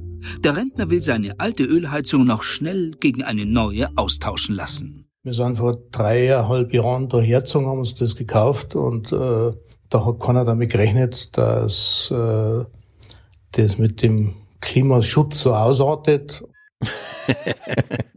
Ja. Scheiß Greta kommt sie jetzt 2018, bringt alles durcheinander. Ja. Dass das mit dem Klimaschutz ausartet. Yeah. Den, den mache ich aber noch mal richtig einen Strich durch die Rechnung. Er hat ja gut reden. Er ist ja in fünf Jahren tot, so wie er aussieht. Habe ich nicht gesagt. Habe ich nicht gesagt. Chat, äh, YouTube nicht kommentieren. Wir hören mal rein, was, was ein anderer Panikkäufer sagt. Peter Konrad hat vor ein paar Tagen eine neue Gastherme bekommen. Der Einbau einer Wärmepumpe hätte sein Haus in eine Großbaustelle verwandelt. Gucken Sie, ich müsste den ganzen Fußboden rausreißen lassen. Falsch. Fußbodenheizung legen. Ja, dann kann ich auch ausziehen ins Altersheim oder ins Pflegeheim. Und Das wäre sehr gut. Ähm, kann man denn sagen, jetzt grob, du hast ja die ganze Berichterstattung geschaut, da kaufen sich gerade sehr viele Männer eine Heizung, die, von der sie gerne überlebt werden möchten. Ja. Also faktisch werden gerade so viele Öl- und Gasheizungen gekauft wie noch nie. Ja? Hm. Das musst du dir mal reinziehen. Ja. Ja, wir haben ja vorhin über Aufklärung gesprochen. Wenn man Aufklärung jetzt auch mal äh, als Zeitalter nennt. Wir leben derzeit nicht in einem Zeitalter der Aufklärung. Zumindest ist sie nicht überall da angekommen, wo sie angekommen sein sollte. Zum Glück gibt es Claudia Kempfert, Energieökonomin, die hier mal aufklärt. Also, und spricht quasi zu diesen männlichen Panikkäufern. Darum ist Habecks Heizungsverbot auch überfällig, findet Wirtschaftswissenschaftlerin Claudia Kempfert. Das lohne sich fürs Klima und für den Geldbeutel. Ich glaube, dass es eine Panikreaktion ist und nicht verstanden wird, was Öl und Gas in den kommenden 20 Jahren kosten wird. Niemand hat wirklich ehrlich kommuniziert, was es bedeutet, wenn man heute ein Gaskessel noch einbaut. Alle, die jetzt noch einen Kessel einbauen, kann ich nur sagen, sie verschwenden Zehntausende Euro.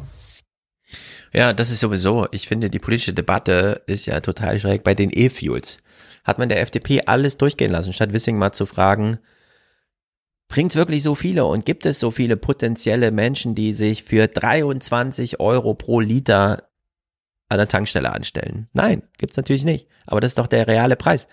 Und es ist doch bei Öl und Gas genauso. In zehn Jahren kostet das alles unglaublich viel Geld. Dann kommt im, im Herbst äh, der Typ, macht deinen Tanker voll und dein Tank. Und du Ja, bist irgendwie. aber Stefan, es du gibt weißt- Tankrabatt, es gibt einen neuen Tankrabatt. Ja, genau. Nein, nein, nein, nein. Wofür sind E-Fuels als Antrieb nötig? Schiffe, Flugzeuge. Nein. Für die FDP. So ist es. Fürs Wählerpotenzial der FDP. Ja, aber da muss doch nur mal E-Fuels- einer zurückfragen. Wer Ja, bitte aber bezahlt sein mal Porsche deswegen- für ja, das- 1000 Euro eine Nein, nein, nein, nein, nein, nein. Nee, ich meine nicht für die Autos des FDP-Wählerpotenzials, Mhm. sondern für die Ideologie. Ja. E-Fuels sind der ideologische Das sind Treibstoff. FDP-Fuels. Ja, genau. Es muss heißen FDP-Fuels. Also Ja. E-Fuels sind der Treibstoff, mit der die FDP sich selber fortbewegt Ja. oder möchte. Ja. Den O-Ton von Claudia Kempfert, ich meine, die Energieökonomin in Deutschland gab es nur bei Quer im Bayerischen Rundfunk. Ansonsten in keinem anderen Mhm, äh, im Chat. Magazin, Nachrichten. Sehr guter Hinweis im Chat, wie man E-Fuels aussprechen muss. E-Fuels. Ey, Fools. Oder so. Ey, Ja. Fools. Fuels DP. Ja. Äh, Foolish. E-Foolish. Wir haben ja Mhm. vorhin schon über das Kostenmedley geredet, dass Oma Erna, wenn sie das guckt, äh, total verunsichert wird, was dann da jetzt an Kosten auf sie zukommen. Äh, es gibt aber noch andere Aspekte, die andere Omas ähm, interessiert in Sachen Wärmepumpe, nämlich wenn man Nachbar oder Nachbarin eines äh, Menschen ist, der eine Wärmepumpe installiert hat. Hans, betroffene Oma ab. Doch was des einen freut, ist des anderen leid. Stolzkes schauen sorgenvoll aufs Nachbargrundstück. Seitdem diese Wärmepumpe das erste Mal lief, hatten sie keine ruhige Minute mehr. Das war heftig, weil das, das war ja alles noch feucht. Dadurch war auch die Luft, die, eine eiskalte Luft, die ging über das ganze Grundstück hier, ist es gezogen. Und der Lärm dazu. Gisela Stolzke wehrt sich, will, dass die Wärmepumpe abgestellt wird. What? Muss man sich mit jedem Scheiß befassen? Ja, das haben Die wir Sorgen bei den, der Bürger. Das haben wir Also bei, diesen, bei den Eiskalte Luft, die Kälte, die aus diesem Haus abgesaugt wurde, zog über ihr Grundstück und dann war ja auch alles noch so Ja. feucht und oh. Ja, wir, wir, äh, wir wissen ja, das sind ja nur umgekehrte Kühlschränke. Ich will Robert keine- Habeck gewusst, für wen er hier regiert, hätte er sich Ich alles will kein sparen. Windrad in meiner Nachbarschaft haben, weil das versaut mir den Ausblick. Ich will keine Wärmepumpe beim Nachbarn haben, weil das gibt kalte Luft. Oh Mann, oh Mann. So, Hans, jetzt die Frage an dich. Du bist ja alter ARD-Beitragsgestalter äh, gewesen. Mit der Betonung auf alt.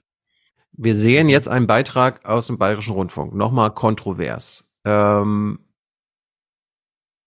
ich könnte jetzt böse sein und sagen, ich habe das Gefühl, dass das alles, was wir jetzt sehen, gestellt ist.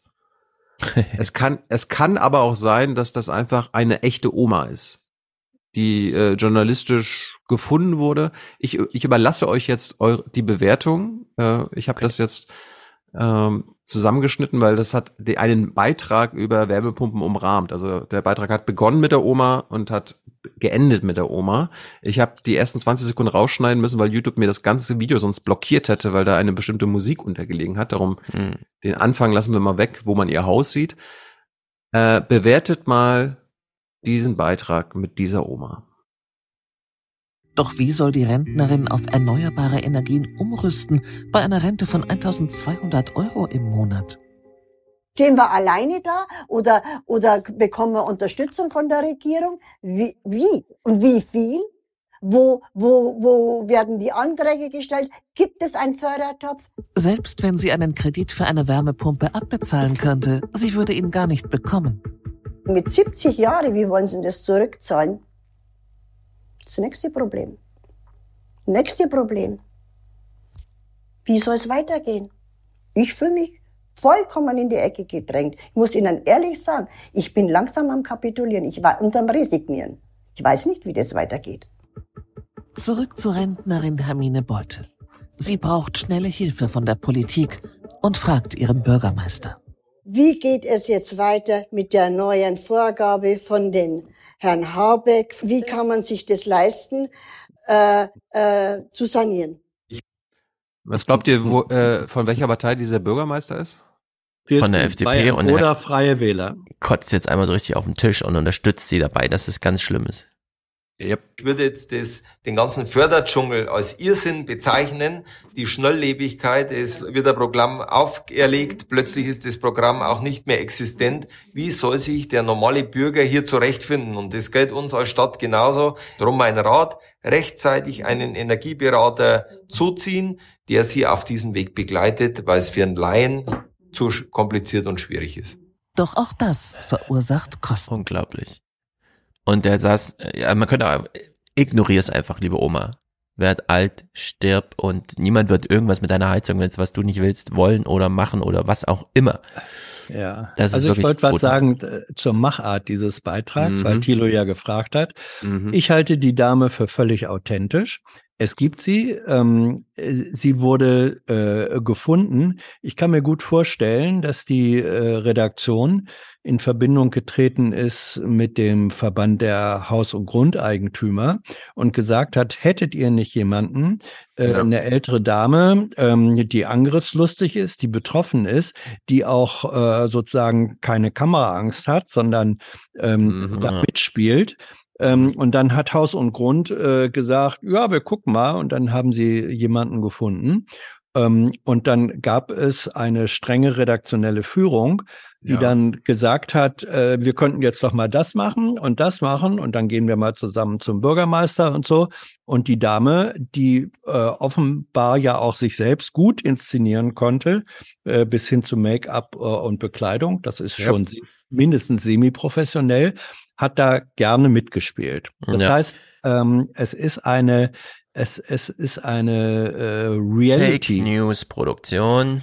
Nee, nee, es, es, es ist eine Reality Soap, ähm, wo, wo ja reale, ja, wo real existierende Personen ähm, sich äh, in ein mindestens teilgeskriptetes ähm, Event äh, rein produzieren lassen. Ja. Das, glaube ich, hat hier stattgefunden. Das beste Beispiel ist ja diese, diese Situation am Tisch mit dem Bürgermeister. Ja, ja. Äh, mehrere Kameraperspektiven, die sich gegenseitig überschneiden würden, wenn man wenn man es wirklich so äh, einfangen würde. Ja, also der, der, also die totale der so ein Beitrag. Der totale der Bürgermeister. Ja. Genau. Da steckt Bayern. viel Arbeit drin. Nein, da steckt überhaupt nicht viel Arbeit drin. Du gehst zu diesem Siedlerverein und sagst, Arbeit. hä? Da steckt viel Arbeit drin. Da steckt viel Arbeit drin, ja, ja. Du gehst zu dem Siedlerverein und sagt Ja. jetzt gern die aufgeregteste Person, die sie haben, Ja. die sich schon immer bei jedem Ortsgespräch und so weiter hier zu Wort meldet. Ja. Wir würden gern jemanden begleiten, der zum Bürgermeister geht. Wir arrangieren den. Termin, fertig. Fährt man zu ihr, filmt sie kurz, wie sie in der Heizung steht, dann lässt man sie ihre Make-up machen, fährt zum Bürgermeister. Das ist eine Eintagesarbeit, die ist überhaupt nicht aufwendig. Diese Leute zu finden ist nicht aufwendig. Die zu animieren, vor der Kamera so zu performen ist nicht aufwendig. Diese Stefan, ich- Lügengeschichten einfach so stehen zu lassen ist erst gar Ich- nicht ich- aufwendig. ich da wird bitte- einfach eine ich Blattlinie bitte den- durchgedrückt. Alle wissen, dass sie Fake News produzieren. Ja, ich bitte den ironischen Unterton nicht äh, zu ignorieren. Okay. Ähm, ja, das ist äh, die Arbeit, die, die da in, drin steckt, ist die Arbeit der Inszenierung, äh, die man Ich auch als würdigen muss. Ja, wir haben ja jetzt sehr viele Menschen, die gerade ähm, Kontakt mit dem Staat haben. Ich dachte, der lässt mich in Ruhe. Plötzlich kommt hier irgendwie die Polizei und geht an meinen Ha- Öltank und so. Wir haben jetzt zwei verschiedene Klassen die letzten Monate gehört. Zum einen, die alten Leute sitzen in ihrem Eigenheim, wurden seit 50 Jahren in Ruhe gelassen, haben jetzt in der Bildzeitung gelesen, irgendwas, was sie aufregt. Sie fühlen sich animiert, sie wollen handeln. Dabei ist überhaupt gar kein Handlungsbedarf. Dann haben wir, parallel dazu, junge Menschen, die gerade aus dem Nest ihres Elternhauses entschwunden sind, das erste Mal selbstständig leben, dann kommt Corona, sie sind in einer fremden Stadt, sie machen das allererste Mal Kontakt mit dem Staat, der ihnen nämlich versprochen hat, wir zahlen dir 200 Euro. So. Und diese Und 200 zwar Euro braucht einfach ein Winter. halbes Jahr, es geht gar nichts vor sich, sie sitzen in irgendwelchen digitalen Warteräumen und verplempern da ihre Zeit. Und jetzt kann man sich mal überlegen, diese alten Leute, die jetzt plötzlich sagen, der Staat, der Habeck lässt mich im Stich, ich weiß gar nicht, wie ich das finanzieren soll und so weiter. Er reißt ist mir das meine ein echtes raus. Problem? Genau. Ja, Leute, die in 100.000 Euro teuren Häusern sitzen und dann äh, äh, haben plötzlich Angst, weil ihnen die Heizung geklaut wird, die haben sich noch nie auch nur eine Minute um diese äh, Studentenschaft, ihr kommendes Erwerbspersonenpotenzial, diejenigen, die ihre Rente finanzieren müssen, gekümmert und lassen alle verhungern und machen jetzt so einen Stress wegen ihrer Scheißheizung. Und das auch nur, weil sie sich belügen lassen von Medien, die wirklich nur Fake News produzieren, angefangen bei der Bild und leider endend hier beim WDR, beim Bayerischen Rundfunk und überall. Das ist unglaublich, was hier abläuft. Der Chat weist mich gerade darauf hin, dass Oma Hermine, die wir gerade gesehen haben, bis in die Tagesschau es geschafft hat. Siehst du. Gratulation, Tagesschau, Kai Kniefke, hervorragend. Alter. Und ich meine, das war ja, also gerade diese Bürgermeistersituation, das war ja sowas von inszeniert und unjournalistisch. Also dieser CSU-Bürgermeister, der, ja, das ist Irrsinn. Das ist scheiße, was hier passiert. Ja. Und dann aber auch nichts anzubieten hat, außer, na, gehen Sie mal zum Energieberater. Der zieht dir noch Geld aus. der. Nee, er bestärkt sie ja noch. Robert Habeck hat das gemacht. Ja, ich sage gar nichts dagegen. Und Sie müssen jetzt handeln. Holen sich einen Energieberater. Auch der kostet übrigens Geld. Ciao. Ja, das Ja, ist als Kommune können hier gar nichts machen. Ich bin von der CSU. Ich werde kein gutes Wort über Habeck verlieren. Erst recht nicht vor der Fernsehkamera. Ich möchte heute Abend, dass mir meine Buddies äh, aus den Zentralen hier auf die Schulter klopfen, dass ich das geil hingekriegt habe. Ich habe eigentlich nur noch gewartet, dass der Bürgermeister sagt, Es bleibt dabei, dem Habeck haben's ins Hirn geschissen. Ja. Das kann man im Bayerischen Rundfunk einfach so sagen. Ja. Das Ja, ist ist aber- eine Win-Win-Win-Situation. Absolut.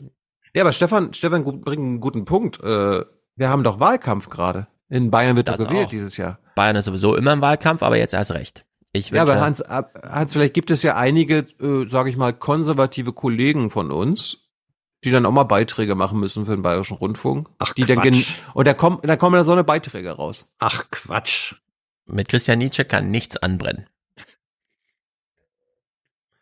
Quatsch. Es gibt, es gibt aber auch die Lokalzeit im WDR, die mal eine nicht besorgte Oma, sondern einen positiv gestimmten Opa uns gezeigt hat. Es geht auch anders.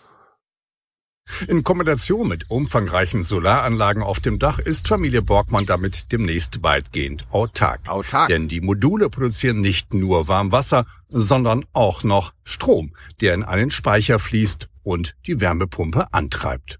Und der Gaszähler, der steht seit heute still. Fossile Brennstoffe spielen im Hause Borgmann jetzt keine Rolle mehr. Fühlt, fühlt sich gut an, ja, wenn Sie so wollen. Auf jeden Fall. Ähm, Das gibt uns ja auch ein bisschen Sicherheit und äh, wie es mit den Energiepreisen in der Zukunft weitergeht, das wissen wir alle noch nicht. Aber ich glaube nicht, dass sie sich sehr stark nach unten hin bewegen werden. Ja. Wäre auch so eine Frage an Oma Hermine gewesen. Oma Hermine, wie willst du das im nächsten Jahr mit den Energiepreisen machen? Also willst du Öl und Gas weiterhin kaufen, egal was kostet? Mhm. Weißt du eigentlich, warum wir eine Wärmewende machen müssen, Oma? Tja. Ja. Das, das waren auf jeden Ja. Fall die Beit das waren auf jeden Fall die Beiträge. Oh, ich sollte nochmal über die alten Republik schreiben. Ich bin schon wieder ganz Ja. aufgewühlt. Ja. Ich habe es nicht hart genug formuliert. Ich, ich ahne aber, was jetzt die Reaktion sein könnte ähm, auf diesen positiv gestimmten älteren Herrn und seine Dame, ähm, dass da gesagt wird, ja, der, was ist das denn für ein Typ? Was war der im früheren Leben? Sparkassendirektor, der kann sich das natürlich leisten. Ja, es ist sozusagen wieder ein Förderprogramm für die, die sowieso schon äh, ihre Taschen voll haben. Und diejenigen, äh, die eigentlich die Hilfe am dringlichsten bräuchten, das sind wieder die in den Arsch gekniffenen. Ja, dazu also da reproduziert sich so ein, so ein konservativ bis reaktionärer Zirkelschluss. Der kann sich auch anhand von solchen eigentlich positiven Beispielen fatalerweise noch wieder reproduzieren. Das Interessante ist ja vom Habitus schien mir die Oma wohlhabender zu sein als der Opa, den wir jetzt gerade gehört haben. Apropos Oma, darf ich kurz intervenieren? Ich will nur, weil der Tweet ist jetzt eine Minute alt, die Zeit. Zitat, also, um junge Leute zu erreichen, ist ein gesunder Humor wichtig. Man muss nur aufpassen, dass man Dinge, die man nicht humorvoll nehmen kann, plötzlich humoristisch verkleidet. Zitat Ende, Agnes Strack-Zimmermann. Wo sagt sie das? Im Podcast. Wo auch sonst. Agnes Strack-Zimmermann ist ja jeden Tag in irgendeinem Podcast. Bei wem ist sie im Podcast? Jasmin M. Barek. Wahrscheinlich die härteste Vertreterin der alten Republik in einem ganz jungen Körper. Sowas passiert ja immer mal wieder. Bei Sophie Passmann auch. Überschrift über diese Podcast-Folge. Marie-Agnes Strack-Zimmermann. Zitat. Ich halte Philipp Amthor für rasend lustig. Ich frage mich manchmal, Altenrepublik, findet man noch Worte dafür, wie sehr wir Altenrepublik sind? Ich bin selber manchmal, und ich halte mich für den, der es irgendwie am meisten durchdrungen, weil damit auseinandergesetzt und so, aber ich bin immer wieder schockiert. Vielleicht bin ich auch gerade geprimed durch diese äh, alten Leute im Fernsehen, die irgendwas mit ihrer Heizung und so weiter. Aber das ist doch crazy. Wo Ja, aber leben ich wir finde, denn hier ich finde Amtor auch lustig, vielleicht aus anderen Gründen. Aber äh, lustig finde ich ihn in gewisser Weise auch. Schlimm, schlimm, schlimm, Amtor ist, schlimm, eine, schlimm. Amtor ist eine lustige Figur.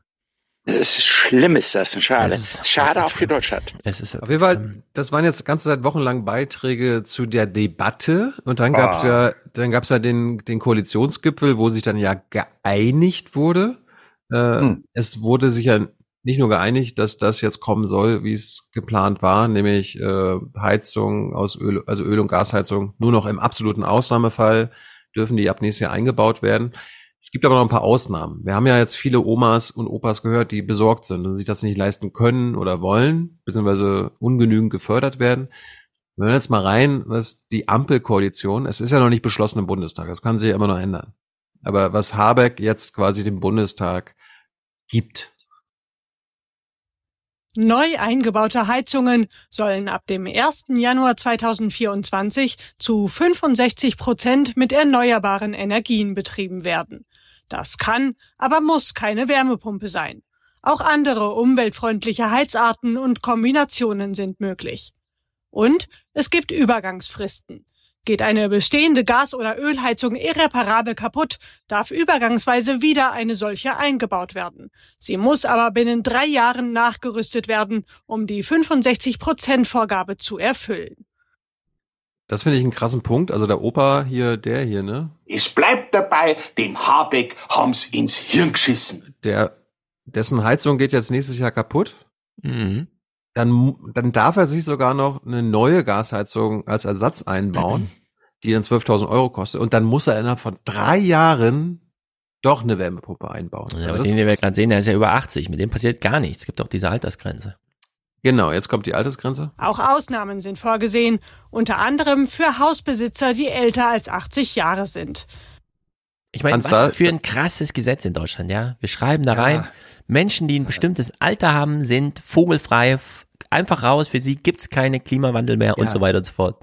Unglaublich. Da, da habe ich mich auch gefragt, liegt das daran, dass sie einfach zurückrechnen, 2045, also in 22 Jahren ist der heute 80-Jährige tot.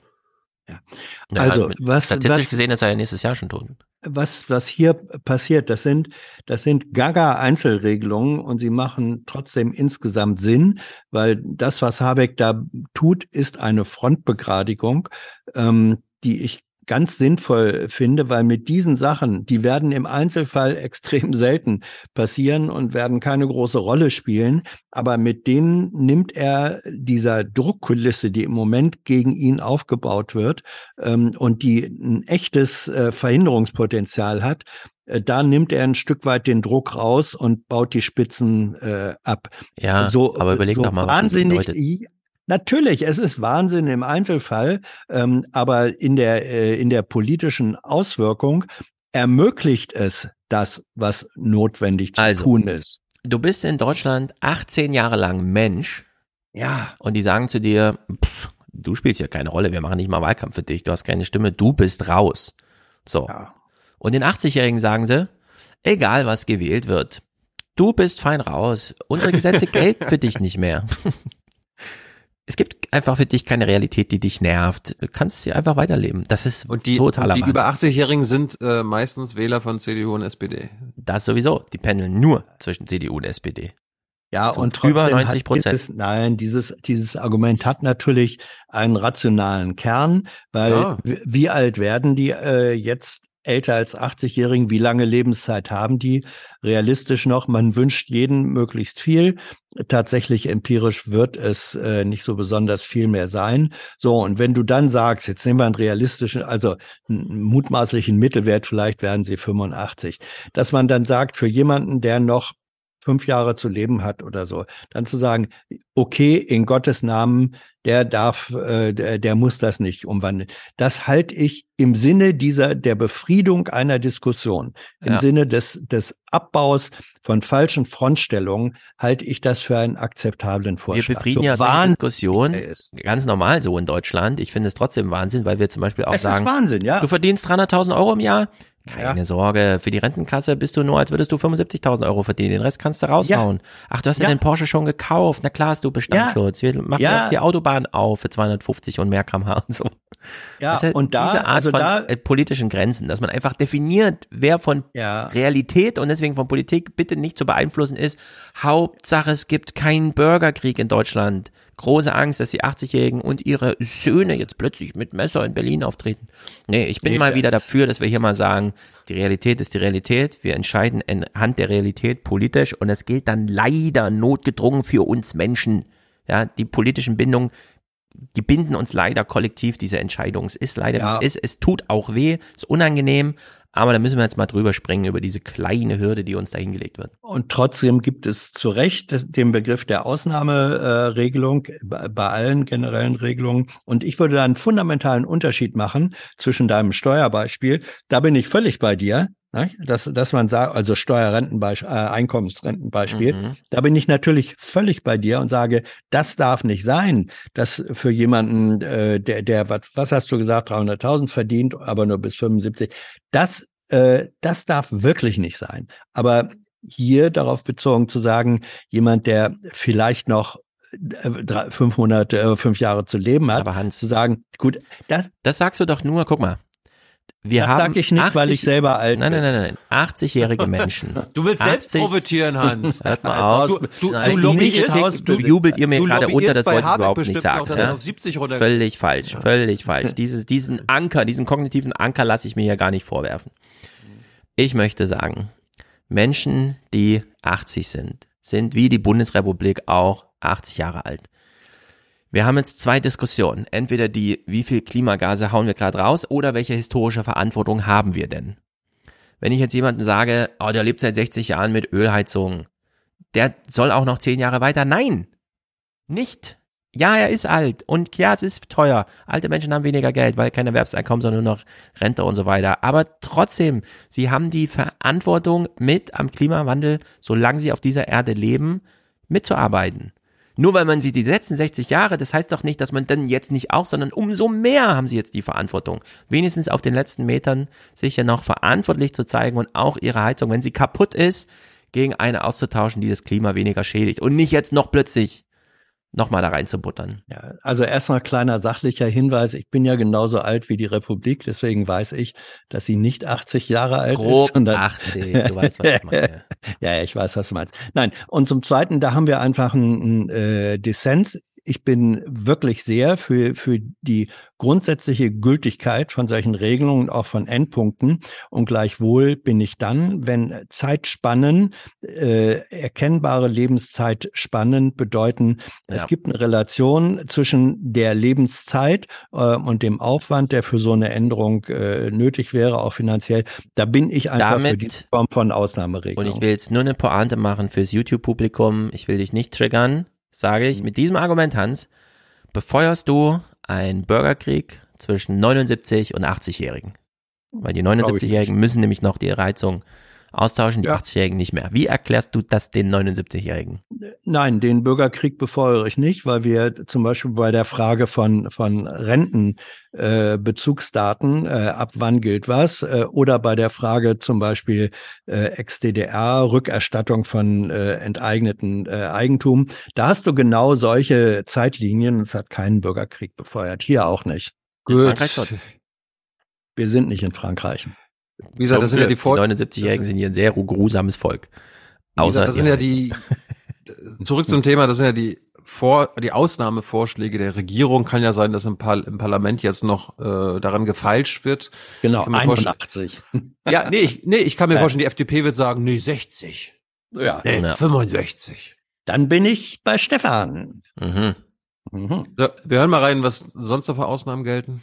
Erst wenn das Haus verkauft oder vererbt wird, müssen die neuen Vorgaben erfüllt werden. Ach so. Eine weitere Ausnahme soll die Wirtschaftlichkeit sein, etwa wenn die Umbaukosten in keinem angemessenen Verhältnis zum Gebäudewert stehen.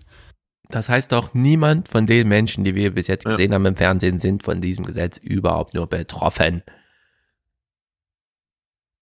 Das, ist ja krass. Ich, ja, aber Hans, es gibt wirklich Häuser, die sind nicht mehr so viel wert. Da kostet dann der Umbau und die Dämmung ne, Ja. 100, 200.000 Euro. Ja, sag ich das heißt, Das Gesetz sagt dann, ja gut, dann braucht ihr es nicht machen.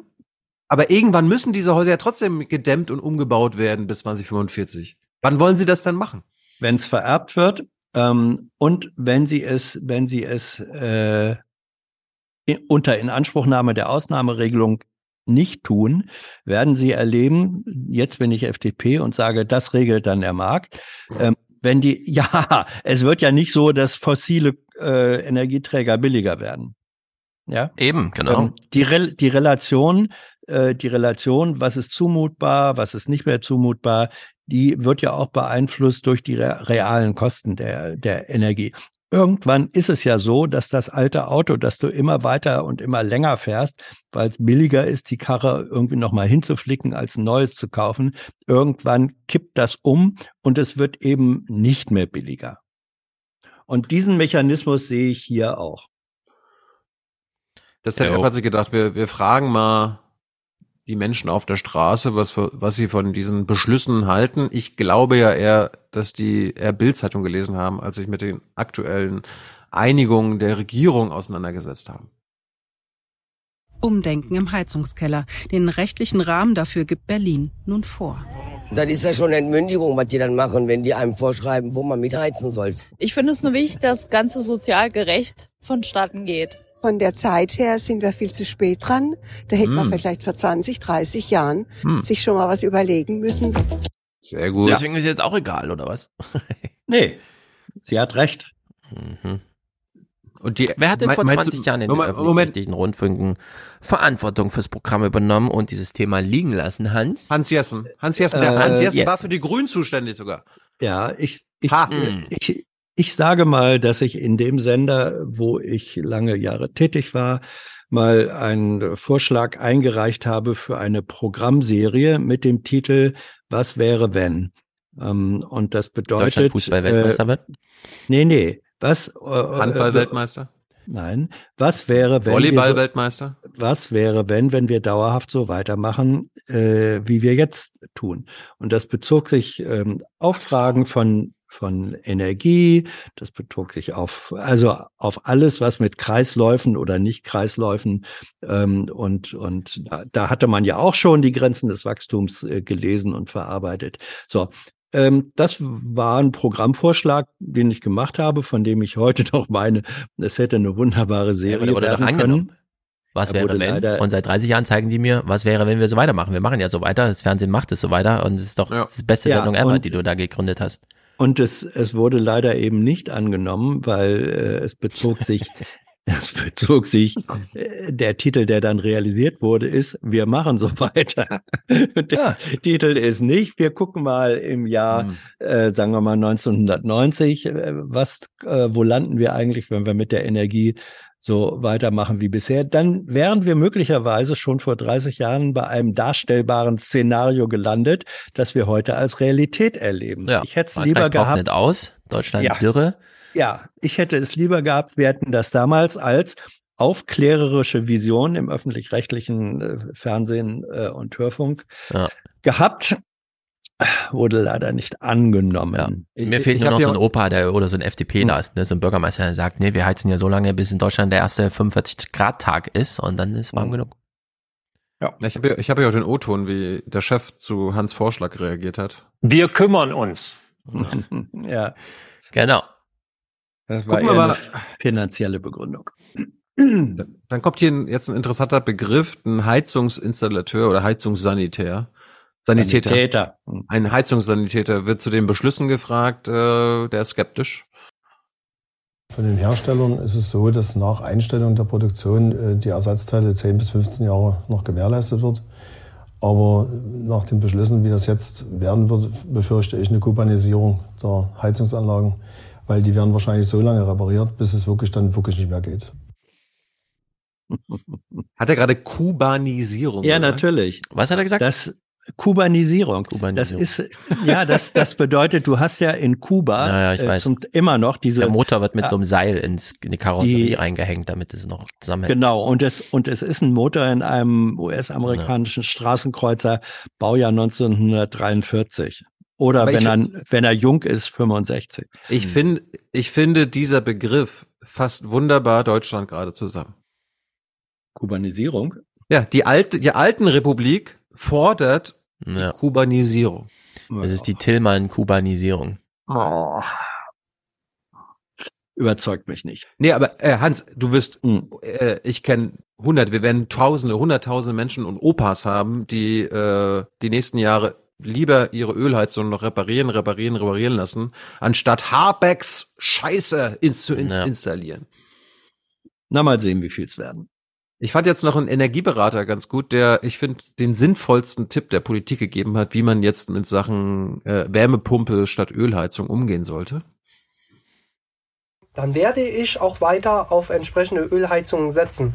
Das heißt, äh, die Energiewende, die eigentlich jetzt kurzfristig ge, ja, umgesetzt werden sollte, ja, die schiebe ich jetzt nochmal 25, 30 Jahre vor mir her. Ich könnte dem entgegenwirken, wenn ich diesen Preisunterschied zwischen Ölheizung und Wärmepumpe, wenn ich den gefördert bekommen würde.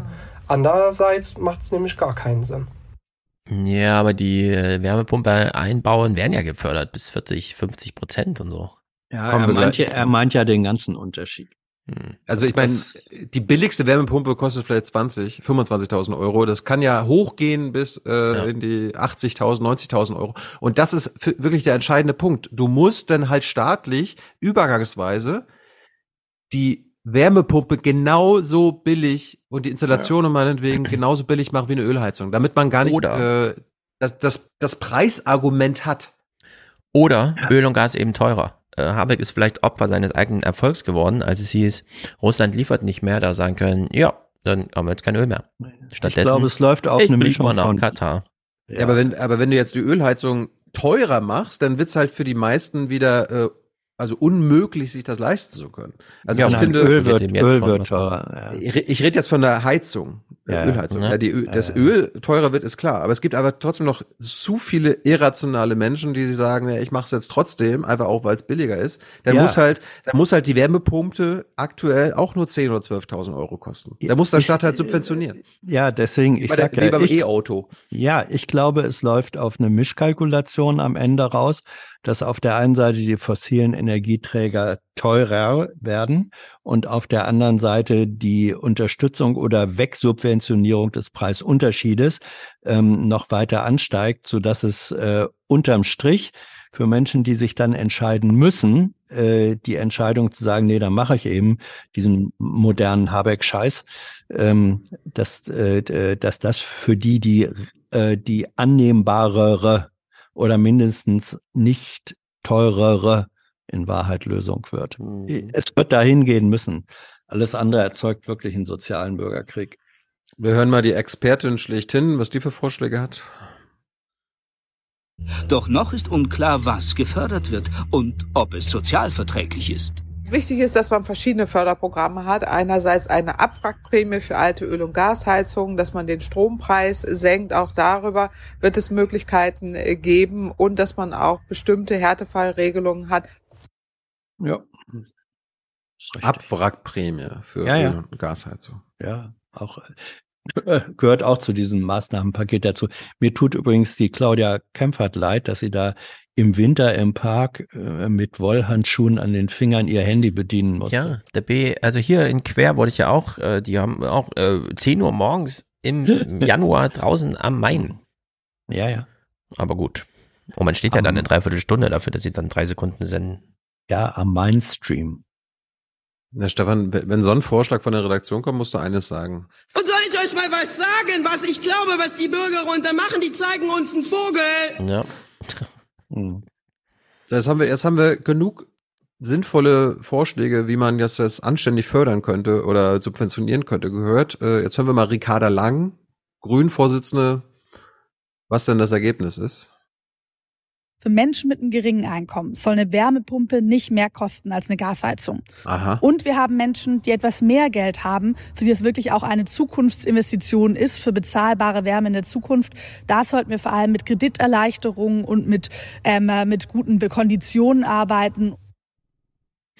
Mhm. Das finde ich ja interessant. Also erstens, Kempfert und der Energieberater meinten ja, die müssten generell so billig sein. Also die, die ähm, Wärmepumpen müssten genauso teuer sein wie die Öl- und Gasheizung, äh, damit das quasi gesamtwirtschaftlich etlichen Ruck gibt. Ricarda Lang so, ja, nee, nur sozial Schwache, für die muss das so billig sein. Naja, also Kempfert und der Energieberater müssen sich auch keine Gedanken über das Budget machen. Im Gegensatz zu Ricarda Äh, Lang. Naja, Hans, ähm, das Ja, Geld ja. kommt aus dem Klimafonds, also aus diesem Ja. Sondervermögen Klima, wo eh Das- genug Geld drin steckt. Das sagst du so. Also die Rechnung müsste dann erstmal jemand aufmachen. Ja, aber Geld ist, sollte das geringste Problem jetzt sein, oder? Ja, äh, ich, wir, wir befinden uns jetzt wieder in gefährlicher Nähe der MMT-Theorie-Diskussion, die wir hier nicht aufmachen sollten. Nee, du willst Ähm, immer über MMT reden, es geht aber ich nur nicht, um, ich nicht, ich nicht. Ne, ich sag nur, äh, du, kann, du kannst auch ohne MMT genug Einnahmen generieren des Staates. Ja. Hey, du brauchst auch Äh, keine Einnahmen, um Geld auszugeben. Also Leute. Nö, Ja, man braucht- Hans, Hans, will, Hans, Hans will jetzt immer seine MMT. Es ist nicht Nein, obwohl, ich- obwohl wir entschuldige, einmal, man- nicht einmal antreiben. Nein, ich sage, wir, wir, du brauchst Geld, um Geld ausgeben zu können. Nein. In, Du brauchst Ach eine so. politische Entscheidung, um Geld auszugeben. Ja, und woher kommt das Geld dann, das du dann ausgibst? Von der Bank, Hans. So Ah ja, wie jedes und Geld woher- von der Bank kommt. Ja, und woher hat die Bank das Geld? Sie schöpft es. Bitte, was? Sie schöpft es einfach. Ja, und damit sind wir bei der MMT. Aber ich will diese Debatte hier wirklich. Ja, aber was meinst du, wo die 100 Jetzt Milliarden hergekommen was- sind? was ist daran Also, das falsch, die ganze? Zeit Also- gemacht. Nein, äh, also MMT, wenn du- MMT sagt doch nicht, dass Geld geschöpft wird. Das ist Fakt, das ist aber Realität. Ja, eben. Ja, da brauchst du kein MMT für. Das ist einfach so Ja. läuft's halt. Wenn du zur Bank gehst und Geld holst, ist es auch geschöpftes Geld. Da brauchst du auch keine MMT Ja. für. Ja, und wenn die äh, äh, Banken nehmen Kredite äh, ihrerseits oder refinanzieren sich, die Refinanzierung muss auch irgendwo her äh, äh, kommen. Es Warum, Ist kein, bitte? Warum muss irgendwas refinanziert werden? Das ist doch CDU-Sprech. Warum sind wir jetzt plötzlich ein Nein, das ist die, das, Entschuldigung, das ist die Realität. Nee, die Realität ist, man geht zur Bank Ach so. und wenn die politische Ja. Entscheidung da ist, wird Geld geschöpft. Ja, und Das ist die äh, Realität. Hans, wenn, wenn, wenn du zur Bank gehst und 100.000 Euro haben willst und die Bank äh, braucht dafür Eigenkapital Die muss dann niemand 10%. wegnehmen. Ja. Nee, die, das heißt, die Bank braucht nur 10 Prozent, Ja. äh, den 10.000 Euro und der Rest Ja. den sie dir gibt, wird Kommt geschöpft. woher? Kommt woher? geschöpft. Was heißt denn, was, nein, was heißt schöpfen? Nee, Hans, du musst dich Was rechtfertigen. heißt Warum? Schöpfklick? Es ist Hans. ein Mausklick. Nee, nee, nee, nee. Nein, also, warte. nein, es ist Hans, eben kein Du Maus. machst uns hier Vorwürfe, bist schon wieder ganz aufgeregt. Warum willst du Geld für Heizungen, die klimafreundlich funktionieren, erst jemanden wegnehmen? Wem willst du es wegnehmen? Wie viel willst du ihm wegnehmen? Und warum überhaupt willst du jemanden Geld wegnehmen?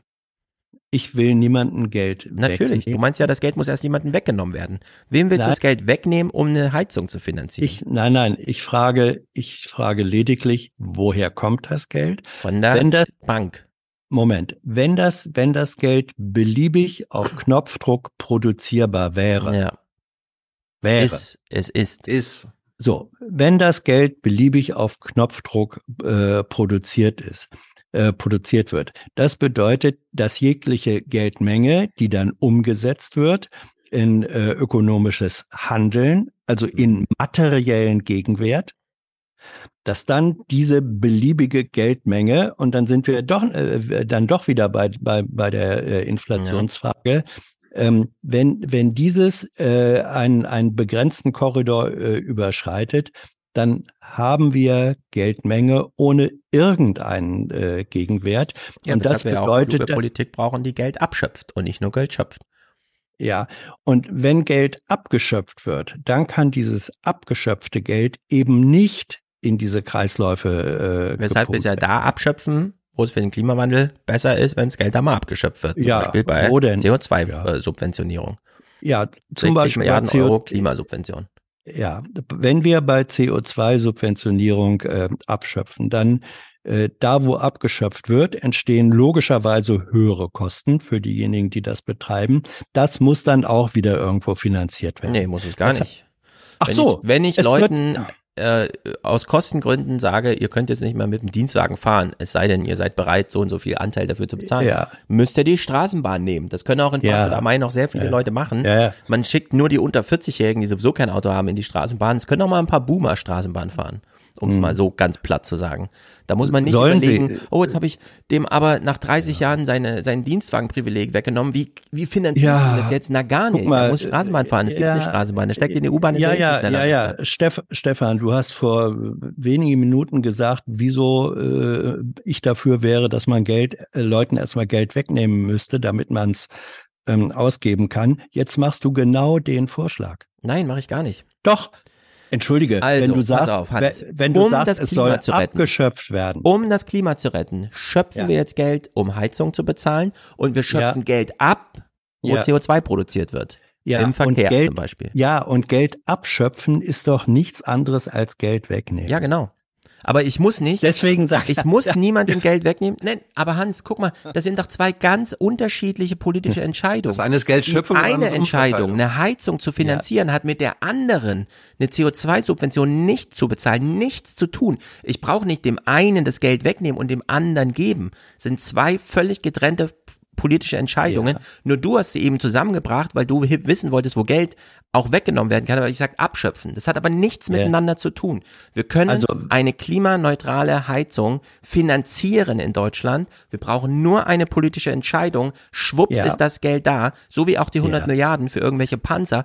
Es ist einfach erfunden worden, das Geld. Da musste auch nicht vorher jemandem was weggenommen werden. So können wir das mit der Heizung auch Also, machen. Und ich bin nur Stefan- dafür, dass wir die Klimafinanzierung, also diese Finanzierung von Heizung unter politischem Dach einer klimafreundlichen Politik organisieren dann in dem Falle dafür Geld schöpfen und um auch das Klima zu retten, auch unter dem Dach einer guten Entscheidung für die Zukunft, für das Klima, brauchen wir auch Entscheidungen, die an einigen Stellen ein bisschen Geld aus dem System rausnehmen, nämlich da, wo wir es in CO2 verballern. Und da haben wir einfach Ja. 60 Milliarden CO2-Subventionen, Ja. mehr als in jedem Land der Welt. Ich weise doch- Kopf entschuldige, auf Stefan, Augenhöhe mit den neuen Ja. Investitionsprogrammen vom ähm, in, äh, Inflation Introduction Act in Amerika, Also, über die ich- sich alle aufregen. Wie können die Deutschen denn, äh, wie können die Amerikaner so viel Geld für klimafreundliche Subventionen, das ist ja voll der Wettstreit der Subventionen. Ja, wir haben genauso Hm. viele Subventionen, nur nicht für klimafreundliche Sachen, sondern wir schöpfen dieses Geld einfach, dass wir, verschulden uns auch dafür,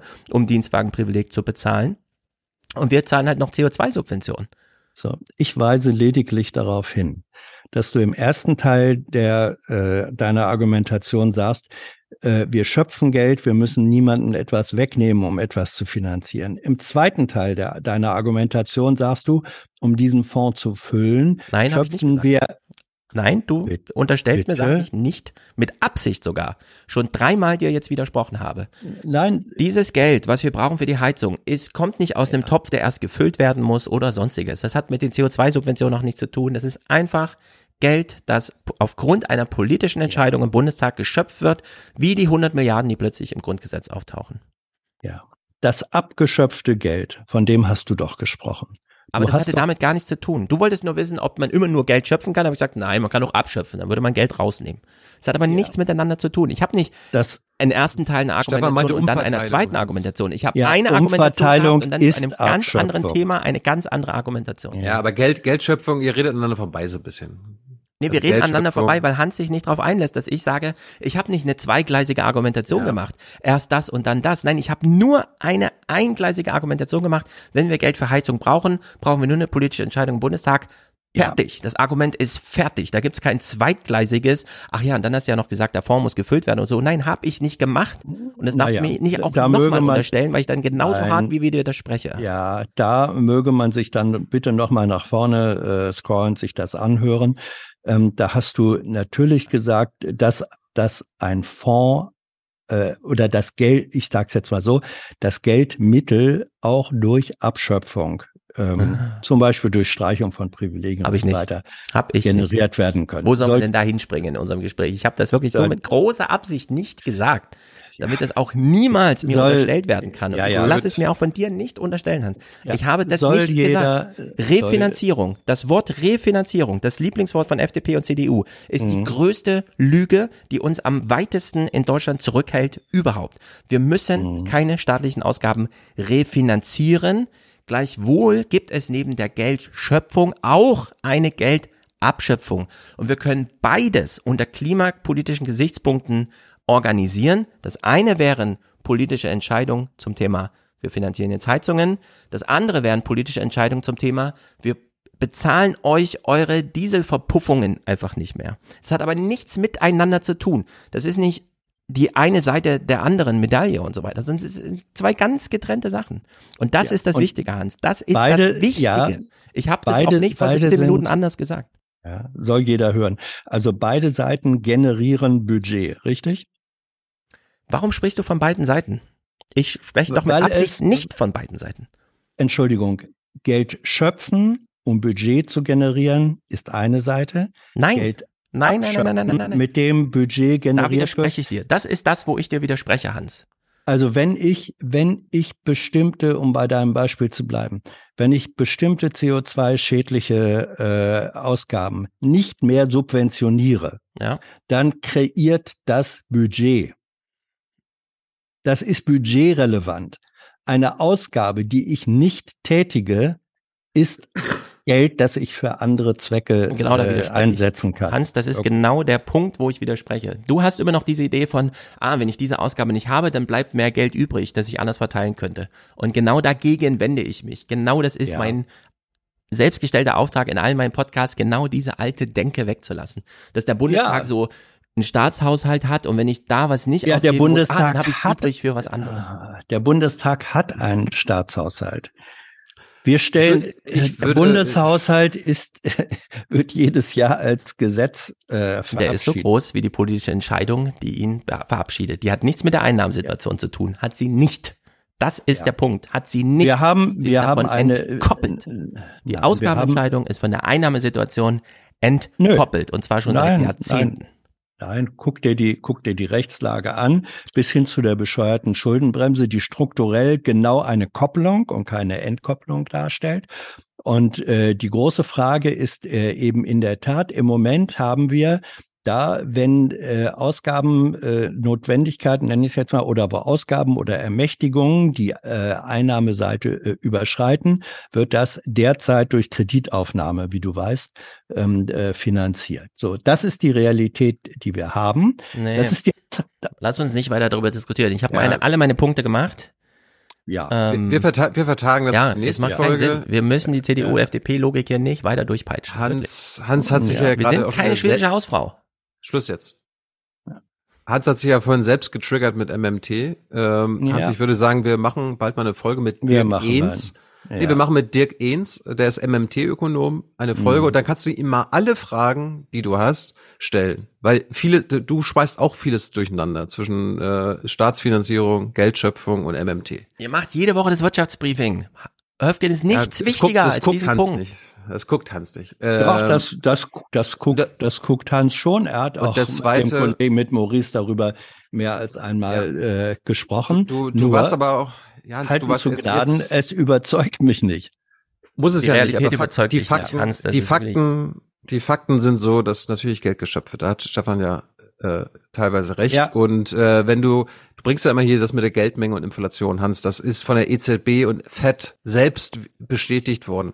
Die Geldmenge hat mit der Inflation nichts mehr zu tun. Seit der letzten Ah. Finan lass mich mal ausreden, seit der letzten Finanzkrise hat sich die Geldmenge in Dollar und Euro verdoppelt. Also hat 100 Prozent zugelegt. Die Inflation nicht. Die lag bis zur Pandemie, also bis zur jetzt, bis zur äh, Inflationskrise letztes Jahr bei im Schnitt ein Prozent. Die Geldmenge hat nichts mit der Inflation Ja. zu tun. Ich Das hat, das, das hat aber Ja. nichts mit MMT zu tun. Ja. Ich verweise nur auf den schönen Satz auch von Maurice Höfgen, ähm, der gesagt hat, ich weiß ja nicht, ob er ihn öffentlich gesagt hat, nachhörbar oder mindestens äh, im Mhm. Gespräch, ich glaube es war öffentlich, dass er sagte, ähm, das Problem im Zusammenhang zwischen Geldmenge und Inflation, ähm, es besteht weniger darin, äh, seine Auffassung, Geld zu schöpfen. Das kann man in beliebiger Höhe machen. Das Problem ähm, findet dann statt, wenn beliebig viel Geld ausgegeben wird. So. Ja, und das- richtig. Richtig. Ja, so, und das, Ganz genau. Das, und das bedeutet, was nützt mir geschöpfte Geldmenge, wenn ich sie nicht ausgeben kann? Richtig. Und deswegen ist ja die Punkt sind- Heizungsdiskussion noch keine Gelddiskussion. Das Fernsehen hängt immer noch am Geld, Geld, Geld, Geld, Geld. Es ist eine Organisationsfrage. Haben wir Politische genug Material? Haben wir genug junge Leute? Wie sieht der Ja. Häuserbestand aus? Was ist zu Ja. tun? Wer organisiert Ja. das?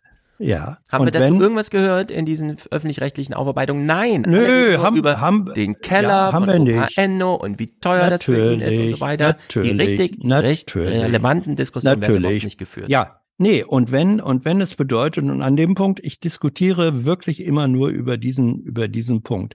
Wenn die, und jetzt sage ich mal Gesamtsumme, die aufgewendet werden äh, muss als äh, Bezahlung, um das und das und das in die Realität umsetzen zu können. Wenn das eine Summe Geldes äh, ist, real auszugebenden Geldes ist, die eben doch genau auf das hinläuft, was vorher als Kritik oder kritischer Punkt angesprochen wurde, dass wesentlich mehr Geld ausgegeben wird. Ähm, es muss ja einen Sinn haben, wenn, wenn Höfgen sagt, das Problem besteht darin, wenn beliebig Geld ausgegeben wird. Genau das ist der Punkt.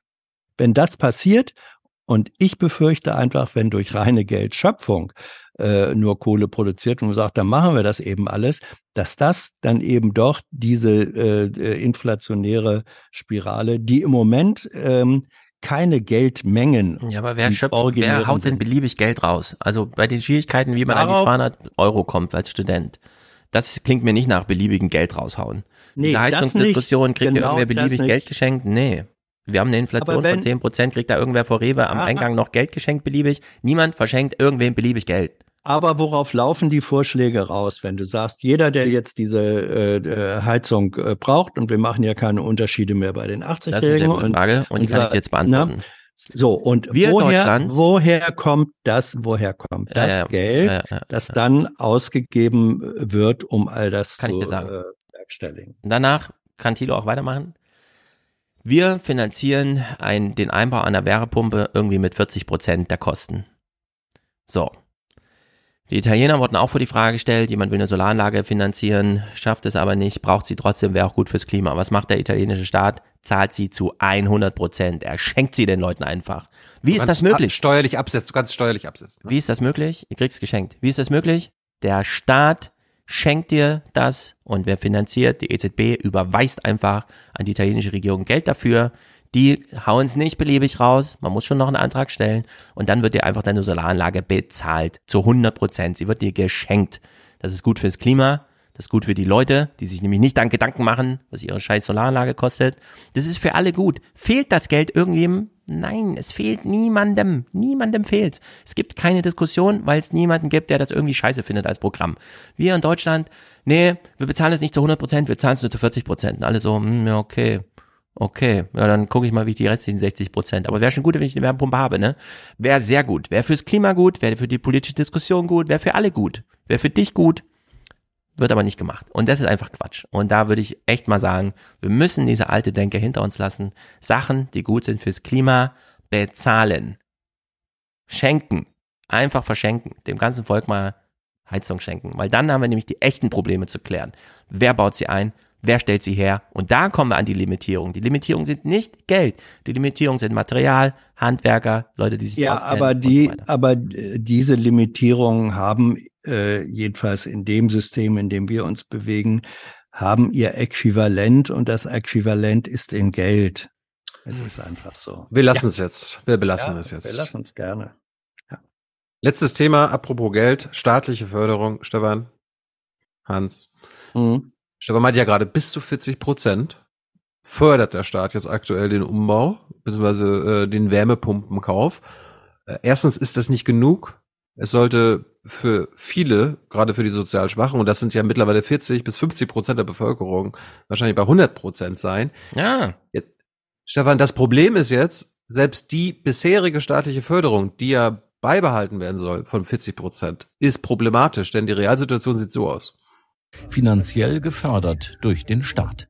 Was allerdings sehr problematisch war, es war letztendlich die Beantragung und auch jetzt zu guter Letzt nachher die Auszahlung der entsprechenden Fördermittel, weil ähm, da muss ich jetzt noch rund ein Jahr drauf warten und ähm, der Betrag, der mir hier rückerstattet wird durch Förderung, ist nicht minder gering. Es sind immerhin 13.000 Euro. Zum Glück hält der Geld der Staat zusammen. Wir wüssten ja gar nicht woher. Wir würden ja verhungern in Berlin, wenn der Mann nicht seine 13.000 Euro morgen statt nächstes Jahr bekäme. Zum Glück haben wir dieses Problem gelöst. das ist wirklich, es ist so absurd. Ich finde es nicht gut. Und wir sollten diese Ideologie nicht weiter vorantreiben, finde ich. Gut, äh, apropos Energiewende. Dazu gehört ja auch äh, die Verkehrswende und dort die E-Auto-Wende. Da habe ich, hab ich nochmal einen kleinen Clip. Hast du was zu E-Autos, äh, Stefan? Äh, nur zur Mobilität in Leipzig. Da will man jetzt äh, Richtgeschwindigkeit, also Höchstgeschwindigkeit 30 in der ganzen Stadt. Mm, Dann mach ich erstmal E-Auto, du machst das. Äh, bei E-Auto gab es einen Bericht über die Transformation in, also die Umstellung bei den VW-Werken in Niedersachsen, Hans, von wir bauen jetzt keine Verbrenner mehr hin zu E-Autos. Sparen wir uns jetzt alles, aber wir hören jetzt mal einen O-Ton vom VW-Markenvorstand. Und Stefan, hör mal genau zu, Mhm. wie der, äh, womit der was investiert. Das VW-Stammwerk in Wolfsburg wird nun nach und nach umgerüstet. In den Werken in Emden, Hannover und Zwickau ist das schon passiert. Dort werden schon Elektroautos gebaut. Wolfsburg soll im Herbst nachziehen. Die Elektromobilität, auch für den Vorstand eine Mammutaufgabe. das dann harmonisch durchzubringen, damit auch alle noch Arbeit haben, ne, damit alle die Werke ausgelastet sind. Ähm, das ist schon herausfordernd. Auch die Ausgaben, die wir jetzt tätigen müssen, ne, die kommen alle gleichzeitig. Ne? Also wir müssen in in Verbrenner noch investieren, weil das finanziert die Transformation. Sie Mhm. müssen schon in, in Elektrofahrzeuge, aber auch investieren wir aber auch in Batteriezellen und in Software. Ne? Also es kommt alles wirklich gerade zum gleichen Zeitpunkt. Das ist schon herausfordernd, aber so ist es halt im Leben. Ne? Ist doch für VW ein großes Glück. Endlich schaffen sie ihr Ziel, Toyota einzuholen und 10 Millionen Autos mit nur 300.000 statt 600.000 Leuten herzustellen. Wir investieren in Verbrennerautos, um die Transformation zu finanzieren. Mhm. Ja. Du musst eigentlich, du, du musst den Verbrennerausstieg eigentlich jetzt auf 2025 machen. Das kann doch Ja. nicht sein. Das ist Das kann Lindner, doch nicht sein. Das Geld mit Verzicht erwirtschaften, hat er geschrieben. Alter. So, Hans. Äh, Ja, es ist ein bisschen wie, wie, wie Verlage, die mit ihren Bestsellern ähm, wenig verkaufte, aber teuer produzierte gute Literatur finanzieren. Anderes ja, Problem. die ja. schlechte Literatur, mit der man querfinanziert, zerstört nicht den Planeten. Das ist der Unterschied.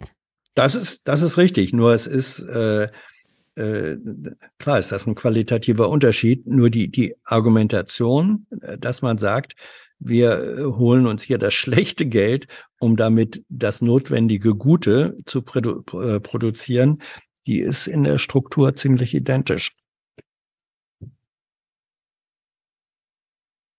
Ja, aber äh, Investition in Verbrenner bedeutet ja neue Strukturen schaffen. Du müsstest ja quasi nur die alten Verbrennerstrukturen noch weiterlaufen lassen jetzt zehn Ja, Jahre. so, so, so verstehe ich das. So nee, verstehe also, das. Ich verstehe, wenn Oder? VW Markenvorstand von Investitionen redet, dann machst du ja. neue fossile Investitionen, die aufhören müssen. Das, ne, Claudia Kempfer hat letztes Beispiel, letztes Mal nur. Also da, da müssen wir sofort raus, damit es gar keine neuen äh, versinken Investitionen gibt für diese Branche.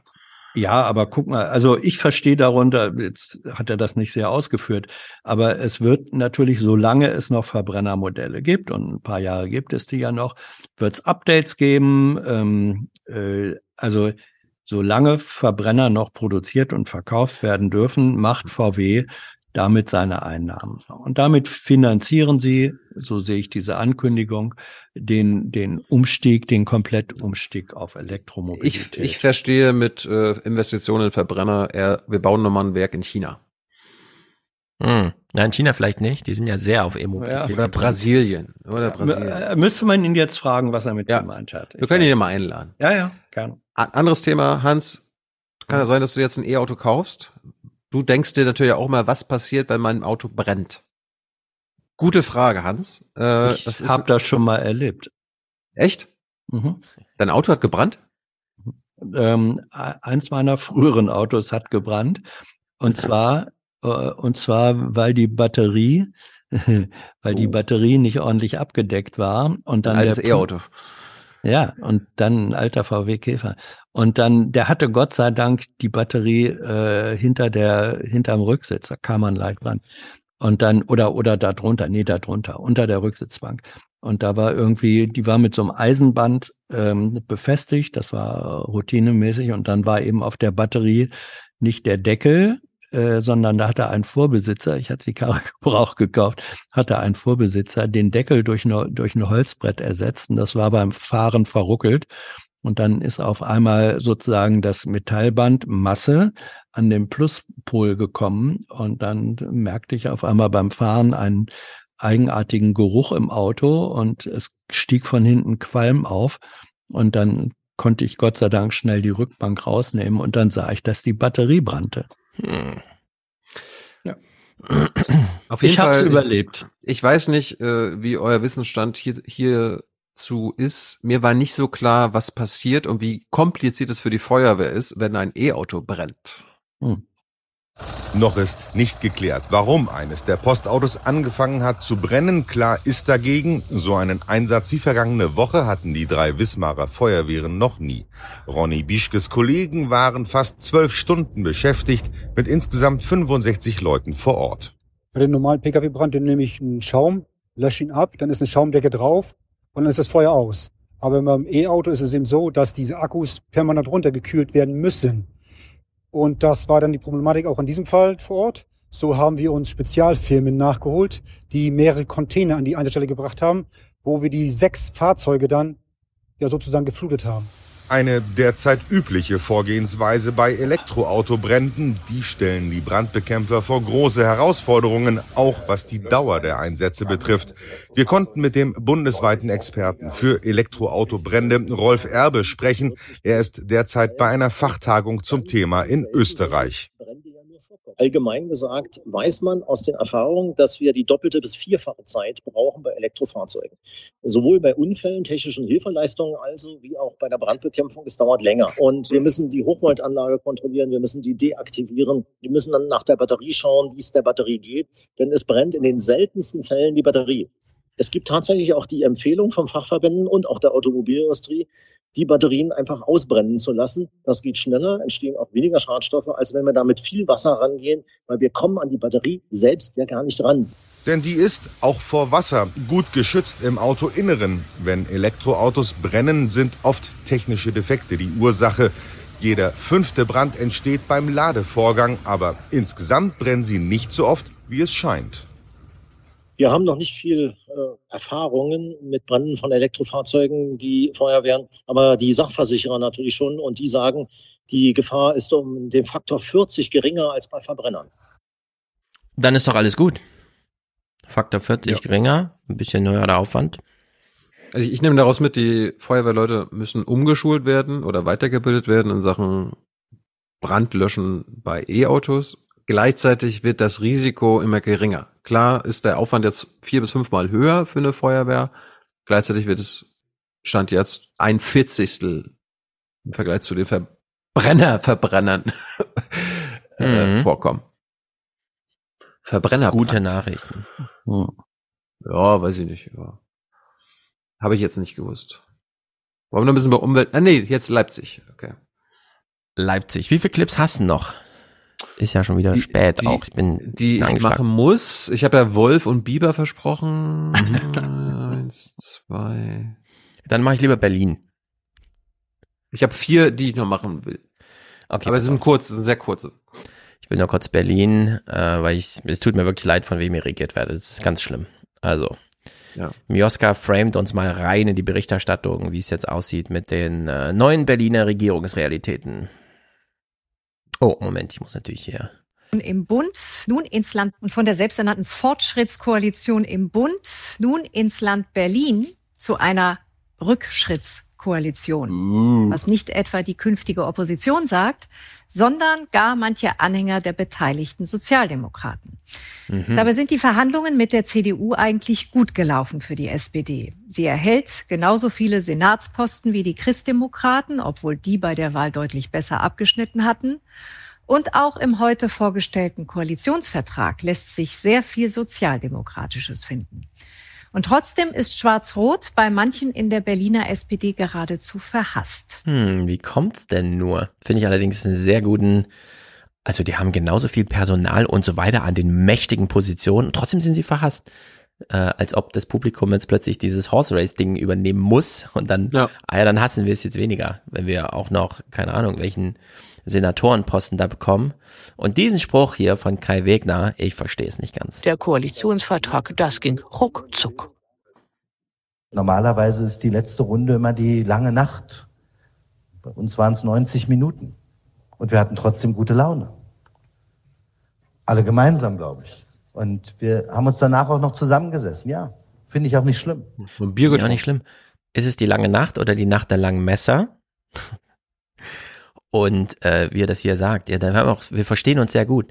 Ich würde ja sagen, der Journalismus ist ja auf dem Holzweg, wenn er immer hofft und glaubt, dass sich immer alle total toll miteinander verstehen müssen. Denn ich bin der Meinung, Maurice Höfgen hat vielleicht zu wenig, äh, zu viele Monologe gemacht und ist zu selten in so diskursiven Auseinandersetzungen. Denn äh, anscheinend fruchtet das ja immer noch gar nicht so, wenn dann mal so Argumente kommen. Anscheinend müssen die mal so richtig aufeinander klatschen, damit man das mal hört. Ach so, ich höre nicht einfach nur so schön Wetter-Podcasts mit Monologen, sondern ach, da geht's mal echt um was und so, ja. Also ich äh, finde die Berliner Regierung, äh, das ist ja, also CDU und CDU Light oder so zusammen, klar verstehen die sich gut, aber das ist ja das Problem.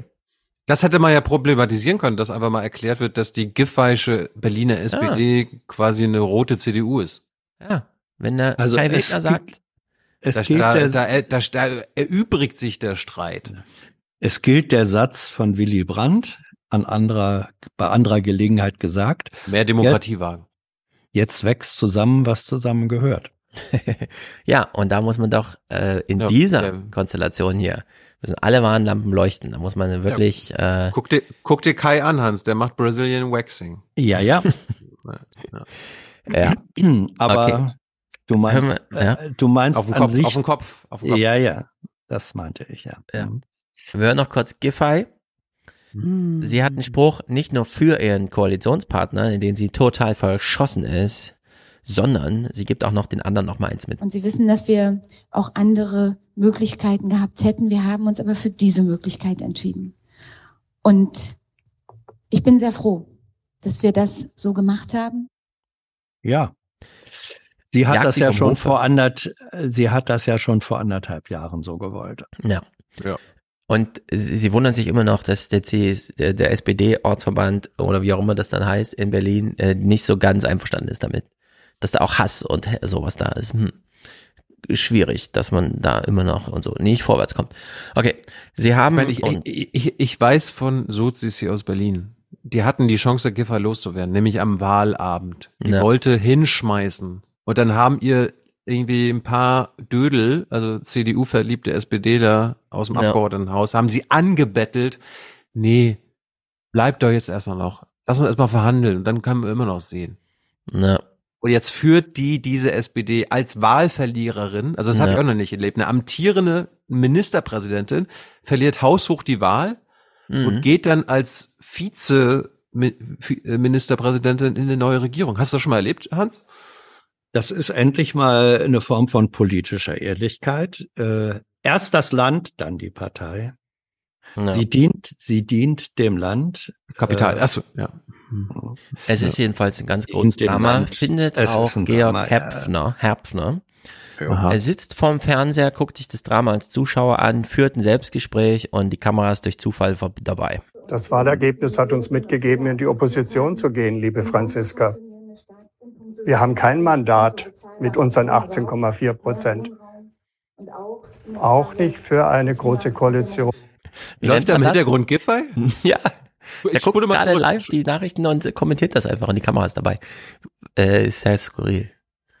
Mein Opa hat auch immer die Nachrichtensprecher begrüßt. Guten Abend, wenn die guten Abend gesagt haben. Was steht da, was steht da auf dem Tisch hinten ihm, hinten links? Kunst. O Osterhasen. Osterhasen. Ja. Aber Ja.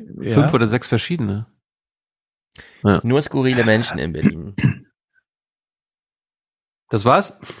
Das war's zu Berlin. Mehr gibt's nicht zu berichten. Ich wünsche euch viel Glück. Wir sehen uns in fünf Jahren. Ja, ich meine, es gibt ja noch die kleine Hoffnung, dass die SPD-Basis Nein sagt. Nein, nein, nein. Äh, Ich habe gesagt, eine kleine Hoffnung, Hans. Da kannst du nicht sagen Nein. Das ist deine persönliche Hoffnung. Das, Die SPD-Mitglieder Nee, in Berlin gibt- sind auch alle es 60 gibt- plus. Das ist das Problem, ja. Äh, Thema Klima habe ich nochmal hier einen kuriosen Fall. Ähm, Die Trocken. Wir haben ja Waldkrise und Mhm. äh, schaffen wir es jetzt langsam Fichten anzupflanzen, dann gibt es Regen, dann gibt es Sturm und dann sind die Fichten weg. Danke, Die. Trockenheit der vergangenen Jahre hat hier ihre Spuren hinterlassen. Ja, hier kann man das sehen, ne? Guck mal, was das hier trocken ist. Das trocken da. Komplett. Das ist der richtige, so fast wie Strandsand hier so, ne? Die Schädlinge sind das eine Problem. Die Winterstürme 2022 waren ein noch viel größeres.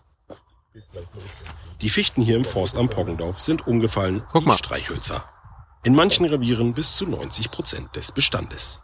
Also dieses Starkregenereignis, was wir dann Anfang letzten Jahres im Winter hatten, hatte letztlich zur Folge, dass der Boden äh, oberflächennah durchnässt ist. Die flachwurzelnde Fichte äh, konnte dann beim Sturmereignis Nadja und Synep äh, dem Wind, der Windlast nicht viel entgegensetzen. Und es sind ungefähr drei bis viermal so viel Holz in zwei Nächten umgefallen, wie sonst regulär in drei bis vier Jahren umkipp, ähm, anfallen hier. Ist das ein Förster, der noch seine Försteruniform gefunden hat im Schrank? Ja. Sehr gut. Ein Mann mit Stil. Ja, es ist vorbei mit dem Wald hier in Frankfurt auch. Man wartet nur noch drauf, dass alles. Also klar, jetzt gab es ein bisschen Regen und so, Hoffnung ist da, aber es ist vorbei. Dann habe ich einen Vorschlag für euch, äh, wie man Bahnfahren ähm, attraktiver machen könnte oder vielleicht auch sollte, äh, anhand des sogenannten Ferkel-Taxis auf Rügen. Ich will jetzt keine Ferkel transportieren in der Bahn, aber hört mal genau zu, wie diese begeisterte Bahnfahrerin, was sie für Tipps gibt, wie man Bahnfahren attraktiver machen kann und ob, ob euch das auch ansprechen würde. Mit 75 Kilometern in der Stunde ruckeln sie heran. Die Triebwagen Baureihe 172 der ehemaligen Reichsbahn. Sie locken eisenbahnbegeisterte Fahrgäste auf die Strecke zwischen Lauterbach und Bergen auf Rügen. Eigentlich das Interessante ist, dass die Technik fährt. Und die fährt halt nur, wenn Leute mitfahren und sie auch bezahlen. Ne? Mhm. Nur so kann man sie erhalten. Toll, einfach schön. Weil alles wackelt und schaukelt und viel lebendiger und lustiger ist. Aha. Kann mir das einer erklären? Ich verstehe das alles nicht. Fehlt nur noch jemand, der dann auch noch ein Buch liest, weil das so ein schönes haptisches Gefühl ist, die Buchstaben in der Hand zu halten. Du kannst hier in Berlin Trabis mieten, ist bei Touristen sehr beliebt. Die fahren dann Kolonne. Oh zehn, Tra zehn Trabis hintereinander machen Stadtrundfahrt und die Leute lieben es genau deswegen. Ich bin dafür, dass der ICE jetzt unsicherer wird und Ja. äh, Ich mehr ruckelt und Da sollte man wackeln. Die ganzen neuen Achterbahnen, das ist doch alles scheiße, das fährt viel zu ruhig, das muss alles wackeln wie vor 50 Jahren. genau. Äh. Hast du noch was? Sonst habe ich nur noch Tiere. Mach mal Tiere, wir lassen mal Leipzig weg. Ich guck mal in den Kleinigkeiten. Ah, ich habe noch diesen Ampelkram hier, aber wollen wir echt nochmal Theo Koll und so. Ja, komm, alles- einmal, komm, lass mach mal einmal, Theo. Ich habe Also wir gehen es ganz schnell durch, ja? Gut, gut, gut. Die Ampel. Anne Gellinek macht eine Sendungseröffnung. Oh, ich muss mal wieder hier klicken. Also, Den Frieden in der Ampel. Guten Abend. Ja. Ganz kurz, warum ist Anne Gellilek Moderatorin bei Heute Journal? Weil die Springt sie rotieren ja ein? immer rum. Man muss ja nicht Ist- nur aber springt sie ein oder ist sie jetzt fest? Nö, sie, ich sehe sie jetzt häufiger. Aber es, es ist jetzt nicht mehr Mariette Slomka und Christian Sievers? Na, Ulf Röller ist doch jetzt in Brüssel. Damit ist ja, Ja. Anne Gellinek dort abgelöst und ist jetzt halt in der Zentrale in der Weltstadt Mainz auf dem Berg.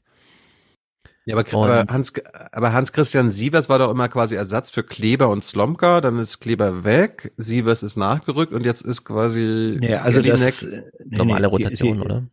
Ja, sie haben ja immer zwei. Slomka war ein und äh, früher Kleber der andere.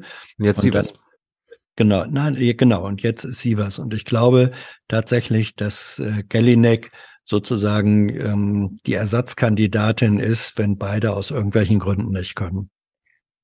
Wenn sie Das Sachen haben wir, das, äh, ja, oder Dienstreisen haben. Das haben wir ja bei der, bei der ARD auch. Ähm, gibt's ja auch einen sozusagen von der Reservebank dann geholten äh, Moderator, der, wenn die beiden Hauptmoderatorinnen, Moderator nicht können, äh, dann ist der. Mhm. Das vermute ich, ich weiß es nicht. Also, kleiner Aber Ampelstreit lässt, lässt sich Ja. recherchieren. Hm. zum Thema und so weiter. Geld natürlich, Kindergrundsicherung vor allem. Guten Abend. Das mit dem vorösterlichen Frieden in der Ampelkoalition ist schiefgegangen. Ah. Die Freude über einen schnell verabredeten Gesetzentwurf zum Heizungsaustausch währte nur bis zum nächsten Zeitungsinterview des FDP-Finanzministers. Christian Lindner lobt darin zwar die Einigung auf Regeln für die Klimawende, sticht aber sogleich ins nächste Wespennest. Die Kindergrundsicherung, ein Herzensthema der Grünen, verortet der Finanzminister unter Projekten, die wünschenswert, aber derzeit nicht realisierbar seien. Ja, weil kein Geld. Ich will es nicht nochmal aufmachen, das Thema, aber kein Geld ist hier wirklich die Erklärung der FDP und wir sollen das irgendwie glauben. Also, O-Ton, Lisa Paus. Ein warmes Essen am Tag. Für viele Muss reichen. Kinder gibt es das nur dank Hilfsprojekten. Ein Instrument im Kampf gegen Kinderarmut ist die Kindergrundsicherung. Ihre Reform hat sich die Ampel in den Koalitionsvertrag geschrieben. Die Kindergrundsicherung ist das sozialpolitische Projekt dieser Koalition und äh, deswegen muss sie auch ein klares Signal senden an die Ärmsten unserer Gesellschaft, dass sie unterstützt werden und äh, deswegen müssen wir da auch über relevantes Geld reden. Und es entfaltet sich ja wie folgt. Esken macht hier mal einen entscheidenden Punkt, bevor wir nochmal Lindner, den größten Idioten und auch äh, Volksverführer mit dieser schwäbischen Hausfrau Scheiße äh, haben. Insgesamt stellen wir Familien und Kindern sieben Milliarden Euro pro Jahr mehr zur Verfügung. Das Wesentliche Ja, das ist so ein bisschen CDF-Produktion. Was ist das denn? Keine Ahnung, es brummt im Übertragungsraum. für die Kindergrundsicherung ist damit finanziell getan. Mehr ist immer wünschenswert, aber nicht immer möglich. Die SPD springt Lindner zur Seite. Es gehe nicht darum, die Zahl Ja, warte, warte, warte, sie macht einen anderen Spruch, das passt eigentlich gar nicht. der Anspruchsberechtigten zu steigern, sondern die Zahl derer, die die Kindergrundsicherung auch wirklich beantragen. Derzeit ist es so, dass nur etwa ein Drittel der Eltern und Kinder, die den Kinderzuschlag bekommen könnten, ihn tatsächlich auch beantragen, weil es einfach zu kompliziert ist und weil die Leute auch was anderes zu tun haben. Ja, und das ist natürlich, ähm, ja, es wird ja viel nicht abgerufen, wie auch bei den alten Leuten. Viele ja, ah, ich gehe doch nicht zum Amt, ich bin doch eine Ehrenfrau und so, und dann lassen sie das Geld liegen. Wenn das jetzt alles abgerufen würde, müsste es Christian Lindner sowieso bezahlen, weil es ja beschlossene Sache ist. Es geht ja nur Ja, um eine Vereinfachung, die dann und so, ne? Aber das ist, aber, das- aber das ist wieder der neoliberale Staat. Wir machen, wir zwingen die armen Menschen, das zu beantragen. Ja, es muss kompliziert sein, sonst, genau. Und, und, wenn, und wenn du weißt, dass es beantragt wird, dann äh, machen das automatisch 50 Prozent oder so eh nicht oder wahrscheinlich noch weniger, äh, anstatt es einfach nur automatisch auszuzahlen. Du hast ja, ein Kind, allem die Beantragung für was? Also die Mütter müssen dann eine Stunde lang sich hinsetzen, die Väter auch nochmal eine Stunde und dann guckt die Großmutter nochmal drüber, dann hat man schon mal fünf Menschenstunden weg. Dann im Amt muss nochmal der Beamte auch nochmal eine Stunde, dann hat man so sechs Stunden weg. So, um äh, Geld fließen zu lassen. Wir wissen auch, bei Kindern brauchen wir kein Programm. Die Familien haben einfach zu wenig Geld, die arbeiten aber schon am Anschlag, also gibt man denen einfach mehr Geld. Fertig ist, dem muss man gar kein Programm mitliefern, wie auch den Schulen. Ja, man kann denen das Geld einfach bedingungslos geben, weil die Schulen wissen schon, was sie mit Geld machen. Die brauchen dafür kein Programm oder finanzieren die Programme, die sie eh schon machen. Lehrplan, Umsetzung, Ausflüge und so weiter und so fort. Verena Bentele vom VDK macht, finde ich, so diesen falschen Tenor. Die Familienministerin hat circa 12 Milliarden Euro angemeldet für die Kindergrundsicherung und ich finde, darüber sollte jetzt nicht verhandelt und gefeilscht werden, sondern hier geht es tatsächlich um ein Projekt, das extrem wichtig ist für Menschen. Und wenn ich mich entscheiden müsste, Autobahnen ausbauen, Menschen fördern, wäre für mich die Entscheidung klar, ich würde Kinder und Jugendliche fördern. Schön und gut. Es geht aber hier nicht um Kinder und Jugendliche, sondern es geht um die Rentenfinanzierungsmöglichkeiten für die älteren Menschen. Wir haben ein Umlagesystem, brauchen ein Erwerbspersonenpotenzial, das in der Lage ist, produktiv zu sein. Und es sind Kinder nicht. Äh, wie heißt der Bildungsforscher, der immer wieder bei dir zu Gast ist? Aladin Elmar Falani. Richtig, der macht ja immer diesen Punkt. Kinder, die in Armut aufwachsen, können keine Perspektive entwickeln, nicht über den Monat hinausdenken, äh, haben ein Hausaufgabenproblem und so weiter und so fort. Sobald diese Probleme einmal geklärt sind, sind sie auch produktiver in der Ausbildung, bessere Abschlüsse, bessere Berufstätigkeit, bessere Produktivität, bessere Sozialfinanzierungsmöglichkeiten, um Renten auszubezahlen. So, das muss man immer wieder betonen. Es geht hier um das kommende Erwerbspersonenpotenzial und nicht, ja, auch es geht natürlich um die Kinder und so, aber hier werden doch volkswirtschaftliche Argumentationen gemacht, ausgehend vom Bundeshaushalt, in dem angeblich nicht genug drin ist. Also muss man auch auf der Gegenseite mit VWL argumentieren und dann, na gut, aber es ist halt, wie es ist. Meine, das Absurde ist ja, Paus hat's ja bei uns auch gesagt, ich weiß nicht, bei Hans oder mir, äh, diese 12 Milliarden sind ja nur auch das absolute Minimum, was man Wieso? machen könnte. Nee, sie, sie haben sich ja selbst schon eingeschränkt. Also Naja, genau. Eigentlich müssten da müsste sowieso viel mehr. Wir fordern von jedem Kind, das jetzt in den Arbeitsmarkt kommt, doppelt so produktiv zu sein wie derjenige, der oben rausfällt. Wie soll man das machen, wenn äh, jedes vierte Kind in Armut aufwächst? Ja? Ist doch absurd. Sowas geht nicht auf. Der Linke fällt argumentativ auch nichts Wenn ein. man sich die Rekordgewinne von großen Energieunternehmen ansieht, von großen Nahrungsmittelunternehmen, warum hat die Ampel keine wirkliche Übergewinnsteuer eingeführt und damit die Einnahmeseite des Haushaltes gestärkt? Dieses Geld brauchen wir dringend, um gegen Kinderarmut vorgehen zu können. Wie weit will die Ampel sich strecken? Die Kindergrundsicherung, eine weitere grundlegende Frage, in der die Koalition über Kreuz liegt. Ja, jetzt lässt sich die Linke selbst schon in die Irre führen, redet irgendwas über Energie abschöpfen hier, blipapo, als ob man wirklich dieses Geld auf der Einkommensseite braucht, statt einfach nur eine Bundestagsentscheidung, die halt sagt, ja klar machen wir 100 Milliarden für, steht morgen im Grundgesetz, fertig aus.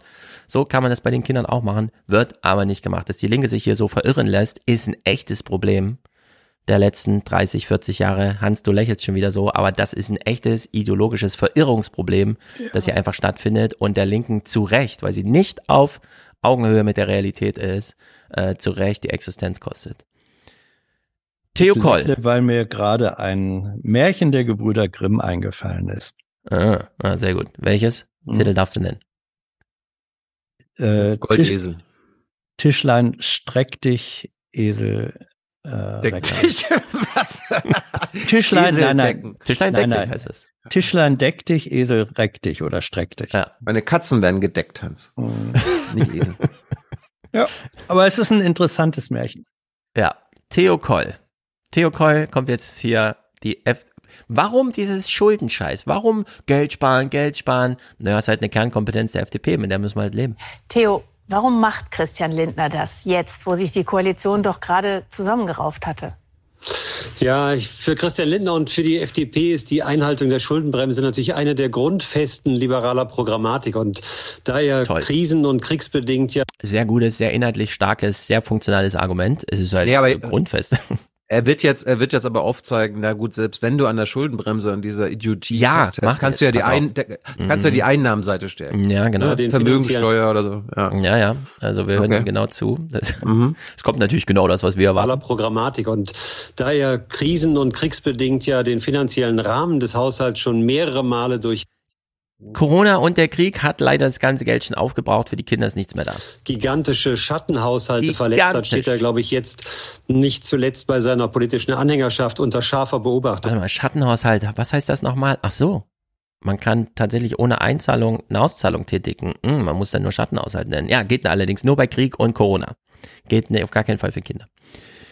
Theo Koll noch ein bisschen weiter. Äh, hier finde ich es aber, das ist ganz gut. Also ich halte die Ampel nicht für akut gefährdet, aber diese Dreierbeziehung hat jetzt den Punkt erreicht, dass ein Partner, in dem Fall die Grünen, schmerzhaft erfahren hat, dass er auf absehbare Zeit weniger geliebt wird. Überraschenderweise auch von der äh, Das ist das Wichtigste, ob man geliebt wird oder nicht. ihm ja politisch eigentlich näher stehenden SPD. Der Kanzler braucht für seine Macht zwar beide Partner, aber die FDP ist gefährdeter. Nach fünf verlorenen Landtagswahlen, weitere drohen ja jetzt, muss sie sich machtstrategisch aus der 5% Todeszone wegbewegen können.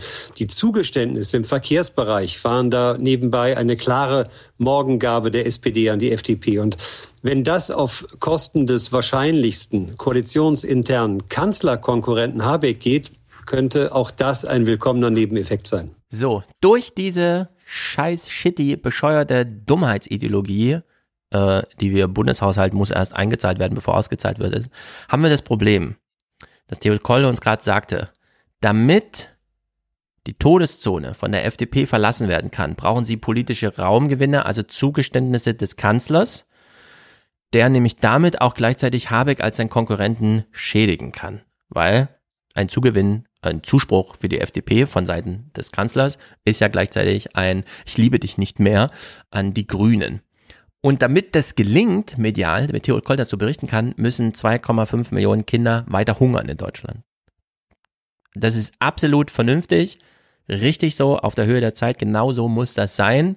Danke Deutschland, nur für unser Land ist das so organisiert. Ist wirklich gut.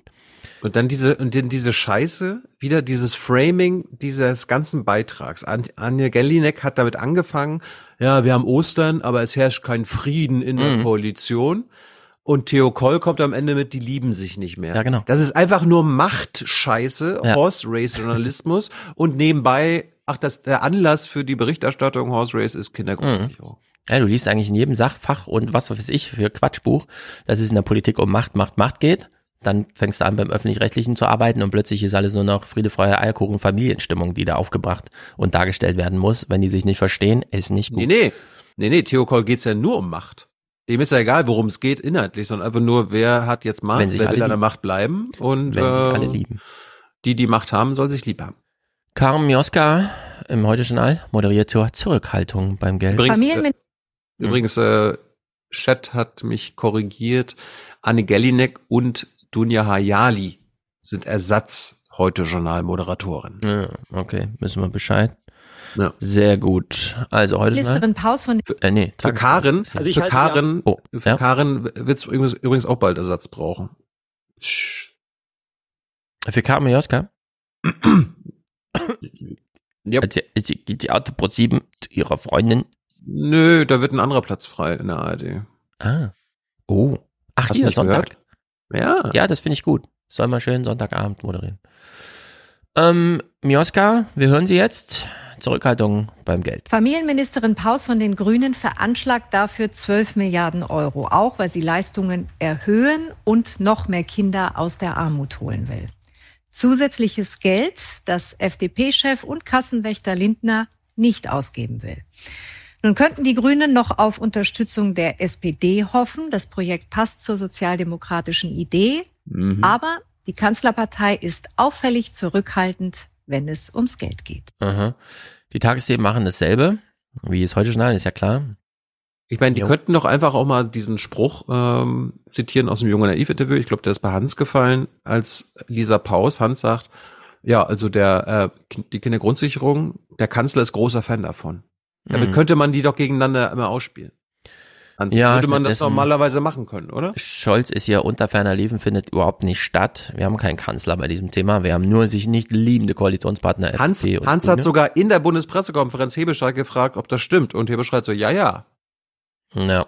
Könnte man ja dann immer, wenn es einem jetzt um SPD und FDP und Grüne geht, immer Ja. wieder einspielen. Ja, sie mögen den Konflikt eben mehr zwischen Grün und äh, Gelb als Rot. Im Bericht wird natürlich Essen für Kinder und so weiter thematisiert. Dann kommt Konstantin Kuhles absolut niederträchtiges Interview, Hm. das er hatte im Morgenmagazin. Das gucken wir ja gar nicht, weil wir euch nicht aufwiegeln wollen. Wir wollen den Bürgerkrieg ja vermeiden. Deswegen Schon, sagen wir ja. euch auch, was ihr nicht gucken dürft. Aber ausschnitthaft kam es dann doch vor im äh, Abendmagazin, was das Morgenmagazin berichtet hat. Die Kindergrundsicherung würde ganz konkret dabei helfen, dass äh, Eltern es ermöglichen können, ihre Kinder gut zu ernähren. Äh, wer will denn sowas? Und wer Was soll das reicht. bezahlen? Wie refinanzieren wir das denn? Hans, hast du eine Idee? Ruhig, Wie refinanzieren wir das, dass Kinder Schluss. die sich gesund ernähren? Überhaupt kein Problem. Nämlich? Wem willst du es wegnehmen? Ich bin gegen die sklavische Einhaltung der Schuldenbremse. Das ist Mm. was, das Wo ist das was her? anderes. Sehr gut. Wo kommt das Geld dann her? Es wird als Kredit aufgenommen. Ah ja, also nehmen wir es der Zukunft weg. Wurden Nein. schon mal Staatsschulden zurückgezahlt? Haben wir es der Zukunft schon mal wiedergegeben, das Geld? äh, Selbstverständlich Ja. werden Schulden bedient. Teilweise Staatsschulden wurden schon mal bedient. Wann hat denn Deutschland mal Schulden zurückgezahlt? Schulden. Erstens werden Schulden äh, regelmäßig. Äh, deswegen ist der Schuldendienst ein erheblicher Teil des Bundeshaushaltes. Kannst du dir gern als Realität Also der Schuldenstand angucken. Deutschlands ist in absoluten Zahlen schon mal nach unten gegangen. Nicht nur in Relation zum Wirtschaftswachstum, sondern auch. Stefan, Mhm. deine Frage war, wurden Schulden schon mal zurückgezahlt? Und Ja. jetzt weise Außer ich darauf hin, jetzt weise ich darauf hin, dass der Schuldendienst, also das Zurückzahlen, ein erheblicher äh, Bestandteil des Bundeshaushaltes. Damit ist die Frage, finde ich, beantwortet. Zum Zweiten werden Schulden, das weiß ich als jemand, der in diesem hochverschuldeten lange, äh, Bremen lange Zeit gelebt hat, äh, Schulden werden auch dadurch getilgt, ähm, dass wir inflationäre Entwicklungen haben, ähm, die einfach die, die reale, äh, die reale Höhe der, der Schulden äh, zurückführt, nicht die nominale, aber die reale. Das sind zwei Möglichkeiten, ähm, Schulden äh, äh, zu tilgen. Ja. Und das fand und findet statt. Und das wird auch weiterhin stattfinden. Ja, aber Schulden durch neue Schulden zu bezahlen ist jetzt kein Schuldentilgen. Ja, die alten Schulden, aber dann hat man gleichzeitig neue Schulden. Ist ja auch. Ja, äh, ähm, natürlich. Aber wenn die, wenn die Lasten für die alten Schulden ähm, dann, nein, wenn die Lasten für die neuen Schulden durch diesen Mechanismus, den ich eben beschrieben habe, nämlich durch äh, Geldentwertung ähm, getilgt werden, dann hast du praktisch in diesem Sinne keine äh, neuen Schulden, die du ewig äh, neu bedienen musst, sondern es ist äh, ein Prinzip der Schuldentilgung, das durch den Prozess der Geldentwertung und der Zinszahlungen als Schuldendienst geleistet wird. Zauberei, Ist ein- ne? Nee, Wie man Schulden bezahlt, Zauberei. ohne Schulden zu Gut, jetzt. Nein, das bezahlen. ist keine, es ist keine Zauberei, sondern es ist eine, es ist eine Realität von Finanzwirtschaft, Ja. die aber nach wie vor ähm, auf dem Prinzip des knappen äh, von Geld als Knappengut ähm, äh, beruht. Und das ist bei einer reinen Geldschöpfung nicht mehr der Fall. Das ist Seien der wir ehrlich, systemische. Deutschland das hat noch ist nie der Schulden Unterschied. zurückgezahlt und wenn, dann nur durch neue Schulden. Gut, jetzt, gut. Sind, da sind wir einfach unterschiedlicher Auffassung, Stefan. Und äh, ich denke, dass ähm, Ich sag nur, was real ist, was einfach ja, wirklich ich auch. echt ist. Ich, ich auch. Ich auch, Stefan. Wir haben unterschiedliche Auffassungen von Deutschland dem, hat was noch real niemals ist. Schulden zurückgezahlt, außer Ja. durch neue Schulden. Ja. Okay. Und die Im Bericht. Und, die, und diese und diese Schulden wurden getilgt durch Geldentwertung. Ja, okay, gut. Ja. Alles klar. Im Ja, ja. Bericht hier cooles Blödsinn. Die Kindergrundsicherung würde ganz konkret dabei helfen, dass äh, Eltern es ermöglichen können, ihre Kinder gut zu ernähren. Vor allem, wenn das Geld ganz speziell für die Kinder ist. Doch noch streiten FDP und Grüne darüber, was ihnen die Kindergrundsicherung wert ist. 12 Milliarden Euro hat Bundesfamilienministerin Paus angemeldet und von der für Finanzen zuständigen FDP öffentlich Widerspruch erhalten. Nur mehr Geld auf den Haufen zu werfen bringt nichts, sondern es muss bei Familien ankommen und das muss einfach gehen. Boah. Ja, es soll ja einfach gehen. Das ist ja das Ziel des Gesetzes. Und nein, da geht es nicht nur um Geld auf den Haufen werfen, sondern, oh Gott, das ist wirklich dieses Menschenbild, dieses Gesellschaftsbild der FDP ist zum ich dachte, Sterben. Ich dachte, Konstantin Kuhle kommt jetzt. Das war ist das Christian Dürr. Das ist der Dürr? Okay, ich meine Dürr. Ich meine auch Dürr mit dem, also sein mm. ausführliches, das ist ja mit Dunja Hayali, das Morgenmagazin-Gespräch, ist ganz schlimm. Kuhle ist genauso schlimm. Übrigens, Christian Dürr, Hans, möchte nicht zu Jung Naiv kommen. Ja, oh. Loser. Kon Konstantin Kuhle dagegen schon. Sehr gut. Ah ja. Tja, den, den holen wir uns mhm. Esken sagt nochmal dasselbe, verklausuliert. Und die SPD betont heute, die Kindergrundsicherung soll kommen und wird kommen. Aber in mhm. welcher Höhe? Es ist nicht die Frage, wie viel die SPD oder eine andere Partei ist, bereit ist auszugeben, sondern wenn der Kinderzuschlag diese Höhe hat und wenn der Kreis der Berechtigten auch ähm, feststeht, wenn dann alle die Leistung bekommen, was der Idealfall wäre, dann entstehen Kosten, die der Staat auch tragen muss. Ja, die Bundestagsentscheidung dafür ist schon längst da. Man will es jetzt nur noch einfacher machen. Noch liegt die Arbeitslast bei den Eltern, die natürlich jeden Kopf frei haben, gerade alleinerziehend und so weiter, sich jetzt auch noch um diese Antragsflut dann zu kümmern. Nun gut, es ist ganz schrecklich, was wir hier in Deutschland sehen. Ich finde es ganz mies. Ich hoffe ja, dass Paus zumindest den Kompromiss durchbringt, dass, äh, das hat sie ja bei uns gesagt, dass das Antrags, an, diese Antragspflicht ja. dafür wegfällt und ersetzt wird durch eine, einen automatischen Mechanismus. Das ist das zentrale Ziel. Das wäre das, wär das Allermindeste, das wäre das, äh, das Beste, weil dann sofort 70 Prozent der Leute, glaube ich, das Geld bekommen. Ja.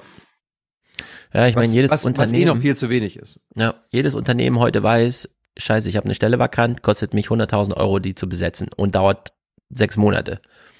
Der deutsche Staat so, wir brauchen eigentlich mal so Nachwuchskräfte im Arbeitsmarkt. Sollen das mal die Familien machen? Könnt ihr mal Homeoffice und Homeschooling und alles gleichzeitig machen? Könnt ihr uns mal in Ruhe lassen damit? Nein, die dürfen nicht wählen. Lasst sie stumm. Und dann nach 18 Jahren möchte man plötzlich Zauber, Zauber, wie bei der Einwanderung, so fertige Facharbeiter. Weißt du? Und das ist wirklich schlimm in Deutschland. Brauchen hier mehr Sensibilität von allen Altersklassen, den Jungen gegenüber.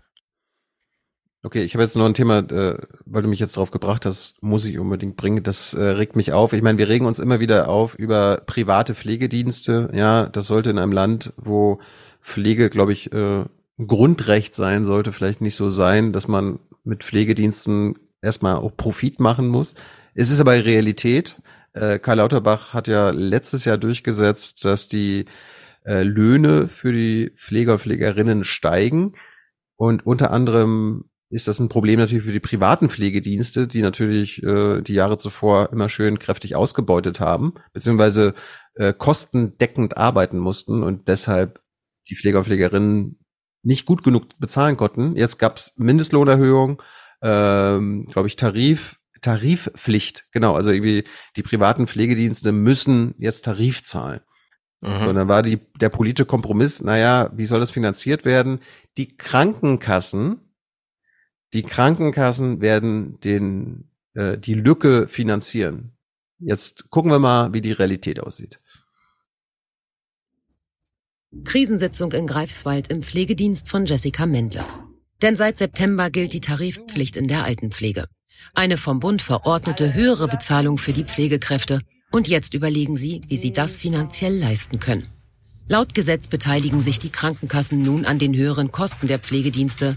Die jedoch haben die Krankenkassen seit einem halben Jahr nicht gezahlt. Mhm. Und eine weitere Gehaltserhöhung gilt seit 1. Februar. Der durchschnittliche Stundenlohn liegt in Mecklenburg-Vorpommern bei 21,78 Euro. Damit haben viele Pflegedienste bis zu 20 Prozent höhere Personalkosten. Und da die Unterstützung der Krankenkassen bis heute fehlt, müssen Jessica Mendle und auch alle anderen privaten Pflegedienste die Kosten selbst bezahlen. Da sind viele Unternehmen an ihrer Grenze angelangt der Wirtschaftlichkeit. Ähm, die äh, Versorgungsstruktur in Mecklenburg-Vorpommern, gerade im ländlichen Bereich, ist massiv gefährdet. Kleine Pflegedienste sind äh, an ihrer Grenze der Machbarkeit, auch der Bürokratie und schaffen das einfach auch nicht mehr. Und die werden äh, dann einfach den Markt verlassen. Ähm, und und das ist natürlich in unserem Flächenland verheerend. Ihre Rücklagen oft aufgebraucht. Zwei Lohnsteigerungen in kurzer Zeit. Der Streit zwischen dem Verband der privaten Pflegedienste mit 11.500 Mitarbeitern im Land und den Krankenkassen inzwischen vor einem Schiedsgericht. Mecklenburg-Vorpommern? Es ist deutschlandweit aber das Problem. Ja, Das aber das war jetzt Mecklenburg-Vorpommern. Yep. Ist ja das älteste Bundesland. Yep. Von allen. Ja. Und dann noch ein Flächenland, also das ist halt, da wird die Pflege besonders teuer. Ja. Und die Krankenkassen argumentieren jetzt, äh, naja, belegt uns doch mal die zusätzlichen Kosten vom letzten Jahr und halten deshalb die komplette Kostenübernahme, zu der sie verpflichtet sind, vor. Ja. Das ist gerade der Konflikt. Und das könnte viele private Pflegedienste jetzt in die Ruin treiben. Ich habe noch mal einen schönen O-Ton von einem Pfleger über Krankenkassen. Ja. Wenn ich mal sehe, wofür eine Pflege Geld ausgegeben wird, ich weiß ja zum Beispiel nicht, warum wir in Deutschland über 150 Krankenkassen brauchen, mit 150 Top-Managern und 150 stellvertretenden Top-Managern. Das tut mir leid. Ich weiß auch nicht, warum Pflegeprodukte Produkte hier für 16.000 Euro verkauft werden, wo man ein ganzes Auto für kriegen kann. Das tut mir leid, da kann ich nicht nachvollziehen. Ich auch nicht. Hans, das Thema sollten wir uns vielleicht noch mal ein bisschen mit beschäftigen, ne? Pflege.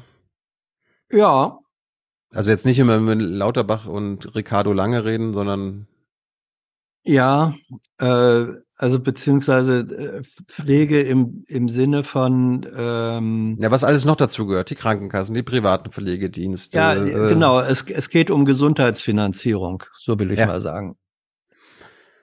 Gut, zum Schluss ein paar Tiere. Ich habe ja versprochen, ich habe zwei Folgen lang nicht Wolf, Biber und Ja, so was weiter. ist jetzt mit dem Wolf? Lebt er noch? Ja, äh, ja, kommen wir gleich. Das ist der Abschluss. Wir kommen jetzt mal zu Enten. Äh, kurze Entenjagd-Update. Gejagt werden dürfen und müssen die Enten von September bis Mitte Januar. von Enten natürlich genauso wie, wie ähm, Gänse auch natürlich einfach die Gewässer permanent verschmutzen durch ihren Kot und Co.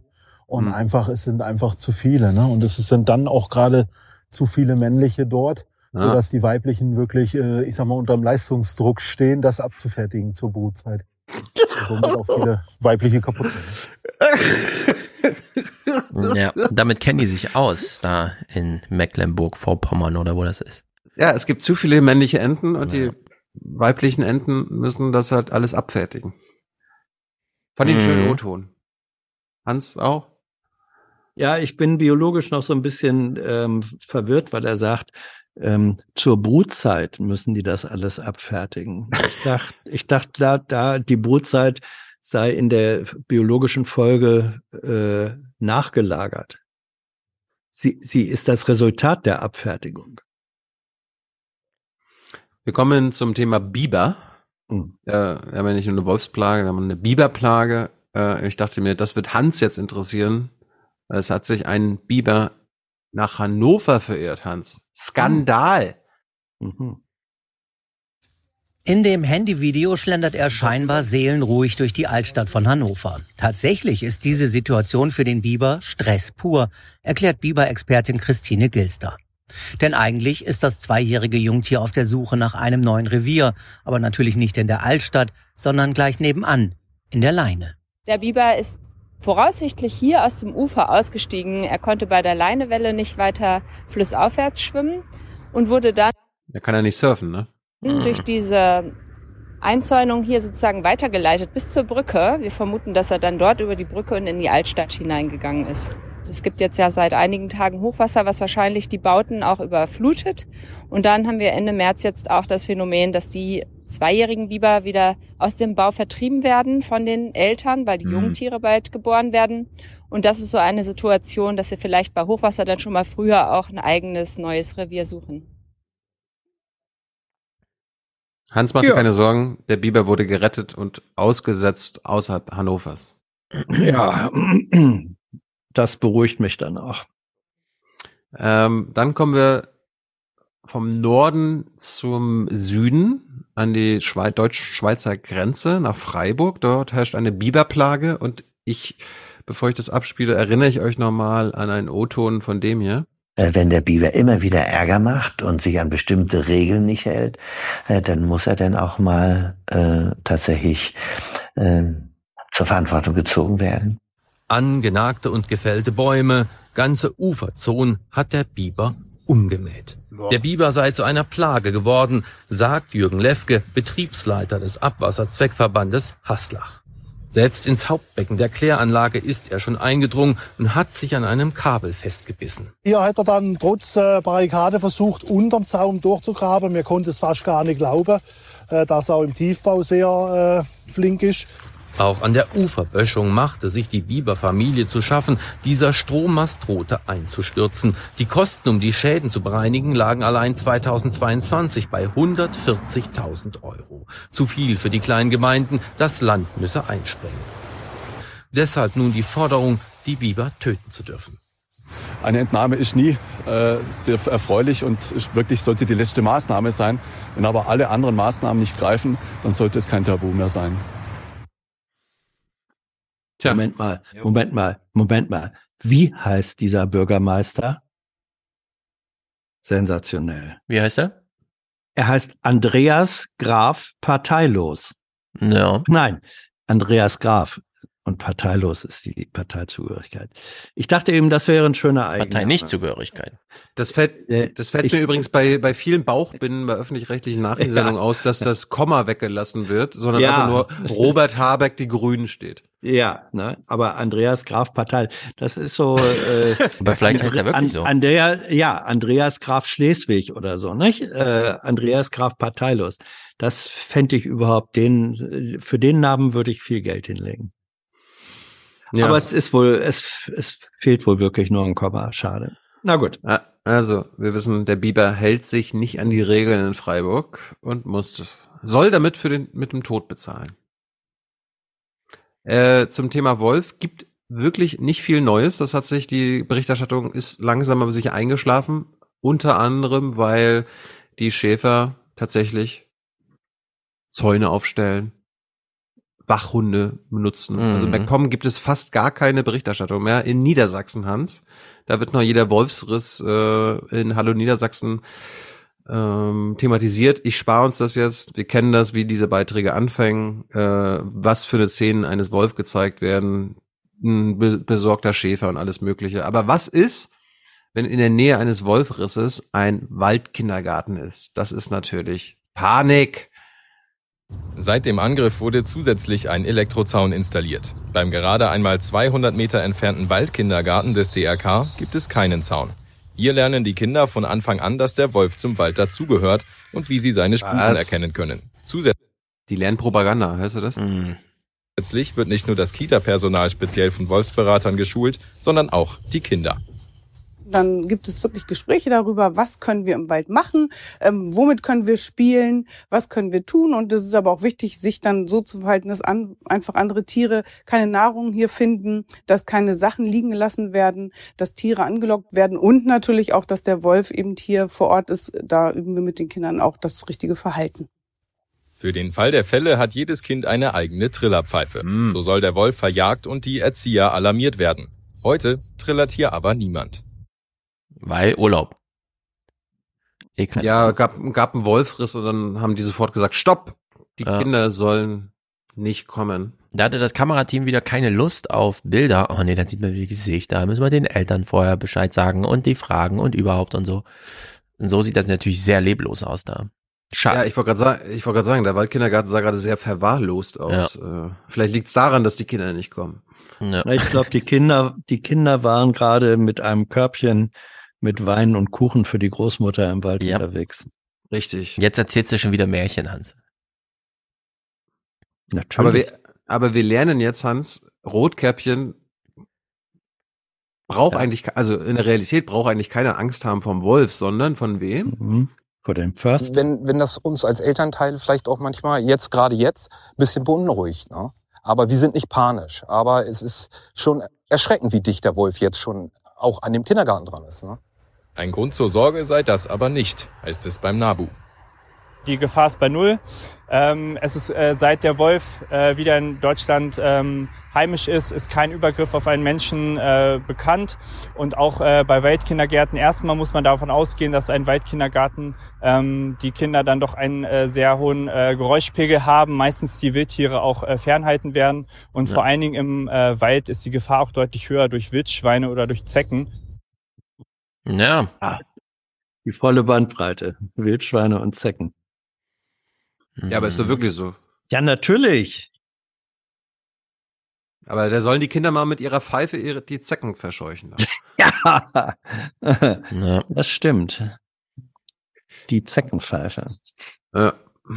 Naja, das war's von mir. Okay, gut. Ich habe noch nur also ganz kleine Sachen. Hier zum Beispiel, das ist vielleicht ganz witzig. Sie haben einen Bericht über Deepfakes gemacht, wollten also irgendwas deepfaken, haben ja große, gerade im Tagesthemen hinter mir aus so große und so weiter, Leinwand, um Sachen zu zeigen.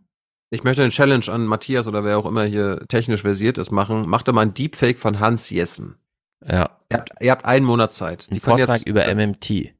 Genau. Also äh, äh, scannt Hans Stimme ein. Ich äh, weiß es. Ihr, ihr habt ihr habt 100 Stunden Material auf am Podcast von Hans Jessens Stimme und macht daraus einen zweiminütigen MMT-Vortrag. Ein Wirtschaftsbriefing. Challenge. Mo- Wir hören Maurice inhaltlich, aber sehen Ja. und auditiv hören Hans Jessen. Uh. Das, ist wär's. möglich. Das ist möglich. Also beim Thema Deepfake, was sucht man sich zur Veranschaulichung? Natürlich Donald Trump. Natürlich. Oh, ich habe schon wieder hier nicht geklickt. Okay, Oh, nochmal. golfen gehen? Würde Donald Trump ernsthaft mit einer Frau golfen gehen und dann auch noch mit einer, die gar nicht golfen kann? Trotz der unschlagbaren Leistung unserer Grafiker merkt man, wenn man eins und eins zusammenzählen kann, dieses Foto kann nicht echt sein. Was? Auf die sogenannten Deepfakes mit Hilfe von künstlicher Schauen wir uns dieses Foto mal an. Es kann nicht echt sein. Okay. Regel Nummer eins, was ist mit dem Licht? Generelle Farbgestaltung, das ist doch klar, das sieht doch jeder, dass das nicht echt ist, aber das kriegt man ja besser hin. Aber gut. Der Chat, Naja. der Chat wünscht sich übrigens Max Giermann als Hans Jessen. Auch. Mm. Aber das kriegt man ja ohne Deepfake hin, das kann der ja selber machen. Ja, stimmt auch wieder. Und ein anderer wünscht sich ein Biber-Referat von Deepfake Hans Jessen. Auch gut. Ja. Ach hier. Ach komm, wir steigen aus mit zwei Clips zu Ostern. Zum einen eine Künstlerin. Man darf keine Angst vor dem Ei haben. Ach so. Auch ein, ein Mensch ist, ist in seiner Grundform irgendwo ein Ei. Wir sind Mhm. da drin. Wir, wir waren ja auch da drin, da kommen wir ja her. Da kommen wir her. Ich nicht. Wir sind alle aus kleinen Eiern. Ähm, Ich komme aus dem Reagenzglas in der du DDR. kommst aus dem Reagenzglas, aber du warst auch ein Ei im Was Reagenzglas. passierte denn da in dem Reagenzglas? Nein, Genau. Nein, nein, nein. Wir hatten, wir konnten uns gar keine Eizellen leisten in der DDR. Ja.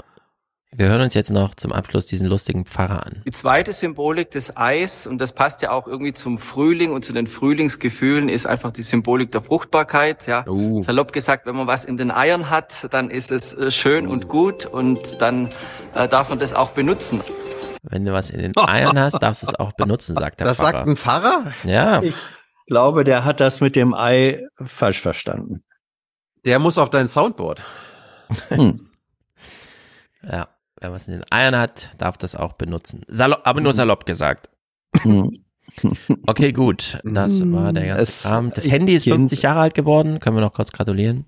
Mhm. Gratulation, Handy. Mhm. Yes. Sen. Mhm. Cent?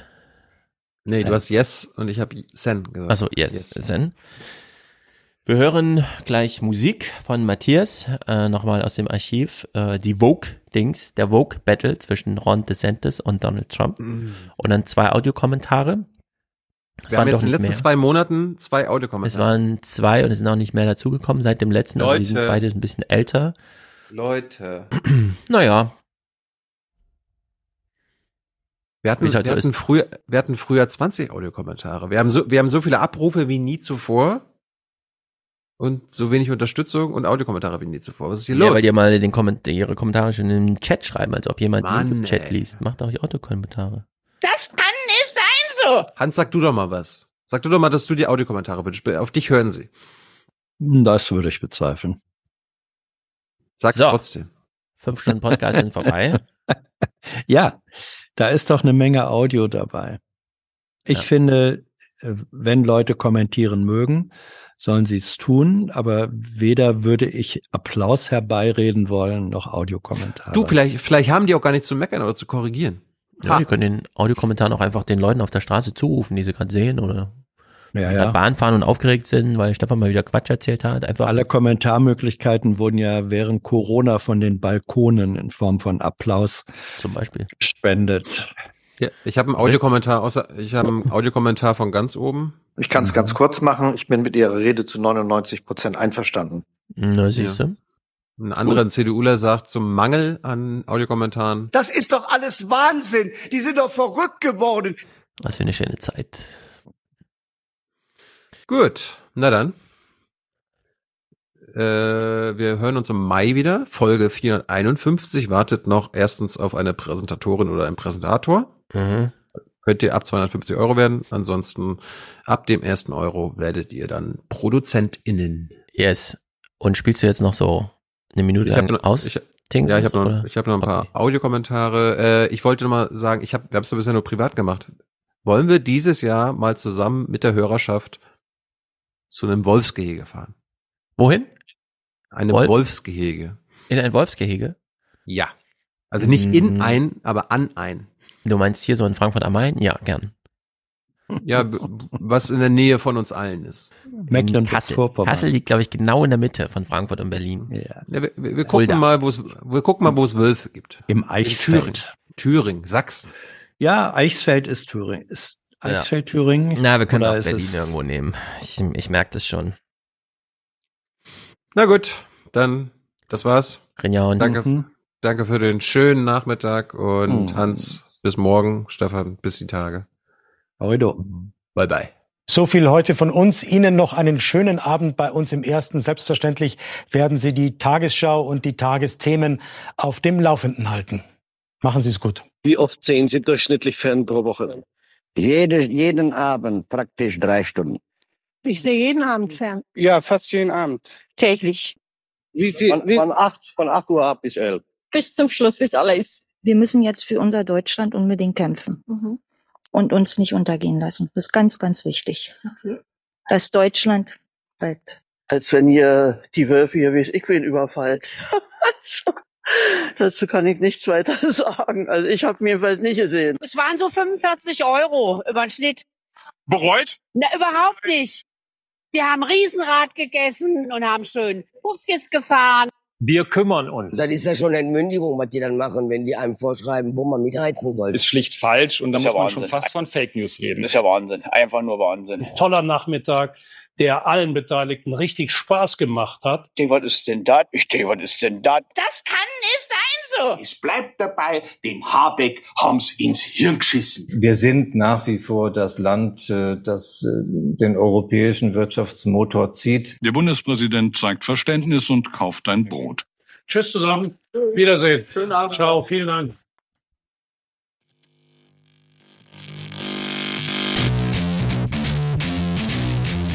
You know what woke means? You know what woke means? Everything woke. Everything woke. Everything woke turns to shit. Because our policies work. Leadership matters. Matters. It's true. It's true. We have maintained law and order. It's true. We have protected the rights of parents. It's true. We have respected our taxpayers. It's true. And we reject woke ideology. You know what woke means? You know what woke means? Everything woke. Everything woke. Everything woke turns to shit. Everything woke. Shit. Because our policies work. Leadership matters. Everything woke turns to shit. Leadership matters. Matters. We fight the woke in the legislature. We fight the woke in the schools. Never ever surrender to the woke mob. Florida is where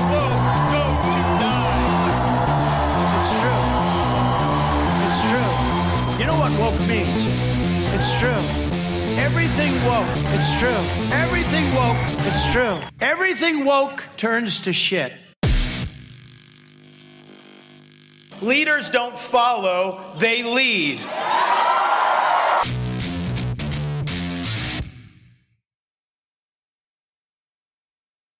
Hallo Stefan, ich äh, höre gerade die äh, neue Folge vom Aufwachen Podcast, also Folge, weiß ich gar nicht wie viel. Ähm, und da hast du gerade oder habt ihr gerade über äh, Russland und Frieden und so weiter gesprochen. Ähm, ja, und da wollte ich einfach mal was zu sagen, nämlich äh, ein bisschen anekdotische Evidenz.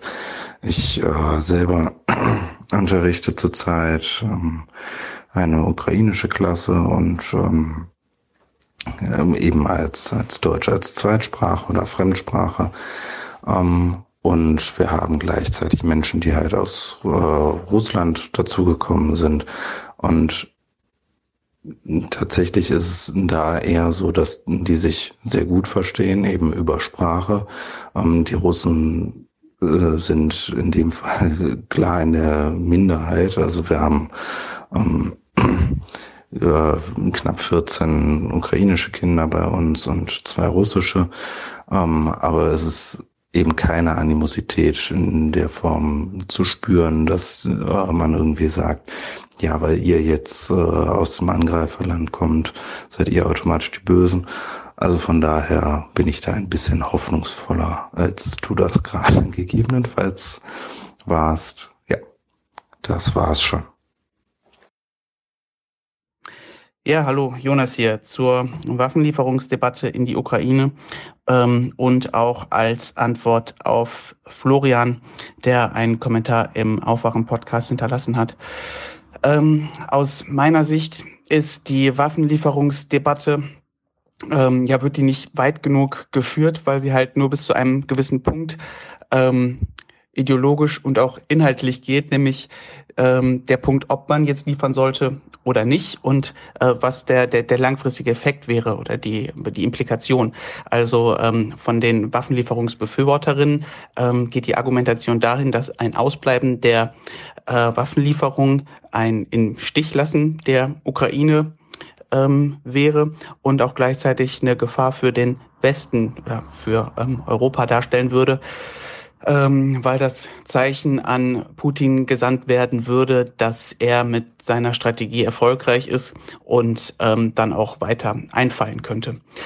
Und äh, genau an dem Punkt muss man, glaube ich, die Argumentation wieder aufgreifen ähm, und mal ein anderes Szenario äh, durchspielen und auch ähm, ja langfristige Verantwortlichkeit für ähm, den Angriffskrieg anders benennen ähm, womit ich jetzt die Verantwortung des Westens meine, aber nicht die der NATO-Ausweiterung, die ja das dann in der Argumentation einiger profitiert haben soll, sondern ähm, die der letztendliche die Ermöglichung, sage ich mal, dafür, dass Russland sich bis an die Zähne bewaffnen konnte, ähm, ist ja dadurch, dass Deutschland die Gaslieferung dankend abgenommen hat und einfach eine massive Fehleinschätzung vorgenommen hat. Ähm, was die Friedfertigkeit und die Bekennung zu globalen Menschenstandards betrifft. Ähm, und ähm, jetzt kann man sagen, daraus leitet sich einerseits die Verantwortung ab, die Ukraine zu verteidigen, aber andererseits ähm, finde ich es auch eine ähm, viel logischere und viel menschlichere Argumentation zu sagen, daraus leitet sich jetzt die Verantwortung ab, diesen Fehler erstmal anzuerkennen und ähm, ukrainische Leben zu schützen und ähm, dann vielleicht auch zu sagen, gut, das war ein Fehler. Wir haben diesen Fehler begangen. Der ist jetzt zu eurem Nachteil. Wir machen jetzt hier einen Cut und erkennen an, dass Russland aufgrund dieses Fehlers ähm, Landgewinne gemacht hat, dass eine Annektierung stattgefunden hat, diese muss ja nicht dann völkerrechtlich anerkannt werden, nicht in Verträge gegossen werden, sondern ähm, ähnlich wie der Stand der Krim, dass äh, gesagt wird, das ist halt eine völkerrechtswidrige Annektierung. Ähm, und solange dieser Zustand herrscht, ähm, wird die Art der Kriegsführung auf ähm, die wirtschaftliche Kriegsführung verlagert. Und da kann dann Deutschland wirklich auch zu der Verantwortung stehen.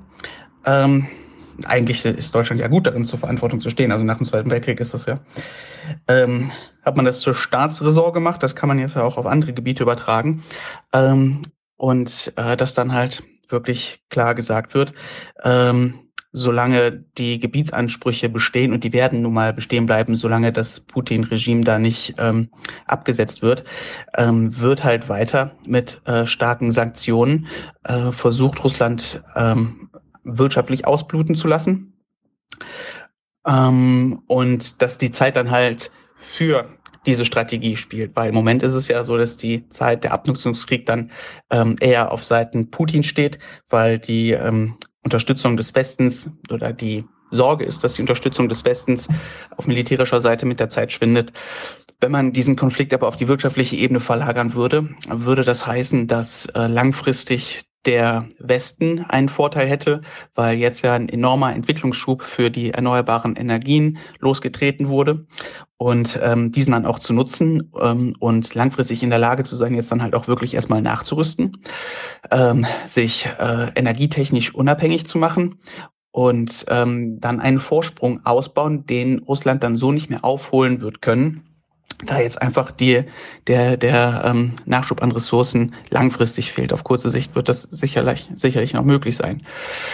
So, und dann müsste man halt auch nochmal diesen Argumentationspunkt entkräftigen, dass es halt eine ähm, ähm, logische, einen logischen Zusammenhang gibt von ähm, Ausbleiben von Waffenlieferungen äh, und dass äh, Putin dann Geländegewinne in Europa macht und einen Angriff auf die NATO wagen würde. Also das ähm, ist unwahrscheinlich und man kann es halt auch wirklich unwahrscheinlich machen.